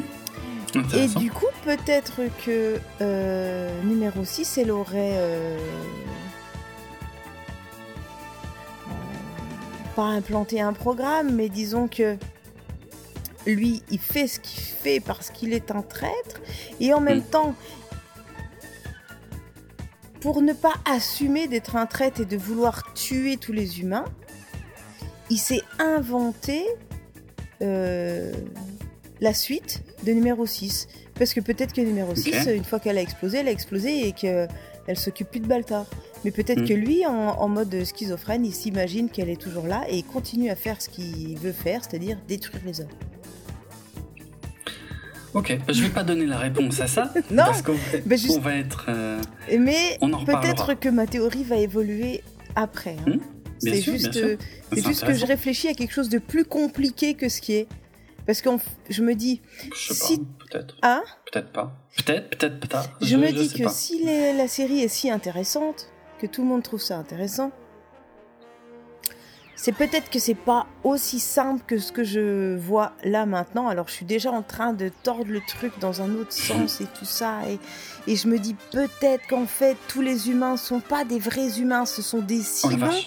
Peut-être que les silons comme numéro Ah Ouais. 6, qui, s- qui font partie du, du comment on dit là, du- de la fabrication du, du sixième, euh, de la sixième euh, évolution, peut-être que les humains que nous on croit être des humains, ce sont l'évolution numéro euh, 27, euh, 42, j'en sais rien quoi, et qui savent 42. même plus qu'ils sont si longs, ils sont humains, et qu'ils arrivent à se reproduire tellement ils sont bien de synthèse. Ah oui, d'accord.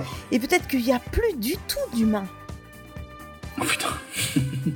mais qui savent pas qu'ils sont pas. Bon, Il y, a, il y a des choses, dans tout ce que tu viens de dire, il y a plein de choses intéressantes et plein de choses sur lesquelles on sera amené à revenir à plus ou moins longue échéance, selon les trucs. Mais oui, non, tout ce que tu viens de dire est très intéressant et, et sera abordé, en tout cas. Donc voilà où j'en suis. Ok, hein, pas mal, pas mal, très intéressant. Ok. euh, Et je veux allez, pas encore- savoir, hein. Vous me dites rien, Non, non. et je veux même pas de. Ah oui. N'est pas me dire que j'ai raison, que j'ai tort ou que je m'en approche. hein. Non, non, non, Non. moi je veux rien savoir. Ah oui, on est bien d'accord. Tu fais bien de le préciser. Oui, oui. vrai. Je veux pas euh, que je veux pas un message qui me dit ah t'es presque prêt ou alors non tu es complètement à l'opposé. Non non non non laissez-moi euh, me, me comment on dit euh, Je sais pas. attends je cherche le je cherche beaucoup mes mots aujourd'hui. Non. circonvolution. Tiens. Ça existe ça? Je crois. Allez question numéro 3. Ok, on en a déjà eu trois en fait. C'est question Ah, question numéro numéro 4. quatre. oui, parce qu'on on a eu deux questions vestimentaires en fait. Question là- A.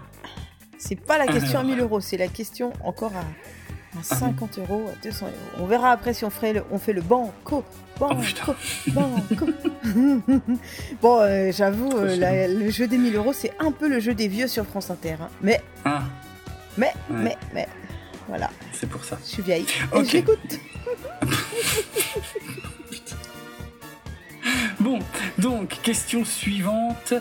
Euh, ah, je ah, j'espère que tu l'as vu venir. Pour moi, c'est. Enfin, je sais pas, c'est ouais, c'est- c'est tellement évident que j'allais. En fait, c'est un truc que j'avais noté dans le conducteur et que j'ai effacé après. Je me suis dit, non, il faut que je le garde pour la question. Allez, vas-y. Alors, Roselyne, oh, je devrais peut-être la garder pour la dernière. Non, j'en pose une autre d'abord. Une, une autre plus simple. Enfin, plus simple. Ouais, une autre plus simple d'abord. Euh, tu sais, les plateformes de lancement du côté du sur les côtés du Galactica, il y en a deux qui sont énormes en fait. Et euh, à un moment, on nous dit que la plateforme tribord de lancement n'est plus utilisable pour lancer des Vipers. Pour quelle raison? Parce qu'elle est transformée en musée. Oh, c'est quasiment, c'est presque ça. C'est tu. Il y a les barrières euh, quand Starbucks elle va chercher les vaisseaux, euh, elle pousse les barrières.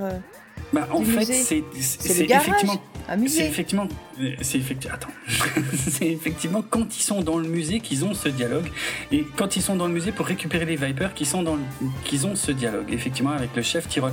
Elle lui dit, mais pourquoi on décolle pas depuis la plateforme, euh, qu'est-ce que j'ai dit, Tribord Et le chef lui répond, non, on peut pas parce que la plateforme Tribord est devenue c'est pas un musée du coup, parce qu'ils sont dans le musée, mais c'est presque la salle d'exposition. Non, mais... Garage à vieux vaisseaux. Non, c'est lié au musée. C'est un truc qu'il y a forcément dans un musée. Les toilettes Du gel hydroalcoolique Des toilettes euh, Qu'est-ce qu'il y a forcément dans un musée? Ben, Un, hall d'accueil. C'est que des toilettes, il y en a déjà dans le Galactica. T'imagines qu'ils auraient transformé tout le truc de décollage et d'atterrissage juste en toilettes? Même un hall oh d'accueil. presque, on y est presque, vraiment. Une salle, bah, une salle d'expo, non On y est bah, presque, c'est quasi ça. C'est la boutique de souvenirs. Ah oui, la boutique de souvenirs. Oui, oui. yes, c'est vrai. Oui, maintenant que tu le dis, oui. Ah oui, il le dit. Ok. Voilà, je trouvais ça rigolo. Allez, maintenant je pose la question. Qui Enfin, moi je me dis, quand elle va le regarder, c'est sûr elle va se dire que je vais lui demander ça. Mais si ça se trouve, peut-être pas du tout. Non, je n'ai pas cherché euh, de ah réponse aux questions en regardant. Ah mince, ok. Alors, parce que tu avais, pris un peu ce réflexe sur la série originale. Oui, oui, mais là il y avait trop d'infos. Ouais, j'avoue. Alors en fait, euh, on a dit que Roslyn, tu sais, il y a toute une ligne de succession euh, et donc, euh, bah, euh, voilà, y a, chacun a un numéro. Et, ah, c'est quoi le code bah, c'est quoi son numéro en fait? Elle est combien tième sur la ligne de succession C'est vrai, tu sais pas Non, non, ah, non. Ok. Ok. Parce que je laisse quelques secondes pour les auditeurs euh, qui veulent quand même chercher. Euh, je crois que c'est le principe d'une autre série américaine là qui a maintenant quelques années qui s'appelle Designated Survivor, si je dis pas de bêtises, qui, qui a exactement ce principe-là en fait. C'est l'histoire d'un mec qui devient président des États-Unis par accident parce qu'il est dans la ligne de, de, succession et que tous les autres sont morts et du coup c'est lui qui devient le président. Mais ils ont carrément fait une série quoi en fait. Bref, je l'ai pas regardé donc je, je sais pas du tout. Il paraît que c'est pas mal. Euh, eh ben, euh, Laura Roslin est 43e dans la ligne de succession. Il y avait 42 personnes avant elle. Voilà. Qui conclut notre séance de questions. Eh bien, merci. C'était très intéressant. oh la vache Qu'est-ce qu'elle est, méchante C'est horrible, Effectivement, il faut qu'on conclue pour de vrai. Oui, il faut qu'on aille manger. Oui aussi, c'est vrai. Euh, non, elles étaient intéressantes tes questions. Merci Jérôme. Ah. Je ne sais... Je... Je, sais à quel point tu te creuses la tête pour les trouver. ok, bah, on referait ça pour la seconde partie. Allez. On conclut Oui. Et on dit au revoir. La conclusion, c'est qu'il n'y a pas de conclusion. Et au revoir, on y va, on dit au revoir. En fait, la conclusion, c'est ce qu'on fait depuis un quart d'heure, 20 minutes, je pense. Excellent. Alors, le podcast Galactifrac fait partie du label Autre chose. Et il est disponible sur PodCloud. Et puis sur tous les autres trucs aussi que vous voulez. Mais vous allez d'abord l'écouter sur PodCloud. ah, tu les lis pas les autres. Il est même sur YouTube. Ah oui, par contre, ça c'est important. Hein ouais, il, est sur YouTube. Et euh, tiens, je vais dire un truc là. Je sais pas si j'aurai le temps de le faire, mais si je l'ai fait, je l'aurais déjà annoncé. Euh, je vais essayer d'ouvrir un serveur Discord pour les gens qui voudraient venir discuter. Avec toi. Moi, je n'y serai ah, pas. Hein. Je préfère le dire tout de suite. Voilà. Ouais, ouais, tu peux. C'est bien. Impossible que j'ai le temps de faire ça. On est d'accord. Bah, honnêtement, je sais pas trop où je vais trouver le temps. Non je suis allé, j'ai testé le serveur Discord. Je ne peux pas. Impossible que je discute avec autant de gens. Mhm. On est d'accord. Donc voilà, Karine n'y sera pas. Bon, je verrai. Je vais tester. On testera. On verra. On verra. Voilà. Si j'ai le temps, je le lancerai. Normalement, je vous l'aurais déjà annoncé. Mais en tout cas, Galactifrac, oui, c'est en podcast. C'est sur YouTube. Donc si vous connaissez des gens qui adorent Battlestar Galactica, mais qui aiment pas écouter les podcasts parce que c'est trop compliqué, je sais pas comment faire, mais c'est sur YouTube. C'est sur YouTube. Et ça, c'est bien. Non, mais c'est vrai, ça, ça marche aussi, quoi.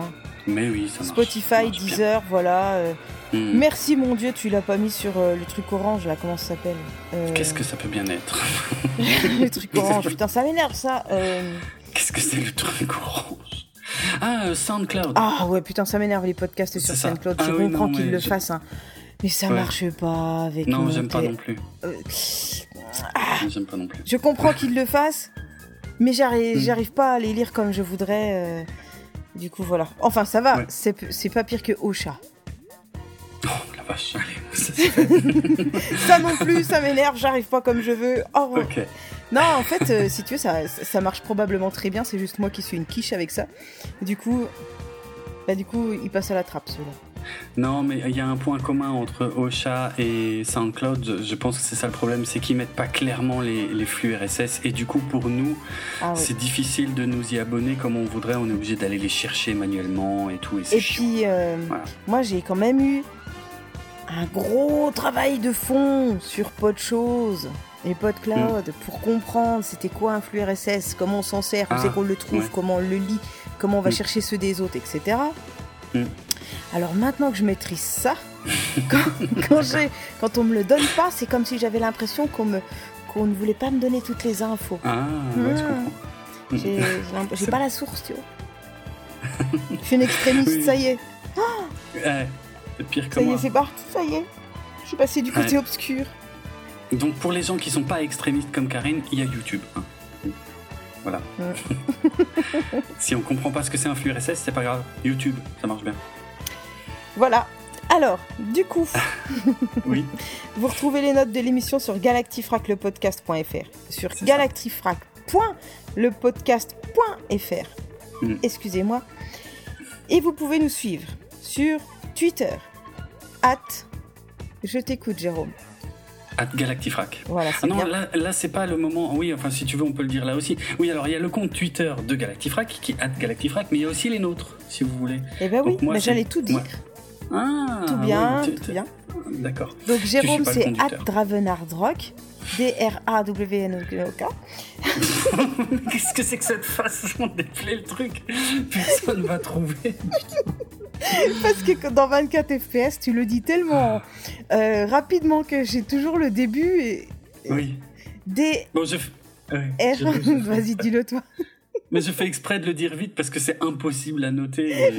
Et, en plus, c'est devenu un gag avec d'autres podcasteurs qui se foutent de moi avec ça. oui, du coup, là, j'ai essayé de le dire aussi vite que toi, mais ça marche pas. Hein. c'est facile. DRA, c'est sûr. Hmm? D-R-A-V-E-N-R, D-R-O-K. voilà. Très simple. moi, et moi, sur Twitter, c'est at Kikrin. K-I. Ça s'arrête là? K-I-K-R-I-N. Il y a un E à la fin. Hein. Elle l'a ah dit. je sais pas si vous l'avez entendu, mais Qui il y a, quoi. Voilà. Bref. Ouais. tu cherches Jérôme, mais tu me trouves dessus. Mais en vrai, en fait, si vous vous abonnez au compte Twitter de Galactifrac, qui s'écrit comme le nom du podcast que vous êtes en train d'écouter, et eh ben dans la, dans la description de Galactifrac, il y a les liens vers nos comptes Twitter à nous. C'est peut-être plus simple en fait. Et c'est euh, et voilà, et ça va bientôt être euh, vintage et ringard Twitter, donc on y sera toujours. Mais on nous trouve aussi sur Instagram. Exact. C'est fantastique. Oui. Euh, c'est vrai. Enfin, surtout Jérôme. Mais moi, je vois quand même. Mais j'y suis aussi. Ah. Mais bref. Facebook aussi. Tu es l'œil qui voit tout. oh oui. Je suis omniscient, omniprésent, omnipotent. Sur Facebook, sur la même chose. Je ne répondis pas. Hein, répondis pas, c'est bien. C'est déjà assez long comme ça. il, il, met plein, plein, plein de trucs sur Facebook, vous pouvez aller voir. Ah, il a le même nom, c'est facile. Putain. heureusement que j'ai écrit un conducteur en fait, hein, où tout ça est, est- est écrit noir sur blanc. Elle lit pas du tout le conducteur, elle a décidé de le dire à sa manière. Donc vous pouvez comparer par rapport aux épisodes où c'est moi qui le fais. Mais de toute façon, ça a toujours été le bordel cette partie de l'épisode. Donc c'est bien, en fait, la tradition est respectée, ça revient, les bonnes vieilles habitudes. Voilà, J'en pleure. On en est où? Voilà. Alors, n'oubliez pas. Là, je lis, je sais pas ce qu'il a écrit. N'oublie- N'oubliez pas que si vous avez apprécié cet épisode, le meilleur moyen de le montrer est de nous récompenser et de le partager au plus grand nombre via tous les réseaux sociaux. Ah Oui, c'est à ça que ça sert. Ah, voilà. Ouais. Euh, C'était bien. C'était bien rigolo. Eh ben, Mais mieux. pas que, hein, bien sûr. Mm. En tout cas, ça m'a fait plaisir de retrouver, euh, de te retrouver toi et de retrouver tout le monde. Ouais. Euh, et je souhaite à tout le monde un bel été parce que ils vont l'avoir là cet été, cet épisode ou pas? Alors c'est vrai que je sais pas encore exactement la date précise Ah, de diffusion, mais cool, enfin, non? ce sera au mois. Ouais, normalement c'est euh, au mois d'août. Ouais, oui, mois d'août parce qu'au mois d'août ils auront rien d'autre à faire, hein, de toute façon. Et Oui. ils seront ces jeux, euh, tout sera Mais fermé. euh. Mais non. Tac On a fait un bon épisode de 3 heures. Ouais, un peu plus. Et ben c'est tout bon. Mm. Voilà. Ok. Eh ben, à bientôt tout le monde. J'espère que vous êtes contents de ce retour de Karine. C'était pas triste. Euh, et euh, moi, j'en suis très heureux. Et puis, on se retrouve bientôt pour la deuxième partie parce que là, on a fait que la mise en place, mais on a encore des millions de trucs à dire en fait. Mm. Mm. Allez. Eh ben, profitez bien de vos vacances, quoi qu'il arrive. Et à très bientôt pour la seconde moitié. À bientôt. Ciao. Ciao.